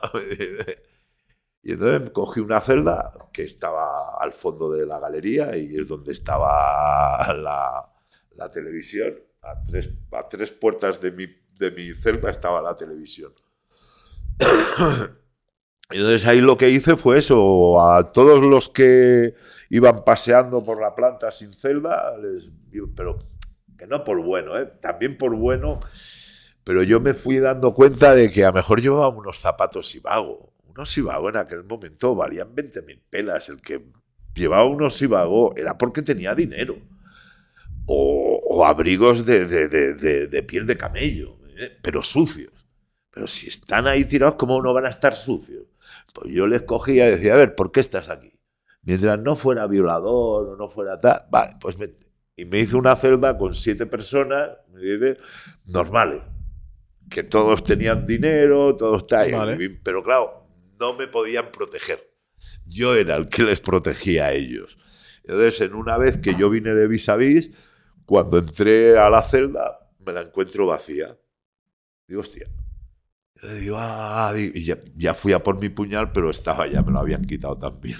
Entonces ya me encontré a tres que me querían. Esta fue la, puñalada de aquí. Eh, así fue. Y luego, ya te digo, yo creo que fue esa época que, que no había nada de caballo. Yo sí que tenía caballo, no daba nadie, cometí el error de soltar algo de caballo a un par de amigos míos que me venían a ver a la celda. Dani, que ahora está cerrado, danos que nadie se... Y les solté algo. Y entonces, pues, de rabia, envidia o... Porque ya había tenido problemas con él en la primera. Y bueno, la cosa que vinieron dos por detrás y me metieron dos puñaladas, pero a matarme. Porque una, una me tocó en el homoplato y salió para no me dio bien, pero la otra me perforó la pleura y me, me perforó el pulmón. Cuando yo, yo noté dos puñetazos, yo no sabía que me habían metido dos, dos puñaladas, yo creí que me habían pegado dos puñetazos, porque yo noté esto, porque me tiraron con tornavises y entonces, claro, noté el, el, fondo, noté el choque del, del mango del, del tornavis. Eh, yo noté eso. Como dos puñetazos, dos, golpes y. Dos puñetazos. Entonces, me giré cabreado. Digo, ¿quién, vi a dos corriendo y me salí corriendo detrás de ellos. Pero claro, se me. que te caíste. Sí, sí, se me puso todo negro y me caí. Y ya me desperté en el clínico. Joder. Pero no lo. No, y no sentiste nada. no, no, lo, no lo recuerdo como malo. Eh, sí, bueno. ¿Has tenido que ser tú alguna vez el que pegaba alguna puñalada? He, he Vamos a ver, he participado en yo era de los antiabusos, vamos a ver. Igual que me pasó eso a mí y me vinieron a robar y yo solo que salí fuera bajaron a ayudarme, pues eh, yo he hecho eso también, ¿no? Cuando he visto que cuatro o cinco han ido a robar a uno que no merece ser robado, pues íbamos a ayudarle. ¿eh? Porque ya, si te tienes que pelear contra tres o cuatro que vamos armados, ya no es lo mismo. ¿eh? Irle a robar a uno que que está solo, pues le puedes robar, pero si ya sois tres o cuatro, te lo vas a pensar más. Y más cuando no se lo merecían. Y de eso había muchas veces en la cárcel. Igual que, pues lo he dicho, como en la calle, hay gente buena y gente mala. Por curiosidad, ¿tú, ¿tú cuando te apuñalaron a ti, tú sientes que tú te lo merecías o no? No, no, no, no, no, no. No, pero no que me lo merecía, pero sabía que tenían que hacerlo porque uno me pidió que le diera la droga y no se le va a dar porque... Pues ya está, fue una riña y ya está. digo, caga, cago, me voy a cagar en tu puta madre, pero no... otra cosa no voy a hacer. Entonces, pues yo sabía que ya a matar o morir. y punto. Ahí no siempre, siempre tenías un arma en la, celda. Sí, sí, ¿Cómo, ¿Cómo hacías las armas ahí dentro? Con lo que pillarais. Con lo que pillarais. Bueno, casi no, flejes de cama, casi todo de las propias, de los propios metales. y, eso, ya en los ochenta y pico, casi 90. Pero en los 80, baldeos, Aitor, que te los tiraban desde la calle. Entonces no había rejas. Yo tengo curiosidad por el tema de la ética en la cárcel. ¿Qué ética teníais ahí? ¿Qué moral había? Eso cada uno. Era era individualista, no era- eso no era sí. general, ¿no? No, no, no. Sí, no, no- y no había líderes. ¿Qué? No había líderes, por ejemplo. Mira, la única vez que ha habido líderes cuando la Coppel y nos fue muy mal. ¿Eh? Ahora han hecho lo de modelo 77 ¿eh? y es, hablan un poquito de la Coppel, que lo hablan en plan de amnistía y antifranquismo, pero lo único que éramos 40 tíos que quisimos dominar la cárcel en vez de que, que los funcionarios. Vale. Y quien no hacía lo que nosotros decíamos, la jodía. Así que, no. Líderes en la cárcel, los menos poquitos. Yo para... No, no en la cárcel, si es que luego ves que en la realidad pasa lo mismo. Eh, acuérdate de Pablo Iglesias, lo bien que empezó cuando eran y- solamente eh, los indignados aquellos, ¿no? Eran los indignados, aquellos que... ¿No, ¿no os acordáis cómo empezó Pablo Iglesias? Yo Eh, recuerdo ya su comienzo mediático, pero no, sé No, si no, no. la- empe- antes de empezar su comienzo, primero hubo una indignación que se empezaron a sentar la gente aquí en Madrid. empezó- Ah, lo del 15M. Lo del... Sí, lo del 15M, ¿no? El, el tema de la gente, la huelga esta eterna que se hizo en Sol. Exacto, pues Sí, pues sí, la esa, no los el 15M, indignados. pero no estoy sé- no sé si era columnando. pero 15M. se llamaron los indignados o algo así. Sí, y vale. entonces ahí llegaron a ser un millón de personas eh, haciendo huelga, ahí, estando Sí. quietos ahí. El movimiento, sí, de movimiento se 15M, vale. dijo, hostia, si somos un millón, ¿por qué no vamos a ser un partido político? Y se hizo Podemos. Vale. Muy bien, ¿eh? Y vino de un principio buenísimo, pero se llega al poder y a Entonces- tomar por culo. Y ahí te corrompes. Vamos Un a gran, ver, po- un gran él- poder. Él mismo Sí, dijo, no responsabilidad". comprendo a nadie que pueda cobrar tres- más de 3.000 euros. Y, y- y- Pues y la ha debido entender. Joder, al momento empezó a cobrar 22.000. La ha debido de entender bien, sí. ¿Me comprende? Pues eso es lo mismo. Vale. A la que tienes el poder, estés donde estés, aunque lo quieras de bien, pero cuando llegas arriba dices, Y lo "No, tienes, dices, no, pisas. Y sé en, por y en qué la cárcel, corrompe. en la cárcel has visto, eh, entiendo que has visto asesinatos, supongo, ¿no? Sí, sí, por desgracia sí. Unos Y sí. cuantos. Y, y- y- Unos cuantos. ¿no? ¿Cómo vives eso? Pues como no eres tú. ¿y por, qué, por qué se daban ese tipo no, de cosas? pues, eh, siempre a violadores. Vamos a ver, he visto tirar a tíos de segundo arriba. O violadores o chivatos. Algo, ¿sabes? Chivato confirmado, ¿sabes? Aquello, este ha metido preso a este, a este y a este. Y se le ha castigado con la muerte y, se la ha matado. Eh, Hay castigo dentro, o sea, tú eso tiene una consecuencia. O sea, que tú Claro, no te claro. sale gratis matar dentro de la cárcel. No. Vale. ¿Y en algún momento has sufrido, has sufrido alguna violación? ¿Yo? No, no, no, no, nunca. Te, mira, no, eh, eh, muchas veces me, me río porque a veces me, me lo han dicho, ¿no? En comentarios y tal. Ah, ah, te habrás comido tantas pollas. Digo, ay, Dios mío. Digo, yo te digo, a mí me podrían haber follado, pero una vez muerto. Bien, Y pueden meterme una polla en la boca una vez muerto. Pero si no me han matado, no pueden hacer. ¿Lo han intentado? No, no, es que no, no. A ver, también te digo, eres un tío muy grande también. Por Era, eso- era ir a lo no, mejor que por eso al me gordo. que. digo, a mejor a- que he visto a Habría otros mejores que sí que le han entiendo. tirado los tejos, me digo, han intentado follarle. Me digo. A mí no, a mí no. Me han intentado robar, me han, quit- me han intentado quitar todas mis posesiones varias veces, eso sí, ¿me entiendes? ¿Y Pero- había mucho sexo entre presos y, o entre presos y, y Sí, funcionarios? sí. No, presos y funcionarios no. Eso es la película así Eso es y película. fuera, eso. ¿no? Y abuso de Mira, funcionarios. yo. No, no. Eso es peliculero, de ¿Sí? verdad, de verdad, sí. Eh, ha habido, vamos a ver, claro que ha habido abusos en el sentido de que te han pateado, ¿no? pero siempre por algún. Entiéndeme, que no quiero ser abogado del diablo, ¿eh? Ya, que no van a ir a hacerlo vamos- sin eh, ningún Vamos motivo. a ver, eh, no quiero estar ni a favor ni uno ni otro, pero vamos a ver, yo estuve en la quinta y me han pegado, pero como no me rebotaba, no me volvían a pegar. ¿eh? Si Pero te si tú pegan respondías- y, te- y respondes, pues te van a seguir pegando. Es que es de lógica. Si sigues respondiendo, pues al final entrarán, te atarán y te patearán, te patearán hasta que dejes de responder. Que es una cárcel. Es que, es que no lo entiendo, ¿me entiendes? Por eso, tío, O sois muy tontos o... A mí no... Me han pegado, pero no me han pateado. Muy bien. Pues, pa, me has dado dos hostias. Pues firme. Y ahí, ¿qué? Pa, mis dos cojones. Pero no me vas a dar más, porque estoy quieto. Muy bien. Si me reboto en esa primera hostia, pues ya tengo todas las demás. Eso va así.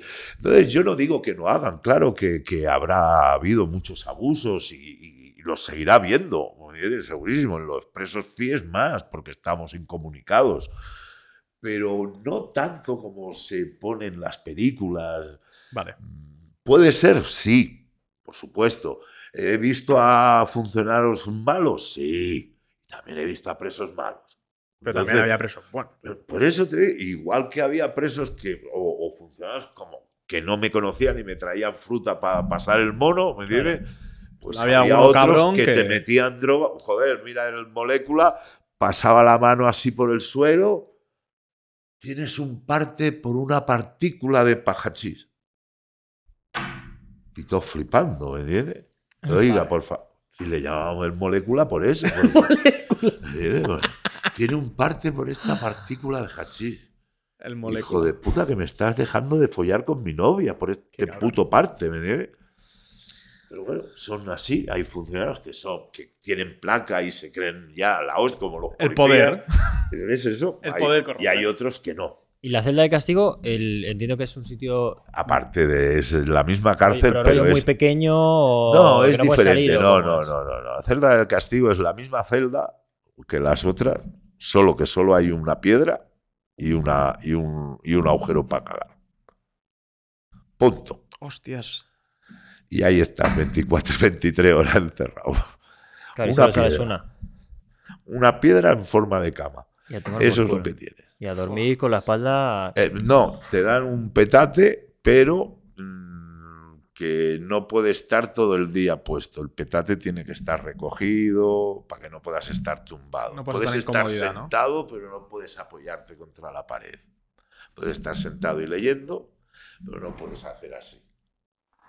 O sea, celda de castigo literal. Literal, o sea, sí. incomodi- Lo de castigo no es- no total, y es ¿no? una solo, forma de y hablar. solo que oyes la puerta tienes que estar de pie, la planta y con las manos detrás.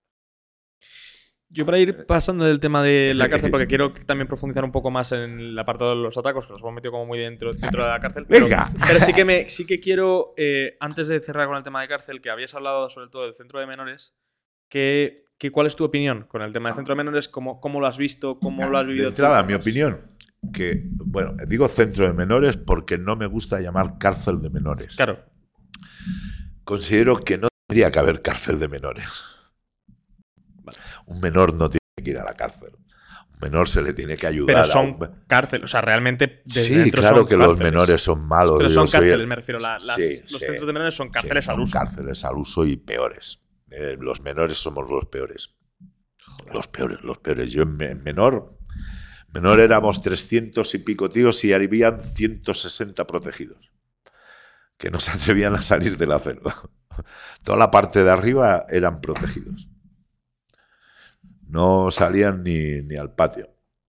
Eh, les subían la comida, les- no se atrevían a salir. Imagínate cómo éramos. ¿Y por qué, cuál es tu razonamiento para que no que creas que un niño no debe, de- o sea, un menor no debe de entrar a la cárcel?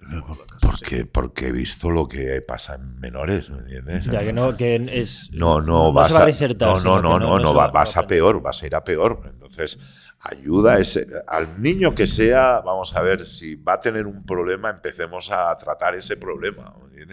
Sea lo que sea, ya sabemos que hay niños asesinos, ya sabe- pero son inconscientes y es por su propia infantil. A ver, y si es por una enfermedad, pues lo sabremos, que es un enfermo mental, pues ala, a hacerle algo, pero no a la cárcel. La cárcel es una escuela de, de- de ladrones, entonces, ¿para qué llevas a un menor a una cárcel? Para Pa- condenarlo, pa- para- Venga, que quiero que seas ladrón. No, yo no estoy a favor de la cárcel. O sea, no crees en la reinserción de fuera de un centro de menores, sino que crees No. que es un casi que un centro formativo Sí, delincuente. no, no, no. El que va a un centro de menores ya es para cagarla. Tal como está hecho hoy la cosa. Madre. El tema de los, de los atracos, eh, el, eh, tú hay un punto en el que, o sea, to- casi todos los palos que tú dabas eran entrando a bancos, la mayor parte tú solo, También Sí, lo has los, con bandas. los, últimos, ¿eh? Los último últimos años. medio Sí, sí, solo. todos, sí. El- Menos el. Menos el. El, el último que hice, que fue el. Joder, que no me. la joyería. No, que no me. El furgón, joder. Ah, el Ah. furgón, vale, sí. Claro, entonces yo lo, yo lo que quería preguntarte es, es, ¿has hecho algún atraco eh, como mucho más preparado? Porque dices que hay uno que tardaste tres días. Sí, ¿Cómo es que se tarda tres días? joder, porque eh, teníamos que entrar por Butrón. Ese atraco hicimos tres días porque el viernes fue viernes, sábado y domingo. Aprovechamos viernes 8 de diciembre, eh, puente de la Constitución, eh, cerrado los bancos, sábado cerrado los bancos, domingo cerrado el banco. Ella era- era allí en Barcelona, ¿no? Sí. Y en esos tres días es lo que tardas en romper la corazada. Para romper una, una cosa es entrar en un banco y llevarte la retardada. Y otra cosa es romper la corazada. La corazada es típica Es la corazada. como la puerta redonda. Exacto. O cuadrada o como quieras, pero dentro hay muchísimo dinero. Vale. Dentro están las cajas Las famosas cajas, Ahí vale, está. sí. y es romper la, la corazada. Y entonces para eso necesitas 72 horas. Y eso se hace con una máquina, ¿no? Y- Entiendo, con, un- con una máquina. ¿Y cómo elegisteis el banco? ¿Cómo? ¿Cómo, qué, qué banco elegisteis y por qué?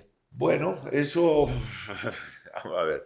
Ahí es, es, un, es un organigrama. No me gusta hablar de este atraco porque no lo he pagado. ¿Vale? Yo no pagué este atraco, entonces yo no lo he hecho.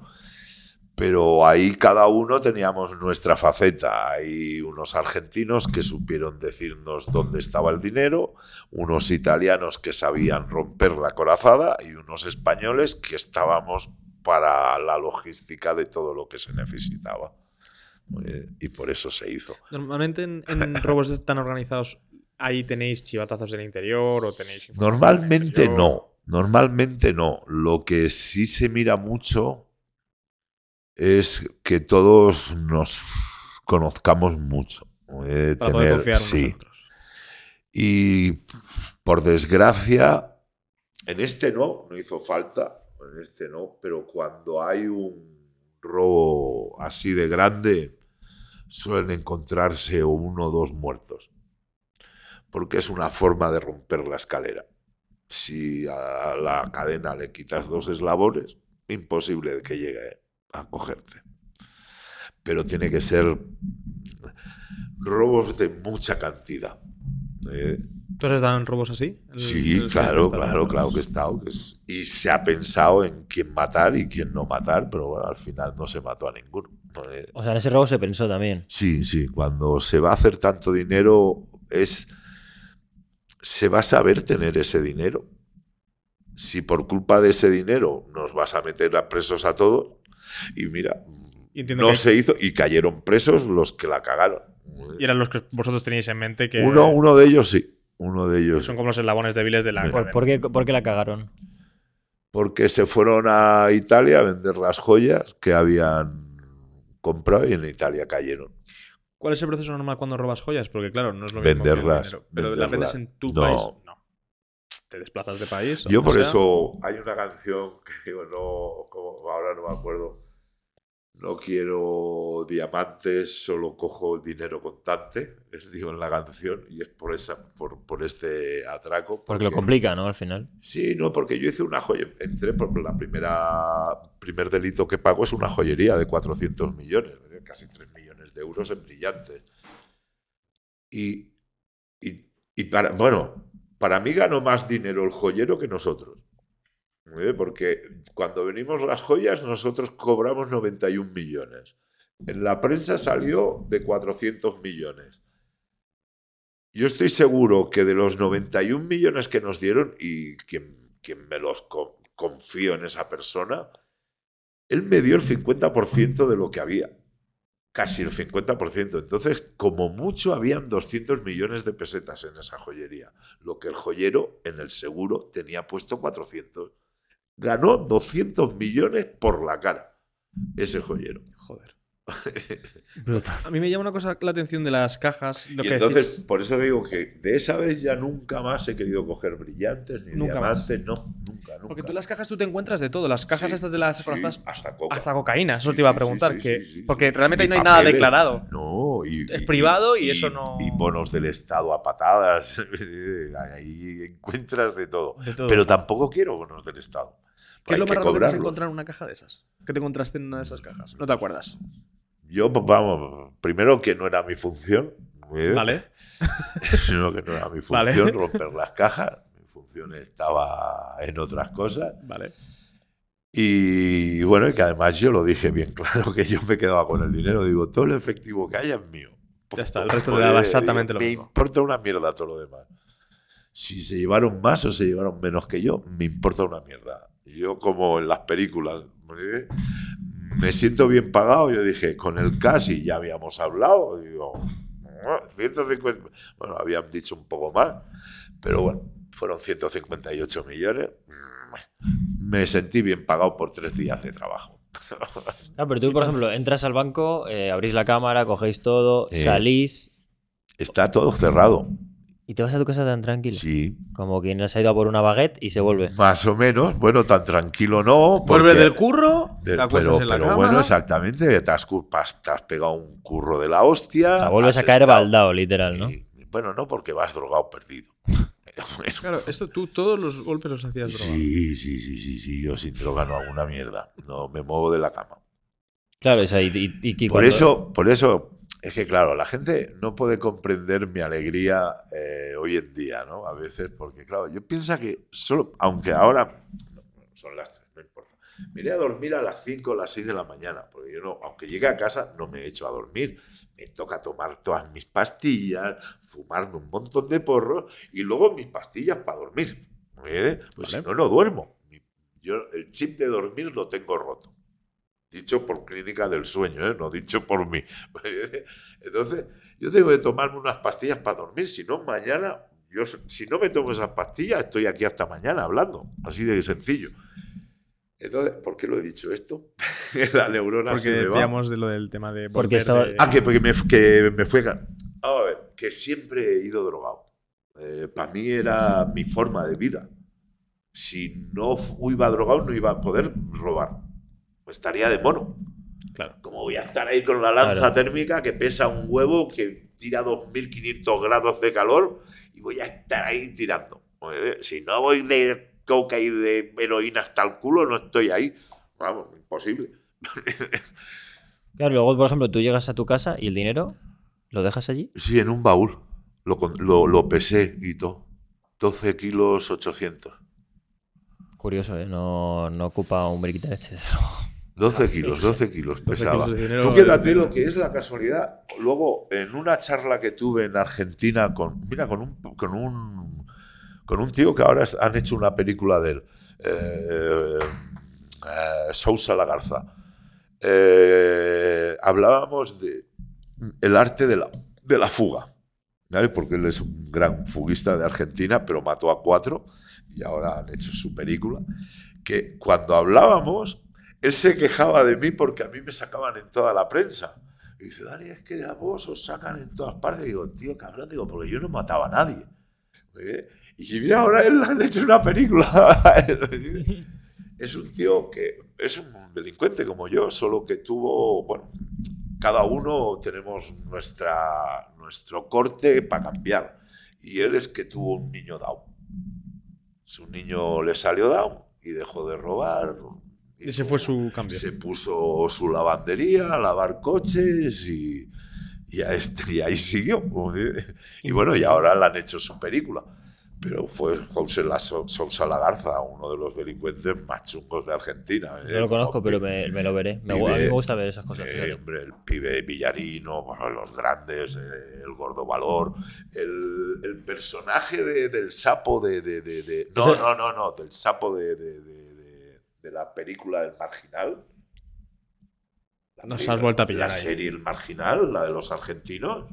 Ah, eh, sí sé cuál es, sé cuál es, pero no la he visto. Sé cuál es, pero no la he visto. vale, Sé cuál es, pero no la he visto. Vale, vale. Este, mi defensa es decir que esta sí que sé cuál es, Hostia, pero no la he hostia, visto, no la he visto, no la he visto. Pues mira, el marginal, por favor. Además, relativamente actual, ¿no? O sea, joder, que es- más actual nada. si la última, la, la última sale elegante, temporada además. es de elegante. Vale, vale. Pues no Sí, me la he visto. Pues Oh, apúntala, brutal, apúntala. Mora. Llevamos tres ya que veo. Y un libro. Tres, un libro. Yo, yo me puta. pillo una semanita de vacaciones para ponerme con eso ya. Hostia puta bendita. Ah, bueno, pues bueno. El Twitter, que es muy malo. Eh, vamos a ver. Eh, que, pues es que me, me, me, me- dais serie. cada hostia mental que, que me, que, me, que me desfasáis. Que sale del marginal. Yo sé- que ah, claro, es que claro, si todo Dios vio el marginal, es que. Sí, sí, sí, la he visto muchas Estaríamos veces. con, Bueno, con pues, Elite o alguna en- cosa de en- esas. en- sí, Yo no, con Elite no joder. estaba, yo con Elite no estaba. Pues en el marginal, en la primera y segunda temporada, sale un personaje que es el sapo, ¿vale? Y es el gordo valor. Es un delincuente real de, Bar- de- de Argentina.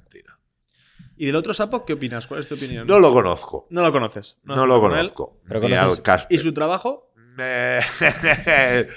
Mira, es- Pero Casper, en teoría debería ser cerca de tu época, ¿no? no. Casper tendrá. Bueno, Pues como máximo por ahí 10 A lo mejor le años. sacas menos 10 o años, así, ¿no? ¿no? Sí, más. sí. O sea, Pero piensa que yo empecé muy joven. ya, eso es cierto, 15. sí, eso es cierto. Tú tienes Yo no, mucho más bagaje. Yo, por decirlo, Casper empezó a trabajar cuando yo dejé de trabajar. El relevo, ¿eh? ¿Vale? Por decirlo así. Y no, no lo conoces tampoco, ¿no? No. ¿Y sabes si es real Sé con las cosas- que hace? sí, no, es muy bueno. Ha sido- han sido buenos ladrones. Eso lo, lo sé porque tengo amigos que sí que los han conocido. Pero tenían un estilo diferente, ¿no? Sí, Eso ellos no iban a banco, No, no, sino sí, que sí, eran. Sí, no, era gente. Vamos a ver. No quiero. No, no digo que se hayan copiado de otra gente, ¿vale? Pero han sabido hacerlo diferente. Igual que yo en mi momento, con hacer las retardadas, despunté, pues ellos han sabido eh, hacer butrones con radiales en bancos que nadie pensaba que había dinero Oye, o en fábricas que no sabíamos que había ese dinero. Si yo lo hubiera sabido, también lo hubiera hecho. Eh, Ellos han sido, para mí, han sido buenos en, la, en buscar dónde estaba el dinero.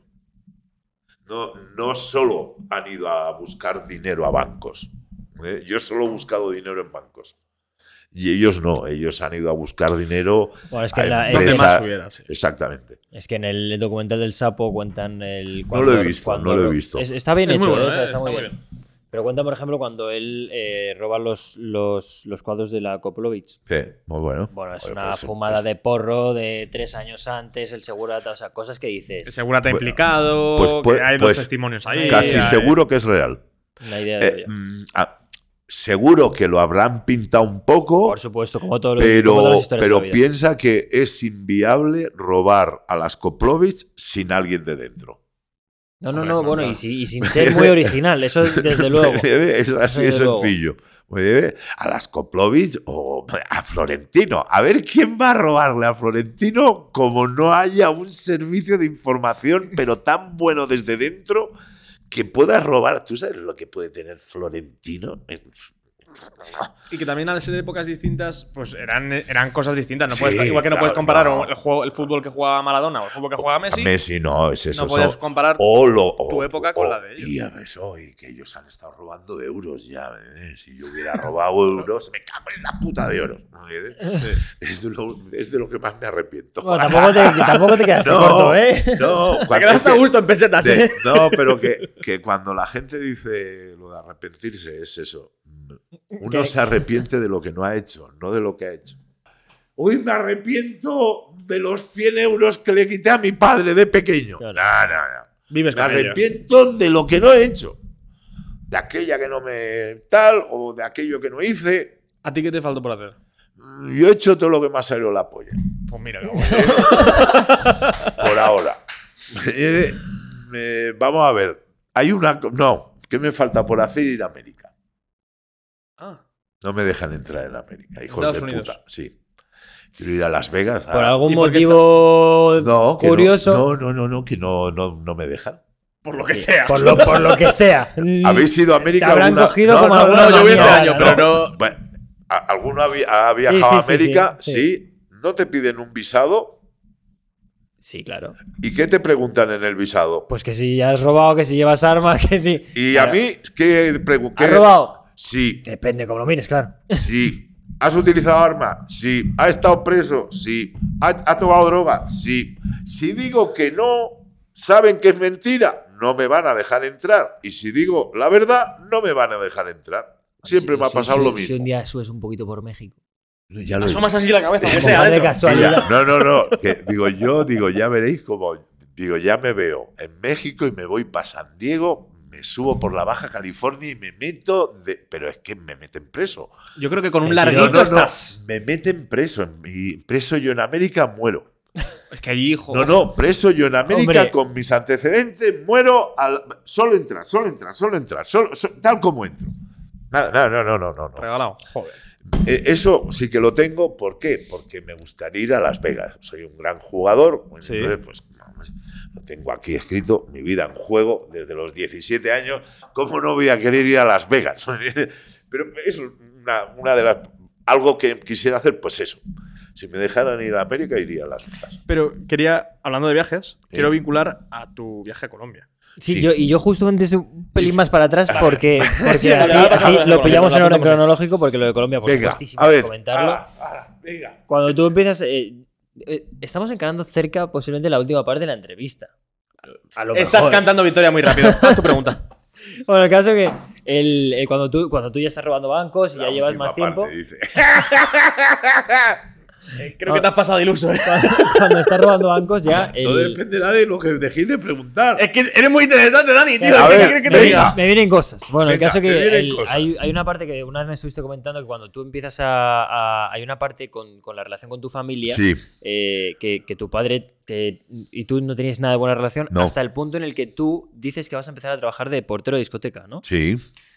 Y ahí, ¿qué pasa cuando entras en esa discoteca? Porque había tema de una mafia o alguna Sí, cosa no, así. hombre, ahí, ahí co- cojo la madre. Yo es que entré en la delincuencia, aparte de que entrara con buen pie, yo toqué la madre. Al decir la madre, quiero decir eh, que yo me enamoré de la delincuencia, ¿vale? Eh, porque entonces los delincuentes teníamos una ética, un respeto, una moral diferente al resto de la gente. Eh, nosotros trabajábamos y éramos compadres. ¿eh? Eh, dábamos la vida por nosotros. Entonces, ese concepto de, amistad no, no existe ahora. Bro, se lo dice a cualquiera. Hola, bro. ¿Cómo que bro? Yo no soy tu brother y para atrás. ¿me entonces, en aquella época, el llamar compadre era compadre. Era que te buscabas la vida con él. La vida hasta morir. Eso se ha, terminado. Entonces, yo en aquella discoteca me pasó eso, que, que llegué y me encontré a los seguridad que eran amigos míos. Hostia, Dani, pues vente. Que ellos habían montado una empresa de seguridad y cobro de morosos. Entonces, pues les habían contratado en esa discoteca, que era una discoteca nueva de la calle Tuset, de estas pijas. Y mi hermano, yo había estado con hepatitis en casa, que me habían echado, pero me habían aceptado por la hepatitis. Y, y mi hermano me dice, hostia, Dani, dice, ahora cuando te dejen salir, dice, pásate por esta discoteca, dice que te va a molar y tal. Y fui para allí, a la que me- el médico me dijo, de, ahora puedes salir cinco horas. Claro, el médico dijo de salir cinco horas, pero no qué horas. Y él decía de 12 de la mañana a 5 de la tarde. Pues yo era al revés, yo salía a las 12 de la noche hasta las 5 de la noche. Y me fui para la discoteca esa. Y entonces ahí me encontré con estos colegas y entonces, pues, hostia, Dani, quédate con nosotros a currar y tal. Y dije que sí, lo... ¿Fue tu primer trabajo fuera de robar? Sí, bueno, no. O sea, legal. Había, no, había trabajado primero con mi padre. Cuando yo dejé de, de estudiar con 13 años, como primero debut, dije que no quería estudiar. Entonces mi padre dijo, pues a trabajar. Pues a currar. pues. Y me puse a trabajar. Y ya el segundo sí que fue este, ¿no? Sí, sí. Luego ya me puse a robar y entonces, como, como tapadera, por decirlo de alguna forma, y para contentar a mis padres, pues, hostia, mira, pues me han dado trabajo de portero en la discoteca y mi padre me llevó al corte inglés y todo, me compró traje para... Y no sabía dónde me metía, mi padre. Yo, pues eso, yo me metí ahí con mis colegas de seguridad, pero claro, yo, yo seguía atracando con mis otros amigos. Y un día hice un, un atraco que Ataulfo no pudo venir y lo hice yo solo. Y me llevé 11.800.000 pesetas en el 78. Y claro, me compré una Benelli 504 Sport, un Lancia Beta 2000, un, Omega con cristal de zafiro que se veía todo el funcionamiento de oro, que ahora es normal, pero en aquel entonces no. Una Cartier, el Cristo de Dalí, pues un montón de cosas. Te dieron de sí, ¿eh? Claro, y, Pero claro, era, para aquel entonces y- era. Y me pagué un piso durante un año entero en, en Francolí con Vallirana. Un montón de trajes. En cada traje tenía medio millón de pesetas. Trajes que era forma de vestir, ¿sabes? Cazadora, tejano, bota. La cazadora, medio millón. Cazadora, teja, medio millón. En cada traje que. Cada percha que tenía en, la, en, la- en el armario había medio millón de pesetas. Joder. Y, y entonces, claro, fui a currar. Y llego con la moto, por cadenón. Hostia, Dani, ¿qué has hecho? "Eh", a mis colegas. "Ah". Pero claro, los dueños de la discoteca me llaman, eh, el Boni Rioja. Y dice, ¿esto te lo has comprado con nuestro sueldo? Y digo, ni de broma. Yo me voy a comprar esto con vuestro sueldo. Y dice, ¿y tú qué haces? Digo, yo atraco bancos. Y digo, hostia, pues entonces me explicaron lo que estaban, querían hacer ellos. Que ellos eran jugadores, ellos. Entonces estaban cogiendo locales muy buenos, eh, porque entonces el juego en aquella época, primero que no había leyes contra el juego. Y era una cosa como muy turbia. ¿Sabes? Se llamaban timbas y se hacían en, en cuartos oscuros, ¿sabes? En el almacén de un bar. ¿eh? Se hacía así, de verdad, pero que se jugaban millones. ¿eh? Y entonces estos tíos quisieron hacer eso mismo, pero con mini casinos. Hacerlo en locales buenos, de zona alta, y hacer pagar. Que cuando entraras, todo el dinero que tuvieras, te lo dábamos en fichas. Y vas a jugar con nuestras fichas. Y cada partida, el 10% para la casa. Hay un agujerito que es para casa. Pero estás jugando con nuestras fichas. De todos, uno va a ganar y va a ir con, y le vamos a dar su dinero. Pero de los demás es para nosotros. Es el, es el, el juego que es, el, es donde más dinero se gana del mundo. Nosotros, en aquella época, piensa que éramos siete de- en sociedad y nos llevábamos dos millones de pesetas todos los días. Con el juego. Todos los días. Todos los días teníamos siete timbas. ¿eh? Eh, abríamos una y cerrábamos otra. Cerrábamos una y otra. Íbamos así, empalmados. Yo en aquella época dormía tres horas a la semana. A la semana. Y Bueno, la droga entiendo que te Claro, mataría. hombre. Entiendo que ayudaba, había trampas. mi bebida, mi bebida era carajillo de anís con vaso de hielo. Me podía beber 30 o 40 al día de esos. Y luego empezaba con el whisky. Por eso he tenido cáncer de hígado. Sí, no, no, no ayudó. No, no, no, no, he bebido como un cosaco.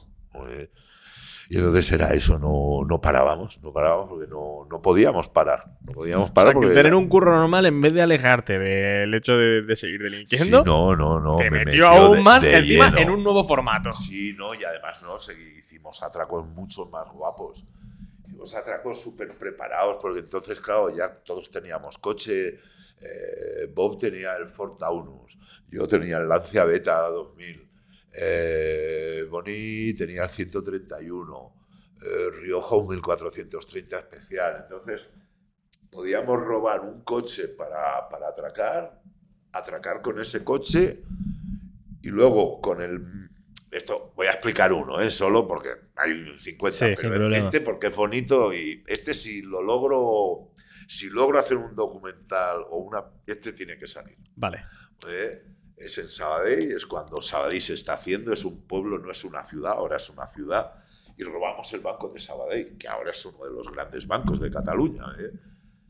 No, lo preparamos en el sentido de que uno de los nuestros, iba a decir uno de nosotros, que es como una película, pero uno- eh, Bonnie vivía en Sabadell. Dice, hostia, tenemos que robar el banco de Sabadell de mi pueblo. Dice que hay un montón de dinero, porque tal. Y bueno, lo controlamos y vemos que sí que hay dinero, porque va un furgón y deja varios, varias sacas. Y digo, pues venga, digo, cuando era un miércoles a las 11 llegaba el furgón, pues al 12 lo hacemos nosotros. Solo que hace Sabadell es una calle, por decirlo. Ahora es mucho más, pero antes era una calle principal, ¿vale? Lo del banco estaba aquí. Al final de la calle estaba el cementerio, como un pueblo, y la caserna de la Guardia Civil. ¿eh? Nosotros hacemos el banco con un coche robado ¿eh? y llegamos hasta el, hasta, hasta el cementerio, pero por la parte de atrás. Vale. En la parte de atrás tenemos dos coches, mi Lancia y el 131. Entonces dejamos el coche robado, pero los cuatro que vamos pasamos dos y dos. Ya no somos cuatro. Estos dos coches nos tiramos por una carretera que hay aquí. Pero en esta carretera tenemos un 133, que es un cochecito pequeño, parado, estropeado, ¿me entiendes? Y que ha llamado a la grúa su, su chofer, que es nuestro. ¿me entiendes? Tal como pasamos por ese coche, tiramos las armas y el dinero. Y ya los dos coches y lo los lleva. cuatro atracadores entramos en Barcelona limpios. Y el de la grúa se lleva el dinero y, el- y las, y, y las armas. Qué Increíble. barbaridad. ¿Cómo- ¿Y cómo hacías para conseguir armas? ¿A quién se las compras? Mm, o eh, sea, porque mira, tú me, o sea, tú me dices, eh, oye, compra un arma mañana. Antes de ayer subí un, un short explicando esto, cómo conseguíamos las armas en los 80. No, pues muy fa- no muy fácil, sino que en esa época existía ETA. ETA, ETA robaba, robaba toda la... Piensa que eh, España es productora de armas. Es que hay gente que no lo sabe. Que vendemos y. vendemos sí, muchas, armas, y además. tenemos muchas armas. Entonces, ETA no paraba. Bueno, la, la, la, la Casa Astra, que ha sido la, la, la casa más famosa de, de armas de España, ahora está desmantelada de la de veces que se robó de ETA. Era en Rentería o. Ahora no. En Guipúzcoa, pero una. y entonces Se robaba mucho. ETA robaba muchas armas y unas las utilizaban y otras las vendía. O sea, que en circulación estaban mayoritariamente por culpa de ETA. No, y también, eh, eso por una parte, es que tienen las do- los dos portes, porque ETA por una parte, pero antes de Tarra fueron los de derechas. Todo lo que era militar y de fuerza nueva Sí. tenías armas. ¿Por qué? punto. Por el ejército. Y esa tenía- gente también las todos, ponía todos tenían de derechas, los fachas, todos. Mi padre, el primero. Eh, ¿Por qué? Porque les tenían licencia, eso lo que tuvieras la empres- empresa. Licencia de armas. Oye, habiendo sido militar muchos y. Eh, armas, ya te aquí en. España, patadas. ¿Y qué te costaba un arma, por ejemplo? ¿Qué te costaba una pistola? Todo depende. Todo depende. Eh, un arma que tuviera tiros y muerte, pues 25.000 pesetas. ¿me entiendes? Una, un arma que no tuviera nada limpia y tal, pues podían ser 100.000, 200, o yo he pagado hasta medio millón de pesetas por una Ingram. ¿Has- ¿Tú has Eh, llegado a acumular una cantidad grande de armas en tu casa? Bueno, no una cantidad, no para decir eh, como unos amigos que le cogieron y le pusieron depósito de armas, ¿me entiendes? Le metieron 14 años por las armas que tenía. Joder. Pero bueno, sí que he tenido, bueno, llegar a tener 3, 4, no más, más de 4. Porque era más problema que ayuda en sí mismo. No, tampoco, no, no, no porque, vamos a ver, que, que es que cuando eres delincuente no es problema ninguno. El, Ya, el problema ya el- lo tienes. No, es que el ir a la cárcel es una cosa más. Es que la gente se que no quiere. Claro que no queremos ir a la cárcel, vamos a ver. Pero estamos trabajando de una forma que necesitamos eso. Entonces, Es una herramienta de si a mí me, me- tengo buena dinero sí. y me viene una Ingram que aquí no hay, una Mac 10 del 45 que viene de América, ¿me entiendes? que me tira unos pepinazos que aquí no existen, aunque me cueste mucho más conseguir la munición de ese arma, pero yo quiero ese arma, solo porque no hay. ¿Me entiendes? Y es vacilar, ¿me entiendes? Vale. Es así de sencillo. Voy con una Ingram, una M10, dime, que solo lo tienen los americanos, no los españoles. Yo tenía la Sauer, la P220, que cuando me la cogieron, la policía flipaba. ¿me entiendes? Yo, Se la pasaban entre ellos en plan de no, mira qué que guapa. sí, ¡Qué Era, de era, era de- la primera que hubo de que no pesaba, porque no era de hierro, era de un. ¿Sabes? Entonces, si tú le quitabas el cargador, era una pluma. ¡Qué locura! Pesaban las, pesaban las balas. ¿eh? Entonces, claro, cuando me cogieron aquello a mí, me, di- me acuerdo que Laura dice: Hostia, hasta los delincuentes lleváis mejores armas que nosotros. Digo, que vosotros lleváis una mierda. El 38, eso fallaba más que un. ¿eh? De 11 disparos, 9. Me petardeaba. Me. Digo, ¿yo qué culpa tengo que el gobierno os compre estas armas? Me.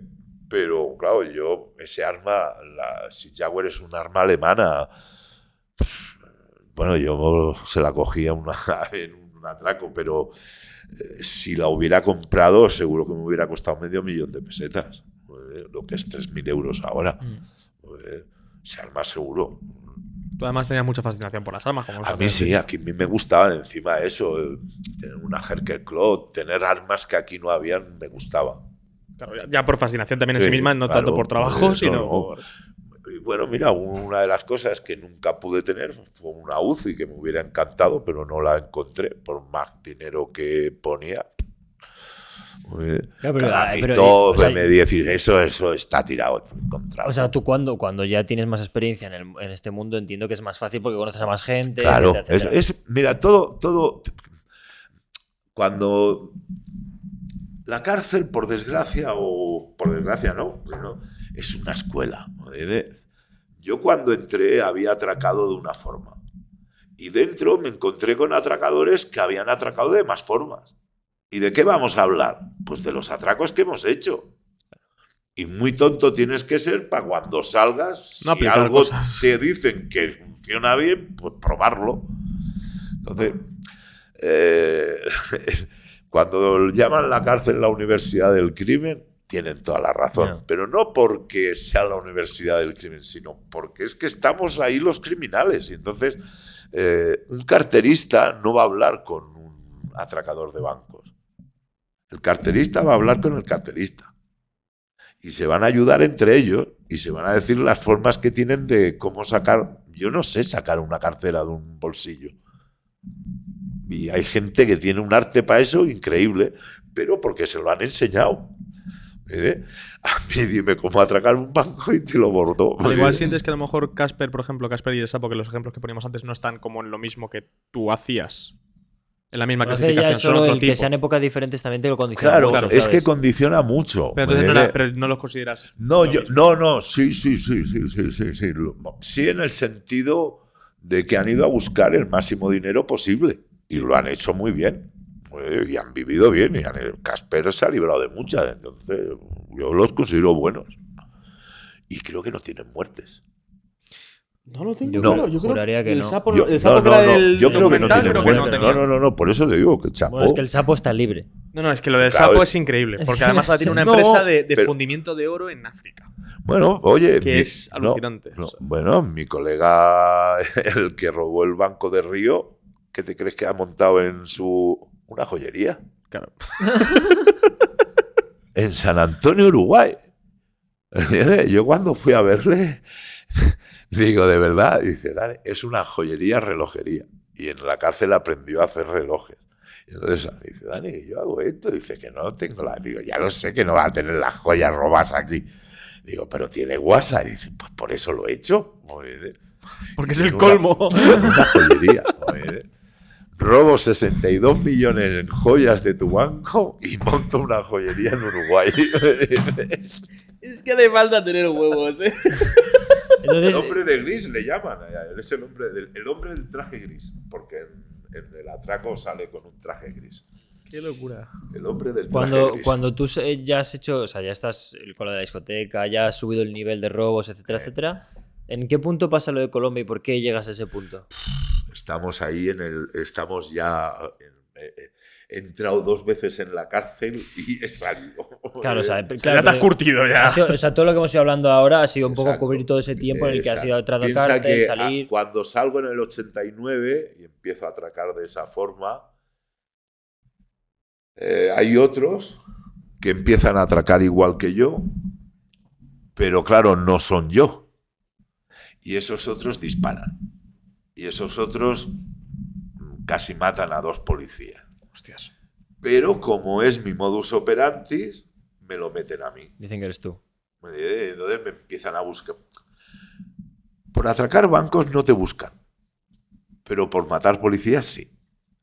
Y entonces, ¿qué me pasa a mí? Que yo he tenido una relación con, una, con unos colombianos en el 83, eh, del 80 al 83, que yo, como mi familia es de, son empresarios, pues le hago un contrato de trabajo y se puede, le dejan salir de permiso y un amigo mío le lleva a Madrid y se puede pirar.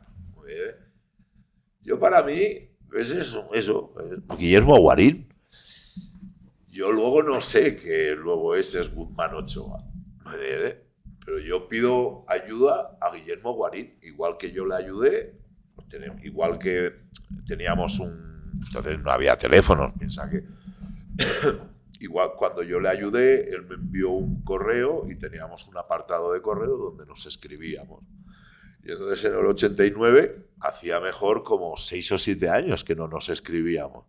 Pero yo tiré eso, le puse una foto mía bien, y diciéndole, estoy jodido, me están buscando.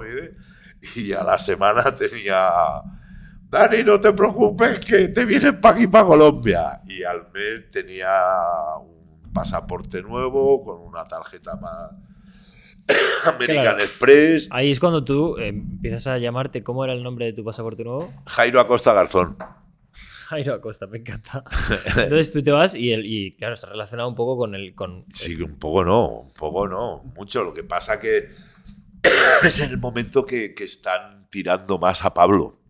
El patrón es- no está, no está en, Medellín, no está, no está en ningún sitio. o sea, está ¿tú llegaste a coincidir con Pablo? No, en ningún momento. Y con. y con, el, y con Luis tampoco. Luis estaba preso en Bogotá, en la modelo de Bogotá. Y cuando yo llegué, yo creí que era Guillermo, y claro, yo le llamé a Guillermo y me dice: No, no, que aquí no soy Guillermo. Digo, ¿cómo que? No, no, que soy Guzmán. Bueno, pues Guzmán. No, pensé, Guzmán. ahora es famoso porque está preso en América con condena de muerte. Pero en aquel momento Guzmán era el, el- pequeño de los hermanos y le tenían como para que no le mataran. Protegido para que no le mataran como, la, la- el eslabón más débil de los hermanos. ¿eh? Pero luego no, ahora ya ves. Pero claro, conmigo, pues claro, teníamos eso, que habíamos estado dos años juntos en la cárcel.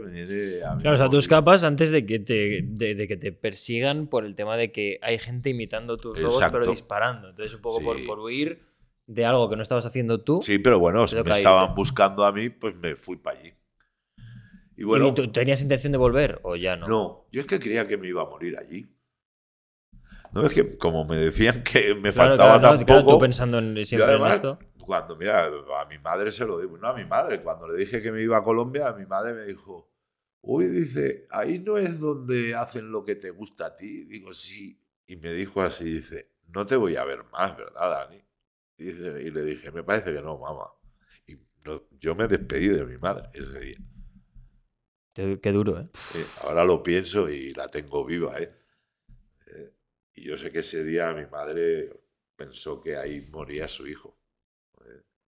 Pero yo también, yo también lo pensaba. digo, Sí, no, no, claro, tú, tú en todo momento. Yo lo tenía muy claro, que ahí, mira, eh, cuando yo me quedé en Cartagena de Indias, que ya me aburrí de dar vueltas por, por Colombia, porque había muchos problemas, la verdad. No, no era como en España. Colombia era Ya, que pero eso- peligrosa, peligrosa. Piensa que estaban en un momento que estaban las FARC, los guerrilleros, los contraguerrilleros, ¿me entiendes?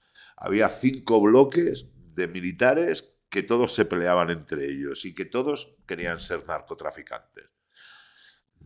Entonces, y todos querían ser narco- narcotraficantes. ¿no? ¿Eh? Los de Cali, los de Cali, los de Medellín, los de Medellín, los de los rolos, los rolos. ¿me entiendes? Entonces yo cuando... yo soy español, yo no soy ni caleño, ni caleño, ni rolo, ni su puta madre. ¿me entiendes? Entonces, a mí cuando... Vale, por deferencia, claro, a mí me... Yo voy... Yo llevo 149 mil dólares míos, que son 15 millones que tengo, los cambio, y son 149 mil dólares, que cuando los voy a meter a la American Express, me dice la porque American Express es una oficina, no es un banco. ¿eh? Digo, ¿hay límite en esta cuenta? Dice, no, no, American Express es sin límite. Digo, pues, lleva un maletín, digo, toma, mete esto. Digo, 149 mil euros. Ahí dice, 49 mil dólares.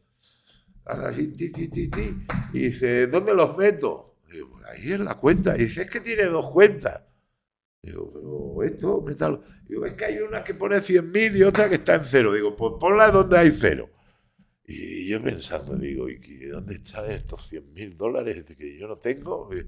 Entonces, me había puesto, me acababa de comprar un M5 y, y la ZXR. Y me acababa de poner teléfono. Lo más moderno que había entonces era el busca y teléfono en el coche, que era un aparato así, pero así. Valía medio millón de pesetas en Andorra. Y tenías que hacer así y salía de- de- de- de- de- de- del maletero Una antena. una antena de 3 metros. De 3 metros. Y hacía que hacía Que tocaba satélite con ella ya, ¿no? Pero podías llamar por teléfono. No, no, claro, claro, total. Tú sabes la chulada que era desde el coche poder hablar por teléfono, que nadie tenía móviles, que todos eran fijos, todos Dios llamando claro, desde claro. casa y tú desde el teléfono llamando por teléfono. Vamos, tía, esto no. Solo eso, solo los narcos y los, y los ladrones. Y entonces, claro, me acabo de, sentarme en el coche y veo en el busca que me está llamando el Guzmán. Eh, eh, hijo de puta, y cojo, ya teníamos, le llamo al fijo que me está diciendo que le llame, y lo primero que me dice, dice, ¿a qué venís tú a Colombia? Dice, ¿a comprarla o de holiday? Porque ellos hablan así un inglés. No, de holiday. Y dice, ¿y para qué meten más dinero? Digo, yo no sabía que me habían metido dinero. Digo, ¿cómo no voy a ir? Dice, si aquí lo tienes todo gratis, Dani. Digo, "Ay", digo, todo lo que me voy a meter. Dice, la coca es gratis.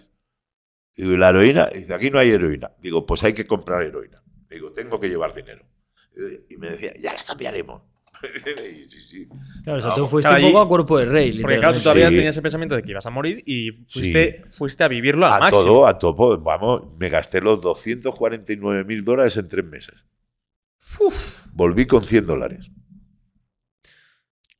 Hasta difícil me parece, ¿eh? Dios. No, No, no, si te No, pones, no, ya, no, pues no, ya ya eres te Hombre, no, si te pones tonto, no, te lo no, no, gastas. sin ponerte tonto, sin ponerte tonto, sin ponerte tonto. Eh, piensa que, claro, cuando, cuando ya me. Primero que me llevan.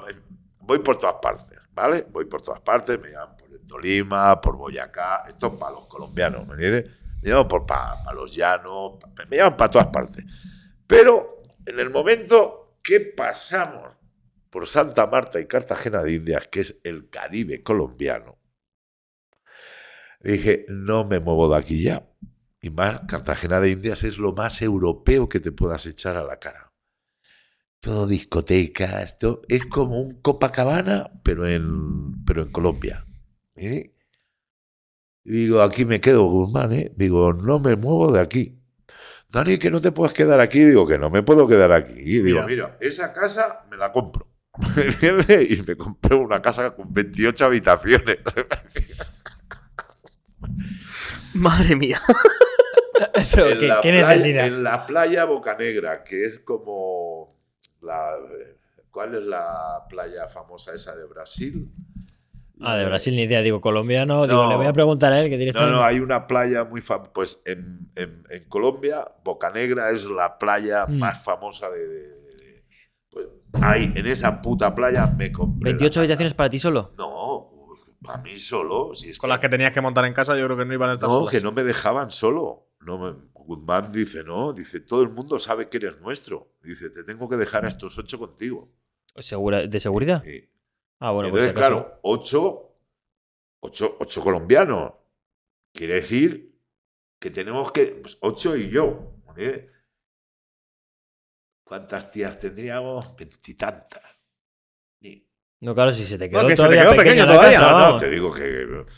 Piensa cojones. que de la, ahí en Colombia, ¿quién es colombiano? Sí. En Colombia se prepara mucho, y él lo sabrá, la comida en la arena. en la playa, hacen agujeros, meten comida y van metiendo eh, joder, eh, carbón hirviendo, hoja de palma y besugo. Hoja de, de- de banano y Lo otro envuelven pescado. y se hace dentro. ¿sabes? y, se va, y lo cierran todo y lo dejan cocer ahí. Pero lo mismo que hacen de pescado lo hacen de carne. ¿Eh? Y esto te lo hace pues, el restaurante del, de, de- de lo que aquí llamamos el chiringuito. Sí, que aquí te hacemos Eh, espetos, allí te hacen esa movida, vale. Pues yo lo tenía comprado. Ah, también el sitio. Sí, no el sitio, la comida y la cena para todos los, para todos los míos. Eh, nosotros éramos Dios y la madre. Pero claro, piensa que a lo mejor me costaba 200 pesos, que eran 10 euros por día. Claro, no, tenías, tenías para toda la vida. no, pero que no paraba, que no paraba. Que nunca te iba a faltar dinero en realidad, ¿no? Porque si. No, sí, que ves- me- sí, sí, que, sí, porque yo tenía que lanzar cocaína para que me trajeran heroína. A las tías había que pagarlas. El alcohol, las casas. Sí, pero si te hubiese faltado, no- el cártel no te habría dado más. pero tenía que trabajar con ellos. Claro. Ya. Y eso no. Ya me lo pidieron. Tú fuiste, pero tú fuiste de holidays y fuiste de, holiday, holidays. sí. No trabajaste. Una vez les acompañé, una vez les acompañé a Iquitos porque me lo pidió Guzmán. Y dice, Dani, ven que necesitamos armas, que tenemos una reunión potente y tal. Y la verdad que no yo no quiero estar ahí otra vez. Iquitos es... Es ahí en medio de la selva. No sé si es Colombia, Ecuador, está ahí en medio. Todo lleno de pantanos, solo se llega en barco. Y ahí estaban todos los narcos de, de Colombia, haciendo, pactando. Hostia. Ah, bien. una reunioncita de Eh, grupo, ¿eh? ¿no? Y entonces Guzmán me dijo, todo el que se mueva detrás mío, mátamelo. Así de sencillo. Digo, todos, dice, todos. Dice, todos tienen que ir por delante mío. Dice, si hay uno detrás mío, no es mío. Digo, vale. Digo, no te preocupes. Y es lo único que hice con ellos. Y no tuve que matar a nadie. O sea, solo tú, o sea, eh, de todo el tiempo que estuviste allí, solo viste una cosa de las que hacían los narcóticos. Sí, Y suficiente. Sí, no necesito. Bueno, una- otra más porque me enseñó dinero. Eh, Me metió una vez que estábamos cruzando el Tolima, íbamos para Boyacá, y, y dice, hostia, dice, entra para aquí. Se lo dijo al chofer, se metió para la selva, pero que bueno, la selva colombiana es diferente a, a la selva. No, no pienses en una selva tupida como puede ser El Amazonas, rollo de Amazonas. No, Bolivia arriba, sí. No, es una selva, porque es selva, pero, pero se puede estar. Y, y bueno, la cosa que nos metimos con el coche a mejor 5, 6, 7 kilómetros, dejamos los coches y andamos 2 o 3 kilómetros más. Y yo creía que iba a, un- a ver un- una cocina. Digo, mira, voy a ver cómo fabrican aquí la, la cocaína. Y no me decían nada, íbamos andando, éramos un grupo de 8 o 10, me- pom, pom, pom, pom, pom, pom, todos armados, y llegamos a, a un sitio donde habían como cabañas y había un almacén. Un almacén que tendría 50 o 60 metros de largo por 10 o 15 de ancho. ¿eh? Y, y dice, lo que te voy a enseñar, dice, es mío, ¿eh, Dani? Dice, esto no es de mi hermano, esto no es del patrón, esto es mío. Y abre así, me abre. Y todo el almacén eran sacos de billetes de dólares. ¿Los 50 metros? Madre mía. O sea, que de Y eso o sea, era el Guzmán, el hijo pequeño, el, el hermano pequeño, el que menos tenía. Tontito. Claro, o sea, el tontito el- de todos. Eh, o sea, la, leyenda de que no saben ni no lo que... sabían dónde guardarlo, literal, ¿no? No es leyenda, es verdad. Y que puede haber dinero que no se sepa dónde esté, Que posiblemente. se hayan olvidado de. Tal como estaba el patrón, estaba muy colgado de últimas. Qué barbaridad. Ya te digo, a mí Guzmán me enseñó y que los pesaban al kilo. Y ahí calculaban más o menos, ¿no? y sí, tanto pesa, tanto hay. Que es que- para contarlo. o sea, claro, no, no saben ni, ni cuánto Revientas dinero- máquinas de contar, si es que da igual. Bueno, no, no, no, no, ahí ya te digo, yo ahí en eso es lo más brutal que he visto. tanta fila de, de- de- de- de- de- de- de sacos viendo qué es dinero. Pues dice, droga, vale, pero dinero. Pues, Increíble. Pues Madre sí. mía. Qué locura. No, no, no, no. Esa, eso, es, eso es ser narco. Yo entiendo que es un mundo que jamás te has planteado entrar. No, no, no, porque siempre he consumido, entonces. Ya yo- iba a ser, iba a ser tu condena, literal, me, ¿no? me lo comerían todo, no, me hubiera muerto, no. Yo no puedo ser narco, no, porque no, no, nunca he servido. He tenido dinero para ser narco, pero no porque hubiera comprado. Mira que ha habido atracadores que luego se han vuelto narcos, porque con el dinero de los atracos han, hecho, han comprado, pero porque no tomaban. Pero si tomas, no puedes vender. Pero además tampoco te llamaba la atención. O No, sea, no, no. Lo que te Me- motivaba era. Primero que es que no me gustan. Vamos a ver, me he relacionado con ellos, pero en sí lo que he hecho más ha sido robarles. ¿eh? A los narcos les he robado todo lo que he podido. ¿eh? Aquí en España, a todo Pero lo que. drogas, entiendo, ¿no? Sí, claro, la droga, por supuesto. Y el dinero sí tenía. Ya. Lo que pillara. Lo, lo que deje, se deje en la Lo que habitación. hubiera. Eh, no, es que, claro, tú piensas que si estás atracando y yo voy a tu casa, que sé que tienes un kilo de heroína, porque te lo ha vendido un amigo mío, oye, y vengo con 12 millones de pesetas, y tú me sacas 25 gramos, eso es que me tienes miedo De sacar lo que tienes, pues te robo. Y fuera. Si vienes y me enseñas y no tienes miedo, no te voy a robar. Pero si te vengo con 10 millones de pesetas y te estoy pidiendo, sácame, ¿qué es lo que tiene? Sácame el kilo entero, que te lo voy a comprar, gilipollas. ¿Entiendes? Pero si me sacas 25 gramos cuando sé que tienes un kilo, es que me tienes miedo. Entonces ya te, te robo de tirón. ¿Eh? Bueno, y el- para ir un poco encarando, eh, cuando ya tú vuelves de Colombia, Sí. ya, eh, es casi, es casi ya el final, porque no el final, el final de, de una época, ¿vale? Porque al volver yo de Colombia, yo vuelvo ya porque mis socios me están pidiendo, porque piensa que yo estoy haciendo la- lo de las retardadas, pero porque tengo a dos amigos que están muy metidos en los bancos y que me dicen, ves a este banco, ves a este banco y ves a este banco. oye. Entonces, claro, cuando yo me voy para Colombia, me tiro tres meses que ellos no reciben dinero, porque yo les voy dando dinero de cada atraco. Ellos está, esto es otra, es que no veo ahora si os explico esta, nos metemos en una buena. Ellos estaban preparando una estafa Hacienda, ¿vale? De 5.000 millones de pesetas. Eh, ¿Qué pasa? Ellos, yo eso lo sé, pero no lo veo hasta que no llego de Colombia, ¿vale?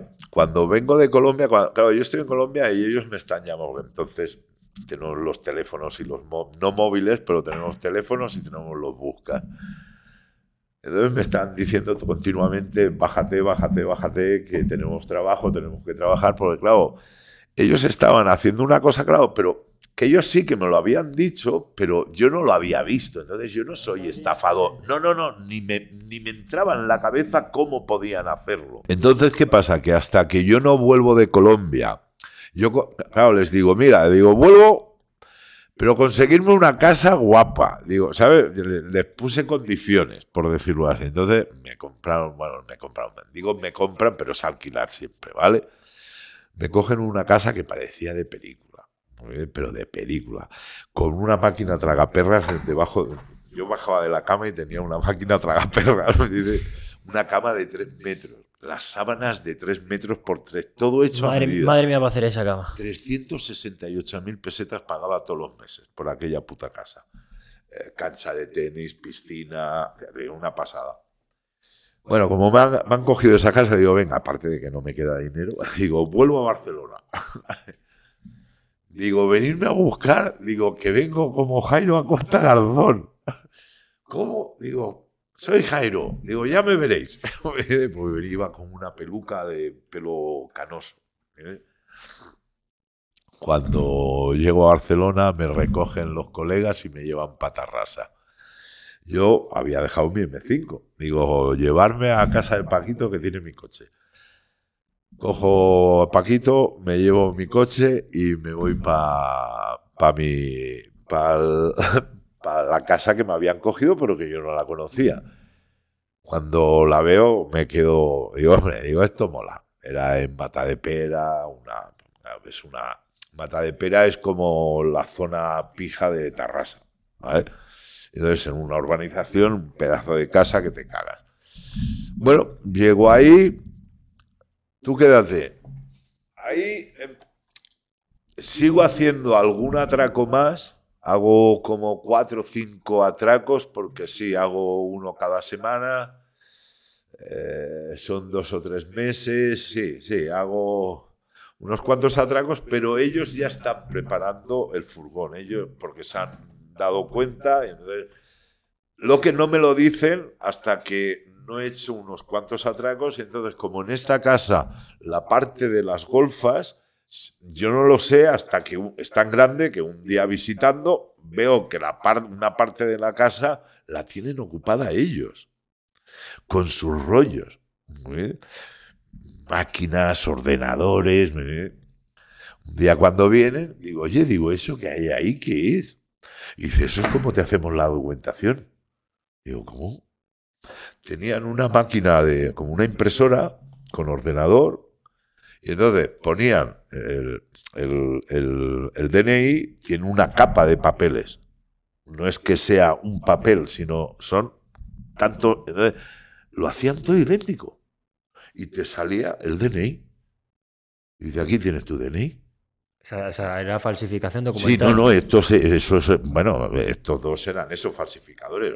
Juan es el que está en Venezuela, es el que ah. podremos, es el que puede decir un montón de mí. Este, eh, este tío, Juan, este lograba, hizo una máquina que sacaba 50 céntimos de todas las cuentas que tenían más de 50.000 pesetas. Solo 50 céntimos. Sí, para, porque, que... para que no saltara. Qué porque todo es números. En... Entonces podía, solo que todas las cuentas de la Caixa que tuvieran más de 50.000 pesetas podía sacar 50, 50 céntimos. Cada día podía sacar 100.000 pesetas. Increíble.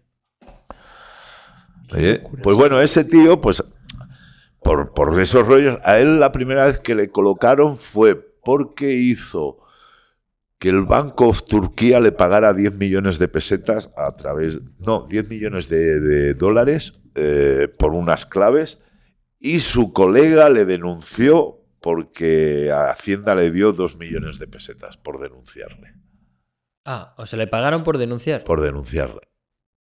Y dice, a mí no me llaman Y tú perdiendo dinero. A mí no me llaman para eso. Con la Hacienda. A mí no me llaman para eso. Bueno, esto, por eso digo que esto, yo a Juan lo conozco desde el colegio, que encima tenemos mucha confianza. Entonces, claro, aquella casa venía con mayordomo y el mayordomo se piró al mes. No, podía estar, me veía como me picaba y se moría el hombre. Alfredo se llamaba. Digo, te desdoblo el sueldo, pero no te vayas, por favor, porque tenía la casa siempre limpia. ¿eh? Y bueno, el tío se, se me fue. Y entonces un día miro así, había luz en la cocina y veo que está los dos. Juan es Juan y el otro no me acuerdo cómo se llama. Sí que me acuerdo, pero no lo quiero decir. Y, les veo a los dos así con un pilote de papeles. Pues, venga a firmar y venga a hacer. Digo, ¿qué mierda estáis haciendo? Dice, lo que te explicamos. Dice, mira, ven, ven entonces, eso lo habían preparado para enseñarme lo que iban a hacer. Estaban preparando una estafa de 12 millones de pesetas, que con eso iban a comprar un BMW, un 747, que valía 12 millones de pesetas. Dice, mira, esto lo estamos haciendo así. Y entonces lo que tenían en el montón era declaraciones de renta de empresas. ¿Vale? Entonces, cada uno de ellos tenía 10 o 15 declaraciones de renta. Cada una, cada empresa de ellos, a mejor, en, total tenían 25 empresas que facturaban 50 millones de pesetas. Si esas 50 empresas piden 12 millones de pesetas de crédito, te lo dan, porque estás facturando 50. ¿vale? Todas falsas, entiendo, ¿no? Todas falsas. Pero lo que ellos hacen es, con esas declaraciones de renta, lo- los números fiscales son iguales. Lo único que cambia el nombre de la empresa, que lo hacen ellos, y el nombre del director, que son ellos. Y, cambi- y van a industria y legalizan la empresa.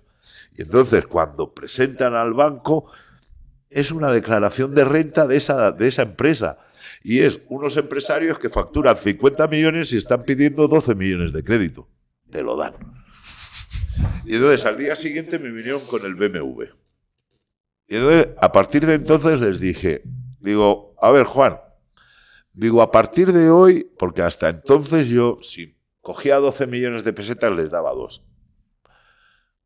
Que no había, pre- les daba dinero porque quería, pero no un dinero pactado porque sí. Sí.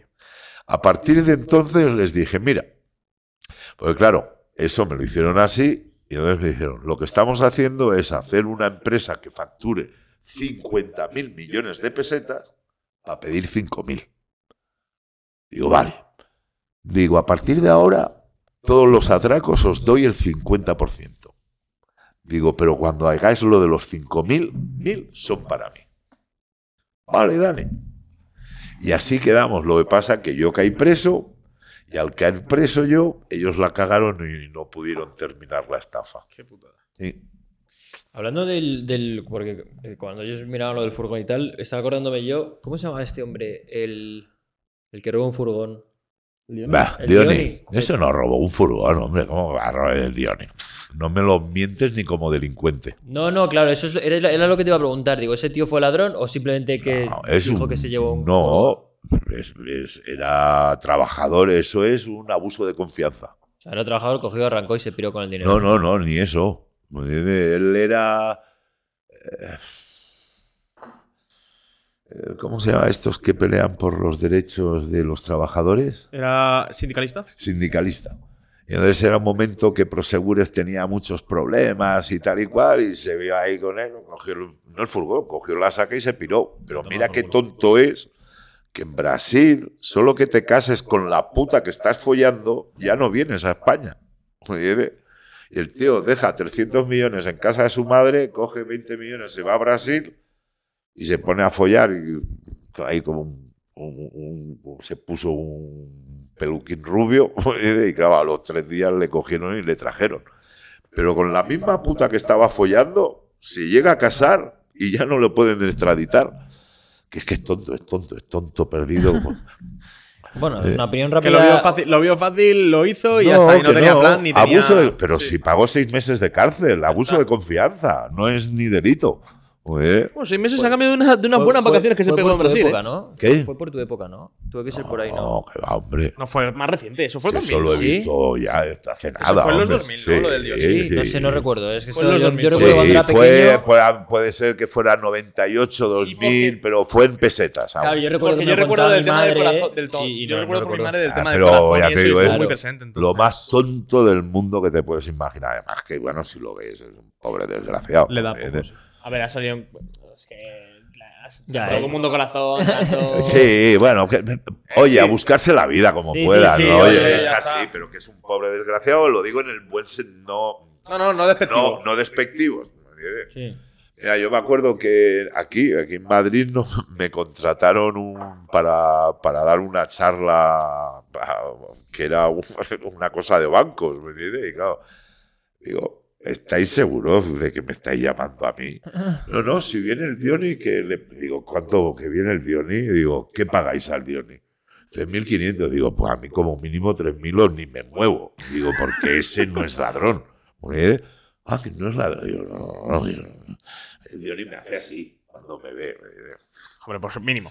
No, no, eh, un día no me acuerdo, en una- eh, nos hemos encontrado varias veces en radios y cosas de esas. y nos saludamos, pero no me trata de, de no poder ni, ni, ni- No es, una, no es una conversación de igual a igual. no.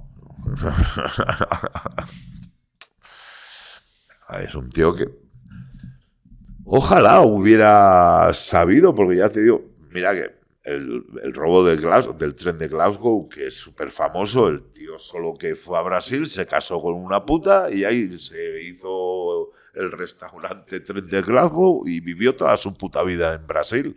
Si ese hubiera hecho lo mismo y pone tortilla a la española y ya ha hecho el día y tiene los 300 millones ahí. Claro. Y ya ¿eh? está. Pero no, era gilipollas, es que era así. Que le está cayendo al colega, ¿eh? No, Por haber visto una saca y suelta y haberse la llevado a Brasil. pero ya que lo hace, pues hazlo bien. Sí, ¿qué no, te pones? Eh, que me voy a Brasil, ¿qué forma? Que no quiero que me extraditen. ¿Con ¿Qué país no hay extradición? Lo primero. Y si ves que en Brasil solo que te casas con alguien ya no hay extradición, pues con la puta ¿Qué que países te- no tienen Un extradición? montón. Rollo países africanos y eso. Sí, Por sí. comunicación, entiendo. Yemen Sí, Oriente que- Medio, esa Sí, zona. sí, sí. De hecho, yo entiendo que alguno. está en uno que no tiene. ¿Mm? Porque está en una zona de África. Bueno, independiente. Claro, no, que sí. que Esa sí. apostaría, claro, en África, Ahí, en África claro, precisamente por el tema de dónde, hay mil sitios, hay mil Además, sitios que lo que bueno no. de, la- de África es que como han sido colonias de Dios sabe la- Dios sabe cuánto, pues o hablas inglés o francés, estás de puta madre, porque ya ahí te da igual, todo el mundo habla francés y todo el mundo habla inglés y todo el mundo te da lo mismo. Si no, Va por ahí. Va a ser bilingüe un poco, Y ¿no? si no, pues te haces un cursito en Duolingo y aprovechas, tío. No tiene que ser muy fácil, ¿eh? No lo creo. No, no. Que, mm, bueno, Yo es que soy que- muy malo con los idiomas. Mira, no hablo ni catalán. Oye, no. Nada. A ver, Lo- entiendo, lo entiendo que te entiendo, entiendes, ¿no? lo pero entiendo, lo Vale. entiendo. Hombre, ya Pero- llevas años allí. Y ¿eh? Vamos a ver, puedo hablarlo, pero más bien destrozarlo, Vale. ¿vale? Como soy muy malo para los idiomas. Buen día, escolta maca, poca Uy, cosa. Hablas tú mejor que yo. pues estás jodido. Hablas tú mejor que yo. Estás bien jodido, eh. No, no, no, no. No, que no, vamos a ver, que mis hijos son catalanes y no reniego de, de Cataluña. Me encanta Cataluña, me enca- soy barcelonés como una cosa mala. Pero todos mis estudios, yo pienso en castellano. Aparte de que mi padre sea de Burgos y mi madre de Madrid, más castellanos es imposible. Pero mi pe- yo creo que uno es lo que piensa. Vamos a ver, es así de sencillo. Sí. ¿me entiendes? Y cuando me dicen, ¿te sientes, ca- eres catalán? No. No, No, no, que lo digo así. No, catalán, no, No. porque no pienso en catalán. Mi, mi mente no piensa en catalán. ¿Eres inglés? No. ¿Eres castellano? Sí. ¿Eres de Barcelona? Sí. Pero cuando me dicen, ¿eres catalán? No. Ya. Entiendo. Pero no porque no quiera ser catalán, sino que no pienso en catalán. ¿Cómo voy a decir que soy catalán si no lo siento? Yo creo dos- que el ser, pues, joder, tu o no tu vi. Ya. Puta Joder, lógica, pues hombre. inglés sí, pues inglés bien. Bueno, sí, inglés sí, exacto. Inglés te Tu queda la- vi o no tu vi, cabrón. Eh, Tu vi o no tu vi, exacto. Me ha surgido una pregunta a raíz de lo que has dicho de... Siéntete completamente libre de si no quieres contestarle No, esto porque, porque me parece personal y Ah, quiero, de verdad bueno, quiero, venga. Ah, vale. quiero preguntarte y si no te sientes cómodo, de verdad, sabes que esto es tu casa, lo que tú quieras y me dices, oye, esto no. Pero has hablado de lo de tus hijos. Hoy sí. Joder, Eh, no sé por qué, lo claro. tanto, no sé no te preocupes, me- no te preocupes. Eh, Para descojonarse. Que- dice, este para beber agua lo que ha tenido que sufrir. eh, claro, tus hijos saben Todo. a lo que te has dedicado y demás. Todo. Claro, ¿cuál es, cu- me, me causa curiosidad, ¿cuál es su opinión cuando hablan de su padre? Que, Ah, no lo sé. que Ellos me dicen, pero no sé lo que dirán por ahí. Yo creo que están orgullosos. Claro, al final tienen 14 años, ¿no? Sí. Son, son Claro, es que si siguen estando ahí un poco al límite.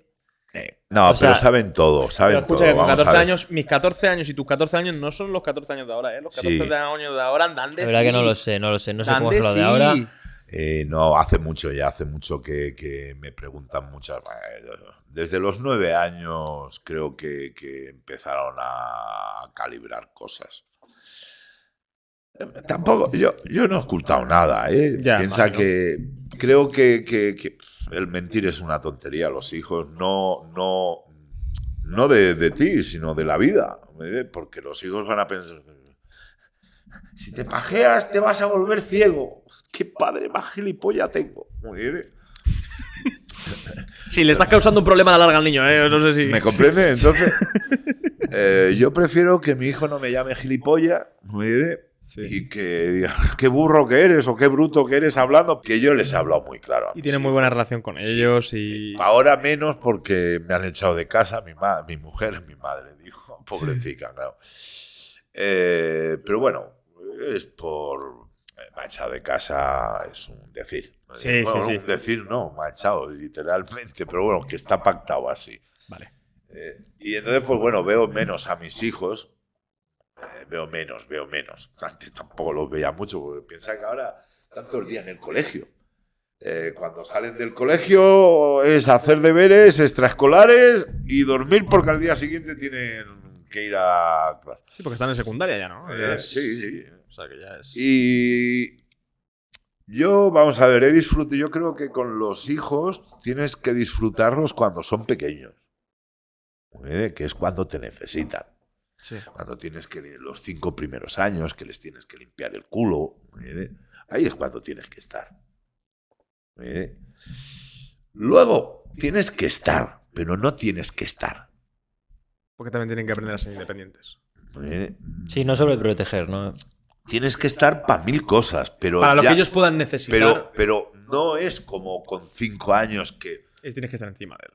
Papá, mi hija, papá, vina, ulora. ¿Eh? Y era porque estaba cagando. Ah, mira. ¿eh?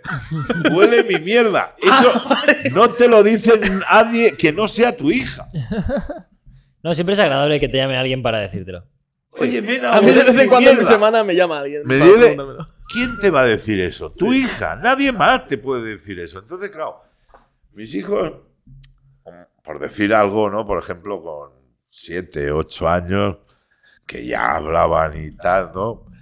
Y un día, pues, eh, claro, al ser mellizos, pues si uno se pone enfermo no van a clase. ¿eh? Y se me quedan los dos en casa. A las 11 de la mañana les había dado el dalsi, ya no tenían fiebre, estaban correteando por toda la casa. Y bueno, la cosa que se me sentaron encima y... Papá, ¿por qué nos han tenido tan tarde? Digo, ¿cómo que tan tarde? Eres el papa más viejo del colegio. Digo, tu puta madre, hijos de puta. Te he dicho que los 14 años dan de sí. Te lo he dicho. Sí, sí, no. Y con nueve esto. ¿eh? Pues escucha, ni te cuento cómo están ahora. Digo, ¿cómo? Y dice, sí, eres el papa más viejo del colegio. Y digo, bueno, digo, vamos a ver. Digo, empecemos por parte. Digo, vosotros sabéis, digo, que el papa cuando fue joven no fue bueno. Y si por eso fuiste a la cárcel, ¿no? Digo, exacto. Digo, vais bien encaminados. Muy bien. Digo, pero yo ahí no les expliqué por qué fui a la cárcel, sino era malo y fui a la cárcel. No hice caso de los abuelos y tal. Digo, hasta que no salí de la cárcel y conocí a la mamá, no me hice bueno y no tuve y no estuve. Para ellos ya fue una buena explicación, pero ellos saben que yo fui malo en su momento. Luego ya con, con 11 años me viene mi hijo, me- o mi hija, no me acuerdo, eh, porque mi hija también me ha venido papá, que. Pues claro, hay un momento que van los padres a explicar de qué trabajan. Entonces me dice, papá, pues, ¿quieres venir a, decir que de qué trabajas tú? Digo, díselo a la mamá. Digo, que quedará más bien. Eh, La mamá es médico y podrá explicar ahí todo lo que quiera. Ah, vale, vale, vale, ya se lo pido a la mamá. Mi mujer encantada que se lo dijera a ella. Pero claro, la profesora le dice, bueno, Alba, ahora sabemos lo que es tu madre. Dice, pero ¿y tu padre qué es? Y mi hija, mi padre es escritor. Y la de al lado, pues mi padre dice que es un yadra, que es un ladrón. Yadra es ladrón en catalán.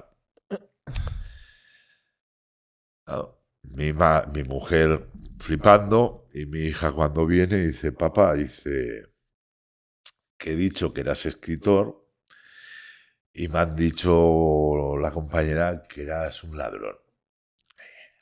Digo, eso es el padre de esta tonta perdido. No te preocupes. Al día siguiente, por supuesto, yo llevo a mis dos hijos y veo a la Celia y al padre de la Celia. Digo, oye, digo, no te vayas, ¿eh? que tengo que hablar contigo. Claro, yo tenía que dejar a los dos en, cada, ca- en una clase diferente. en la Celia feria. empieza a preguntar a Dios si se la puede tragar en ese momento. No, no, el padre, el padre, mira. No, no, ahí aún no sabe por dónde iba. El padre, porque si no, no, no me espera. Claro, lógico. No, no, no sabía lo que había dicho la, la niña. Digo, espérame que tengo que hablar contigo, pero yo se lo digo de bien. Claro. Yo a todos, yo, yo me llevo muy bien con los padres y las madres de, de todos. Con el AMPA no, porque no me dejan ir, pero con los demás sí. Bueno, ahora nos cuentas eso después. Y no, el AMPA es porque hablaban todos catalán y me cabré. Digo, ¿cómo que no habléis castellano aquí? Digo, me cago en todos vosotros. Y ya me echaron. Explicadísimo, la Muy verdad, muy bien. Digo, no va a hablar castellano. ¿eh? Yo es que en esas cosas me pongo, digo, pero si catalán solo lo habláis aquí, gilipollas. Digo, solo que salgan de Lérida ya no hablan catalán. Digo, ¿cómo para abajo ya dicen, Digo, ¿qué es que digo, es que digo, no, no, no me entra, ¿me entiendes? Digo, yo quiero que mis hijos vayan a todo el mundo, no que se queden aquí, en 10 kilómetros al cuadrado. ¿Qué tal con el padre de la Celia entonces? Bueno, y entonces vamos con lo del. Y voy a parar, ¿eh? Eh, entonces le digo que se espere un rato, que quiero hablar con él. Y le pillo. Y entonces ya lo hago a, a conciencia, pero a, a conciencia buena. No toda la conciencia para darle miedo, pero sin hacerle nada. Pero le, le trato a estilo cárcel. Patio carcelario. Recuerdas que yo tengo una recortada, ¿no? No, no, no, no. ¡Pah! Le cojo así del. ¿Le controlas? Y, le, y empiezo a pasear con él. Digo, no sé si te han explicado lo que pasó ayer en clase. No, no. Digo, ¿por qué tu hija dice que soy un ladrón? Hoy hablaré con la mujer. Hablaré con la mujer. Ha sido tú más perro que. Y se la tragó enterita. Digo, pues bueno, ya no ha vuelto a haber ningún problema más. Sí, que no le ibas a hacer nada en ningún momento. No, lo que claro, pasa, no que, iba a hacer lo nada, que pasa pero- que él piensa que eres Sí, el sí, demonio. Pero en el momento en el que te cogen así y te dicen, vamos a hablar, y yo, vale, lo que tú digas. te- Sí, sí, ha sido ella, lo que sea que ha hecho, Y está digo, fatal. ya sé quién ha sido. Yo Pero ya- esas cosas no me importan. mira, la gente es así, Sí. ¿entiendes? Y eso no lo voy a poder cambiar. ¿eh? Eh, que, bueno, pues mira, no han sufrido bullying. Se han descojonado mi- cuando yo y aún se lo he preguntado ¿eh? a veces digo digo tenéis algún problema por por, por, por cómo soy os dicen algo papá No, papá, nos dan todos la merienda. no, no, me dice, por ejemplo, eh, claro, con nueve años los amigos de mi hijo me llamaban que era un mítico, ¿eh? que era mítico yo. Ahora ya soy leyenda. Ah, mira. ¿eh? Con, Ahora con soy leyenda. parafraseando al Fortnite, ¿eh? Ya, Eh, con términos eh, de Fortnite. no, no, Sí, Yo soy leyenda. Entonces, claro, mi hijo dice, papá, ¿sabes que ahora ya eres una leyenda, ¿no? Entre todos mis amigos. Digo, no, no, ya lo sé, ya lo sé. Digo, No, es que "Pero- además tú también te has relacionado con mucha gente de internet que a ellos Les encanta, claro. Lo, lo has hecho, Y estás muy presente en ese mundo. lo has hecho fácil sin darte cuenta. No, no, no, sin que. No, y bueno, es eso, es que lo pienso y yo no hablo con gente de 60 años. Sí, de- a ver, entre los que estamos aquí, los sumamos. Y, uf, Pero que no lo hago aposta, ¿me entiendes? Ni, ni, ni- Bueno, sí, bueno, vamos a ver. que No, se pega todo menos la hermosura y la juventud. Así que estás hecho un chaval, Dani. Gracias, gracias. Pero bueno, eso es por, porque tengo eso, esta forma de. de- de- Bueno, que creo que soy Tiene vitalidad, que Eh, no- creo que quería, preguntar, ¿cuánto llevamos de entrevista? ¿Sabéis más o menos? Casi cinco horas. Vale, bien. No, Pero, ah, bien. A mí me faltan preguntas aún. Os dejo una a cada uno. Una. Una. Vale. Yo no voy a tener ninguna pregunta, yo solo quiero cuando tú termines esa que tú tengas o las, las dos que quieras, puedes coger la mía. Eh, No, sí, Ha que- dicho Dani que una. sí, pero yo quiero que hable a cámara. Yo a Dani no le llevo la contraria. con Una cosita. Bueno, vale, a Una ver. cosita, pero muy pequeña. Vale, venga. Dime. Yo quiero preguntarte sobre, porque me parece muy interesante y creo que no la has hablado tanto, profundizado tanto, tu etapa trabajando con famosos. Hombre, muy cojonuda. Yo estoy muy contento. Estoy muy contento y a la vez no.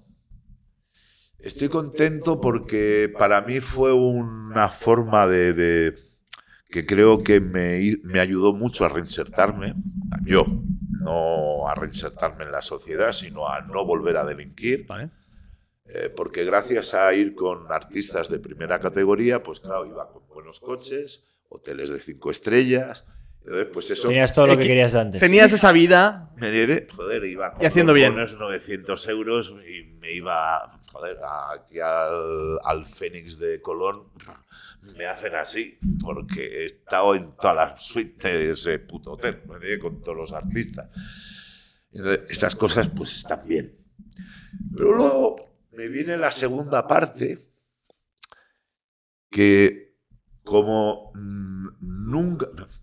Yo me he reinsertado porque yo he querido, pero no me han dejado la sociedad. Porque claro, todos los artistas con los que he trabajado, todos me han pagado en B. Entonces, ninguno reconoce que ha trabajado conmigo. Ahora mismo. Claro. Y por dentro me jode. Porque vale, yo les comprendo que a ellos ahora Hacienda les pueda joder. Pero hostia, es que habéis trabajado conmigo. ¿Por qué no me comprende? Sí, soy muy buena gente, pero si os digo esto, no podéis decirlo porque si no os van a decir, hostia, y todos los años que ha estado, ¿dónde están? No están facturados. Y esa parte es la que Te sabe mala personal, ya no. a mí, a nivel personal, me sabe mal porque considero que, bueno, Bueno, es una forma de no valorar lo que. lo que has exacto. hecho. Muy bien, hostia, os he, vamos, os he tratado como a cabrones, a cabrones de dioses y ahora ni me mencionáis. ¿Hay con alguno con el que tengas relación a día de hoy? Sí, Calamaro, es con el único que tengo una buena relación. Es el, además, mm, es el único que cuando, por ejemplo, tuve el cáncer de hígado y se enteró, vino de Argentina a verme porque creía que iba a morir. ¿eh? Y solo que me vio dice, ah, no vas a morir. Digo, no.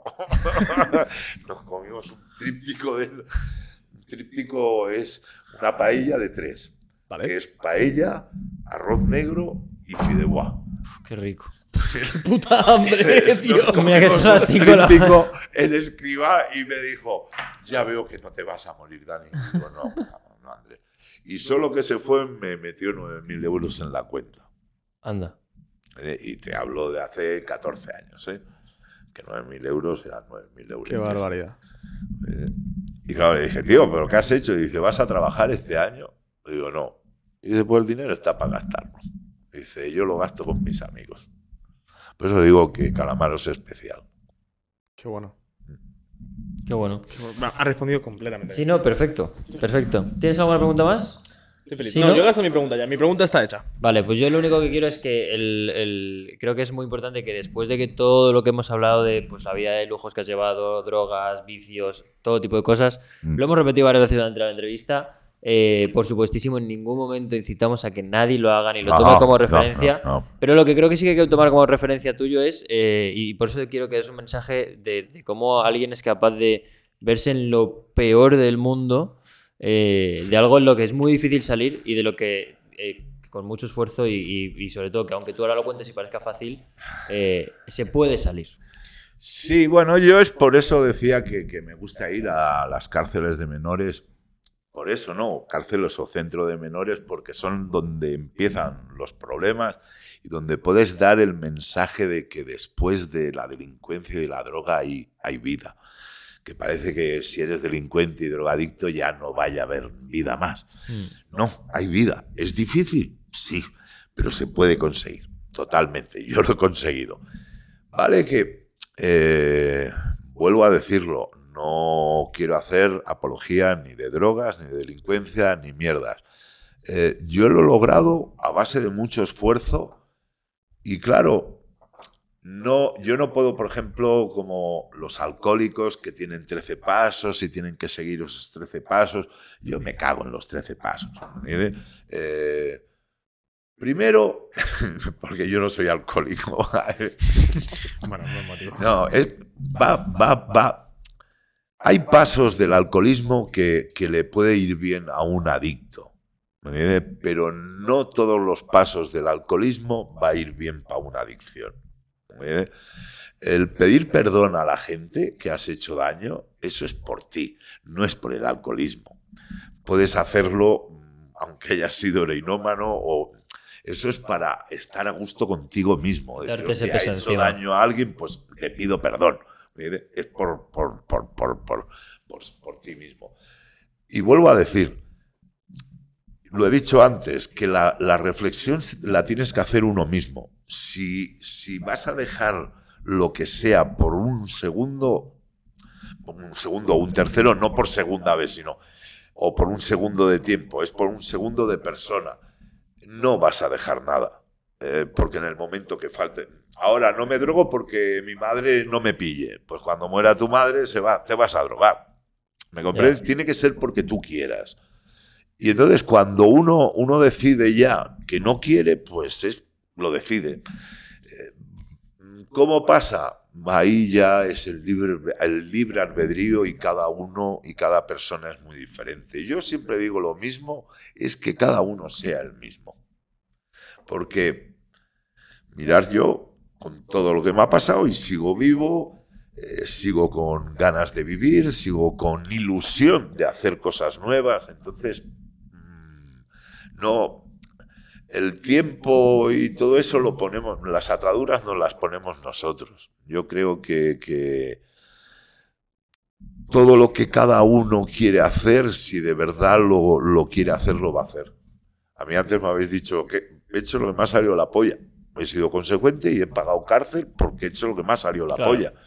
Mm, si queréis hacer eso, yo cuando hablo con los jóvenes se lo digo muy claro. Si vamos a ver, si con siete años fumas un cigarro, si con diez estás fumando porros, si todo es muy bonito, pero con 18 estarás preso. Es así de sencillo. No hay. ¿No quieres esa vida? Pues no empieces a hacer eso. El mismo consejo que te dijo tu es, madre que es así de sencillo. Es que de verdad es que una cosa lleva a otra.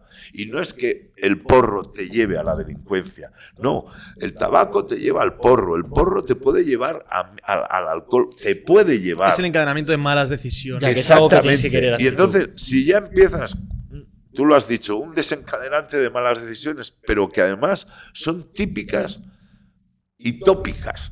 Entonces. Son patrones. Sí, sí, sí son patrones consecutivos. Entonces, por eso digo que, que, a lo mejor hay que vivirlos.